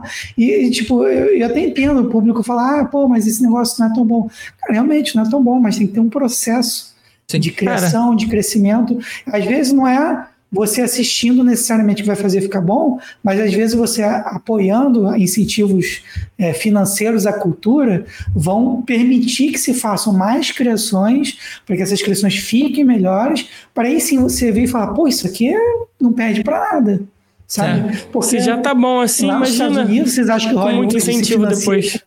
O dinheiro privado tem muito Não, tem, tem tudo, cara. E aí você muito, vai olhar na indústria dos games, a Polônia com a CD Projekt Red, por exemplo, cresceu um monte. A Polônia é. agora é um polo, um polo forte de de inclusive nossa publisher é da Polônia. Sim, é, ah, legal. É, é um polo forte de desenvolvimento de jogos agora. Por quê? Porque teve forte apoio é, do governo com, com iniciativas de, de investimento. Hum. Então, a grande verdade é que é, para as coisas crescerem, tem que ter um, um apoio público para falar: não, esse setor aqui eu quero que cresça, porque daqui a pouco, depois desse Head Start que eu dei aqui, esse Kickstart, vai vir o, o que é o incentivo privado, porque Exato. a grande verdade é que o privado ele vai querer coisa que já está certo, pô. O governo é. que vai falar, não, isso aqui é um incentivo estratégico para o meu país ser bom nisso. E, cara, a cultura é muito importante. Cultura Também acho. É muito importante. Então, assim, não é porque eu estou num setor, mas, assim, que não seja para jogos, cara. Cultura, dança, música, arte, Brasil, sabe? É isso que vai trazer a nossa identidade e levar para fora, porque é legal a gente ver coisa de fora. Mas a gente uhum. ficar vendo tudo de fora é muito ruim, pô, porque a gente é, vai não. perdendo a nossa identidade brasileira. Concordo, cara. É isso aí. a gente finalizou com esse papo maravilhoso, falando sobre investimentos no nosso país, que eu concordo completamente com tudo que vocês falaram, mano. Olha, só tenho a agradecer, foi um papo incrível. É, vocês querem falar alguma coisa para finalizar? Redes sociais? Pode falar, fica à vontade, Ítalo. É, a galera que tá vendo aí, por favor, wishlist, jogo Deathbound, tá lá no Steam, vai ter o link aí. Isso, na descrição. Tá, ih, que isso? Vai estar tá na descrição. Vai estar tá na descrição, então. É, cara, segue na rede social, a gente tem Discord também da Trialforge e do Deathbound, se você quer seguir o jogo, vai no Deathbound, principais coisas tem, tem, tem informações antecipadas lá? um pouco mais com os devs lá também é maneiro no nosso E tem informações antecipadas lá no Discord? O pessoal vai, Sim, se tiver. As, as paradas vão, pô. A gente joga as coisas lá e depois nas redes sociais, algumas, né? Não todas, mas algumas coisinhas extras lá. Olha, pelo vai- que eu conheço. discutir, a gente vai estar lá também. se Pelo que eu conheço É, tem coisa que acontece no Discord, fica no Discord. Se você tiver lá, só, você vai saber se tiver lá. Sim, é, vai lá Tá ligado? que. Ó, eu, pelo que eu conheço do Steam, ele já vai entrar deve, lá né? e vai começar Pela a pegar cara dele, ele já entrou já no É. Discord. Já. Eu vou, vou já já lá no Discord, mano, porque, é, como eu disse, eu sempre tô fazendo notícias no canal e naturalmente Isso. não tem como não É, exato. divulgar, principalmente esse podcast, divulgar o jogo. É, eu- bola. é conteúdo tanto para mim quanto para poder divulgar o material de vocês. E óbvio que quando tiver oportunidade vou jogar e quando tiver oportunidade vou sortear no canal. Eu geralmente eu aproveito algumas promos, eu compro keys excedentes e eu sorteio no meu canal. Eu tenho um vídeo, um quadro que é jogos gratuitos e eu sempre coloco do investimento que eu recebo né, do, do público, eu devolvo para o público. Porque Legal. hoje o canal não é a principal fonte de renda, mas tudo que entra por ele eu devolvo para o público e geralmente eu divulgo. Tipo, recentemente teve um jogo chamado Scarlet Tower, que é brasileiro, é um é, rogue, é, Uhum. light, e os caras me mandaram e, é, cara, foi, sei lá, mais de 10 vídeos falando só sobre Scarlet Tower e eu espero que eu tenha conseguido alcançar um, um resultado positivo. Então, o eu o sempre- Sky é, é na vibe de Vampire Survival, né? isso, esse mesmo. Só que tem um estilo visual e de lore e jogabilidade mais interessante. Legal. Poxa, de bola, cara. E, e é isso, gente. É, apoia a gente, mas apoia a galera do Brasil, sabe? É, muitos desenvolvedores muito talentosos que estão no Brasil com essa maneira boa que o- pessoal assim, se inspira muito em, em gringo, em cara grande. Cara, para mim, inspiração é a galera que tá aqui do meu lado, no mesmo corre que eu e tá conseguindo vencer, tá? Então, tipo, correto. tem um Double Dash aqui no Rio de Janeiro, Kim, que tá na frente da, da Double Dash. Cara, um um amor de pessoa, sabe? Um cara super ético, super gente boa, muito, muito maneiro. Tem a Domativo, do Rafael Bastos, tem a Ana Ribeiro também, do Árvore, que fez o Pixel Ripped, que é um jogo maneiríssimo também com realidade é, inspirado em realidade virtual, né? Quer dizer, em realidade virtual. Uhum. E Pedro, o Pedro Savino, que a gente que eu tava comentando lá da Urubi, do, do Super Mario Quest, que também tá crescendo, pô, muito orgulho, Nossa, assim, de estourou demais, É. ver como essa galera pra, pra galera Beatcake aqui no Rio de Janeiro também.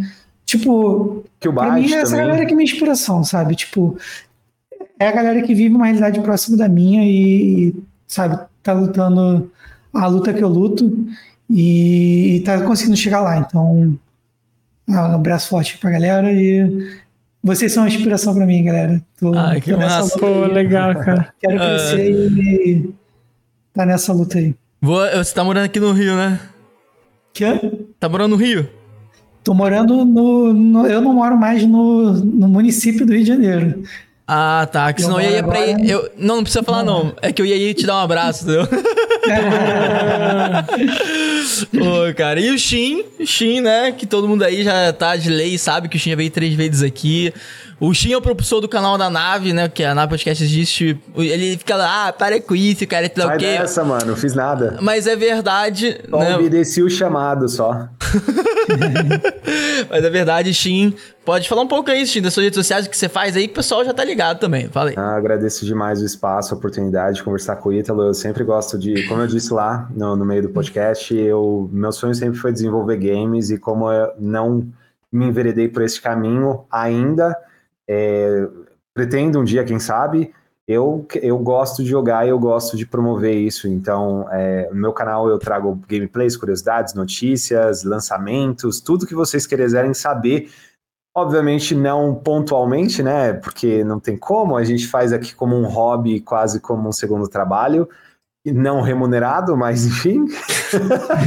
Mas, cara, muito bom, forma, cara, muito eu bom. tô Nossa, sempre tentando ajudar e auxiliar de todas as formas possíveis e também me divertir, óbvio, né? É, no meu canal lá, Shinobi X-Play, no YouTube, de vez em quando, assim, sabe? Eu faço umas lives lá na Twitch, mas é isso. E muito obrigado de verdade por essa oportunidade, gente. Vocês são incríveis. É. Ítalo, não desista, continue, porque o que eu vi de evolução do, do- da gameplay do Koala pro trailer que eu pesquisei essa semana e até as notícias que saíram nos portais que eu encontrei, cara, não tem como o jogo não ser bom e de verdade eu espero que toda essa proposta nova seja realmente revigorante, principalmente para quando ele for lançado e obviamente que não seja como Horizon que deu tiro no pé duas vezes, né? lançou com Zelda e lançou com Elden Ring, né, mano? Ah, Janela de lançamento é muito importante e a gente E depois os devs do, do Horizon, né, alguns ainda ficaram falando mal da, da, do, do Não, não, não, não justifica. assim, Horizon, Horizon foi temática do meu casamento. Pra mim, ele é o jogo da minha vida é, e da minha esposa, é. né? Foi o primeiro jogo que a gente jogou junto, mesmo sendo offline. Então, maneiro, maneiro. É, Pra mim, Horizon era o GOT Eu ainda não joguei, mas é um jogo que, que me parece muito maneiro. Nossa, esse aqui, jogo né? é. Assim. Ó, o final dele é mais grandioso do que o final de God of War. Só do Ragnarok. Porque eu uhum. achei meio xoxo, mas enfim. não vem o caso aqui agora, mas, cara, eu espero que realmente seja sucesso, sucesso de verdade, porque ele seja uma porta mesmo que não, não alcance os objetivos, mas que ele seja um trampolim ali para vocês conseguirem alçar voos ainda maiores, toda a equipe. E é isso aí. É isso aí, então. Legal. Ó, agradecer o pessoal aí do chat, obrigado por interagir com a gente, darem as notas aí, tá? Isso. Obrigado, Ítalo, você é foda, sua empresa é foda, seu jogo é pica. Xinha, Não, foda vocês. Muito obrigado, tamo junto. Tamo junto. Fica um pouco com a gente só pra gente finalizar no off, né? Porque no off a gente faz um, uma troca-troca aí de brincadeira. tá maluco. Mas a todos os tripulantes então que ouviram. Comida, né? Oh, eu, eu quero, nossa. A todos os tripulantes que estavam assistindo e ouvindo, não se esqueça que na descrição desse episódio está todas as redes sociais, tanto da Nave Podcast, que é muito importante você seguir, porque a gente traz pessoas incríveis como as que você viu aqui hoje, que estão prestes a estourar a bolha do sucesso e reconhecimento, em sua grande esmagadora maioria. E, bom, esse papo aqui irado. E as redes sociais aqui do Steam, da Trial Force também estão na descrição. Bote na whitelist, ou seja, na lista de favoritos, de desejos lá da Steam aí, para apoiar mais ainda o lançamento desse jogo que tá previsto ali pro ano que vem, né, Ítalo? É pro ano que vem, pro ano que vem. Pro ano que vem. E é isso. Obrigado a todos os tripulantes. Lembrando que a agenda fecha semana que vem, hein? Semana que vem, um episódio bem da hora também. Fica ligado aí. Nem Bom, segue aí, segue aí, galera. E segue o Shin também, cara. Muito gente boa. Valeu, obrigado. O Shin, é incrível. E tamo junto, tripulantes. Até semana que vem. E... Ah, não, peraí, peraí, peraí. Tem mais uma notícia importante, né, Jim? Vamos é falar um do... spoiler. Não, não é spoiler. Vamos falar do, do, do canal que a gente criou recente? É, é, pode falar. Tá. Galera, tá surgindo duas coisas importantes. Duas coisas importantes. Primeiro, se você digitar no navegador estudiosnave.com.br, vai ter mudado. Não existe. Se você botar navepodcast.com.br, vai cair no mesmo local, estudiosnave.com.br. É, a gente está fazendo uma mudança completa no site, no visual do site, porque os Estúdios Nave vai ser um hub de produção, onde vai ter todas as produções que a gente faz que envolvem a nave e vamos, vamos produzir outras pessoas, outros influenciadores também. E para quem procurar pelo serviço também, que a gente vai fazer isso de uma forma de serviço também. Uma parada bem da hora, então. Vai dar. Já, vai dar um spoiler? Vai dar? E o, o que do CT da nave? Do, do, de um programinha, vai dar? Pega a visão. Vai dar, vai dar GG? Vai dar GG? Vai dar vai GG. Dar é, tá, vai dar GG. É um spoiler de um programa que a gente tá alinhando aí com dois influenciadores. Vou falar os nomes já, que é o Santives, para quem não sabe, é um streamer bem grande, estouradão, e o Val Machado, que ele é humorista. Inclusive, o Val Machado vai ser o apresentador. Então, imagina um humorista apresentador desse programa. Vai dar GG, é. que a, a, parada, a base desse programa é tipo um vai dar namoro, só que com streamers. Entendeu? Ou seja, com a galera do mundo dos jogos, né? Dos jogos, das lives ali, entendeu? Então vai ser uma, uma parada bem diferente ali, uma parada é. bem interessante. A gente vai produzir. Entendeu? Vai ser bem legal, é um, é um spoiler. Já existe essa identidade e a gente só tá organizando as coisas no, no off ali. Mas aí, esse é um spoiler. E a outra coisa é o canal. Só pra quem, só pra quem ficou até aqui, tá ligado? Só pra quem ficou até o final, né? E aí a última coisa é o CT da nave. CT da nave é mais um canal do hub da nave, dos estúdios nave, que basicamente a gente resolveu fazer o nosso projeto nave, né? O Flow fez o projeto Flow com Cariani. Agora a gente tá fazendo o projeto nave. Então vão ser 90 dias onde mais da metade a gente vai gravar e estamos postando no canal CT da Nave, o nosso treino. A gente indo pra, pra academia, treinando e trocando uma ideia, falando sobre curiosidade no meio do caminho. Ali, Basicamente é assim, se a gente pode, você também pode. Tá é cuidar da saúde, né? Exatamente, exatamente. Um dia eu aprendo. Hã? Um dia eu aprendo. ó, acompanha o CT da nave que a gente te inspira lá, ó. Você vai se inspirar, vai se inspirar. Vai se inspirar. Então segue a gente, se você digitar, digitar no YouTube CT, CT. O que, que é CT? Sabe o que é CT, Shin? Centro de treinamento, né? Boa! Isso aí, centro de é. treinamento. Ah. Mandar também um abraço pro pessoal do Caramelo Club. Galera, NFT. Um galera beijo. do Caramelo, Caramelo Clube, projeto foda. Link na descrição. E é isso, acho que esses são os últimos avisos. isso. E é isso, pessoal. Nos vemos semana que vem.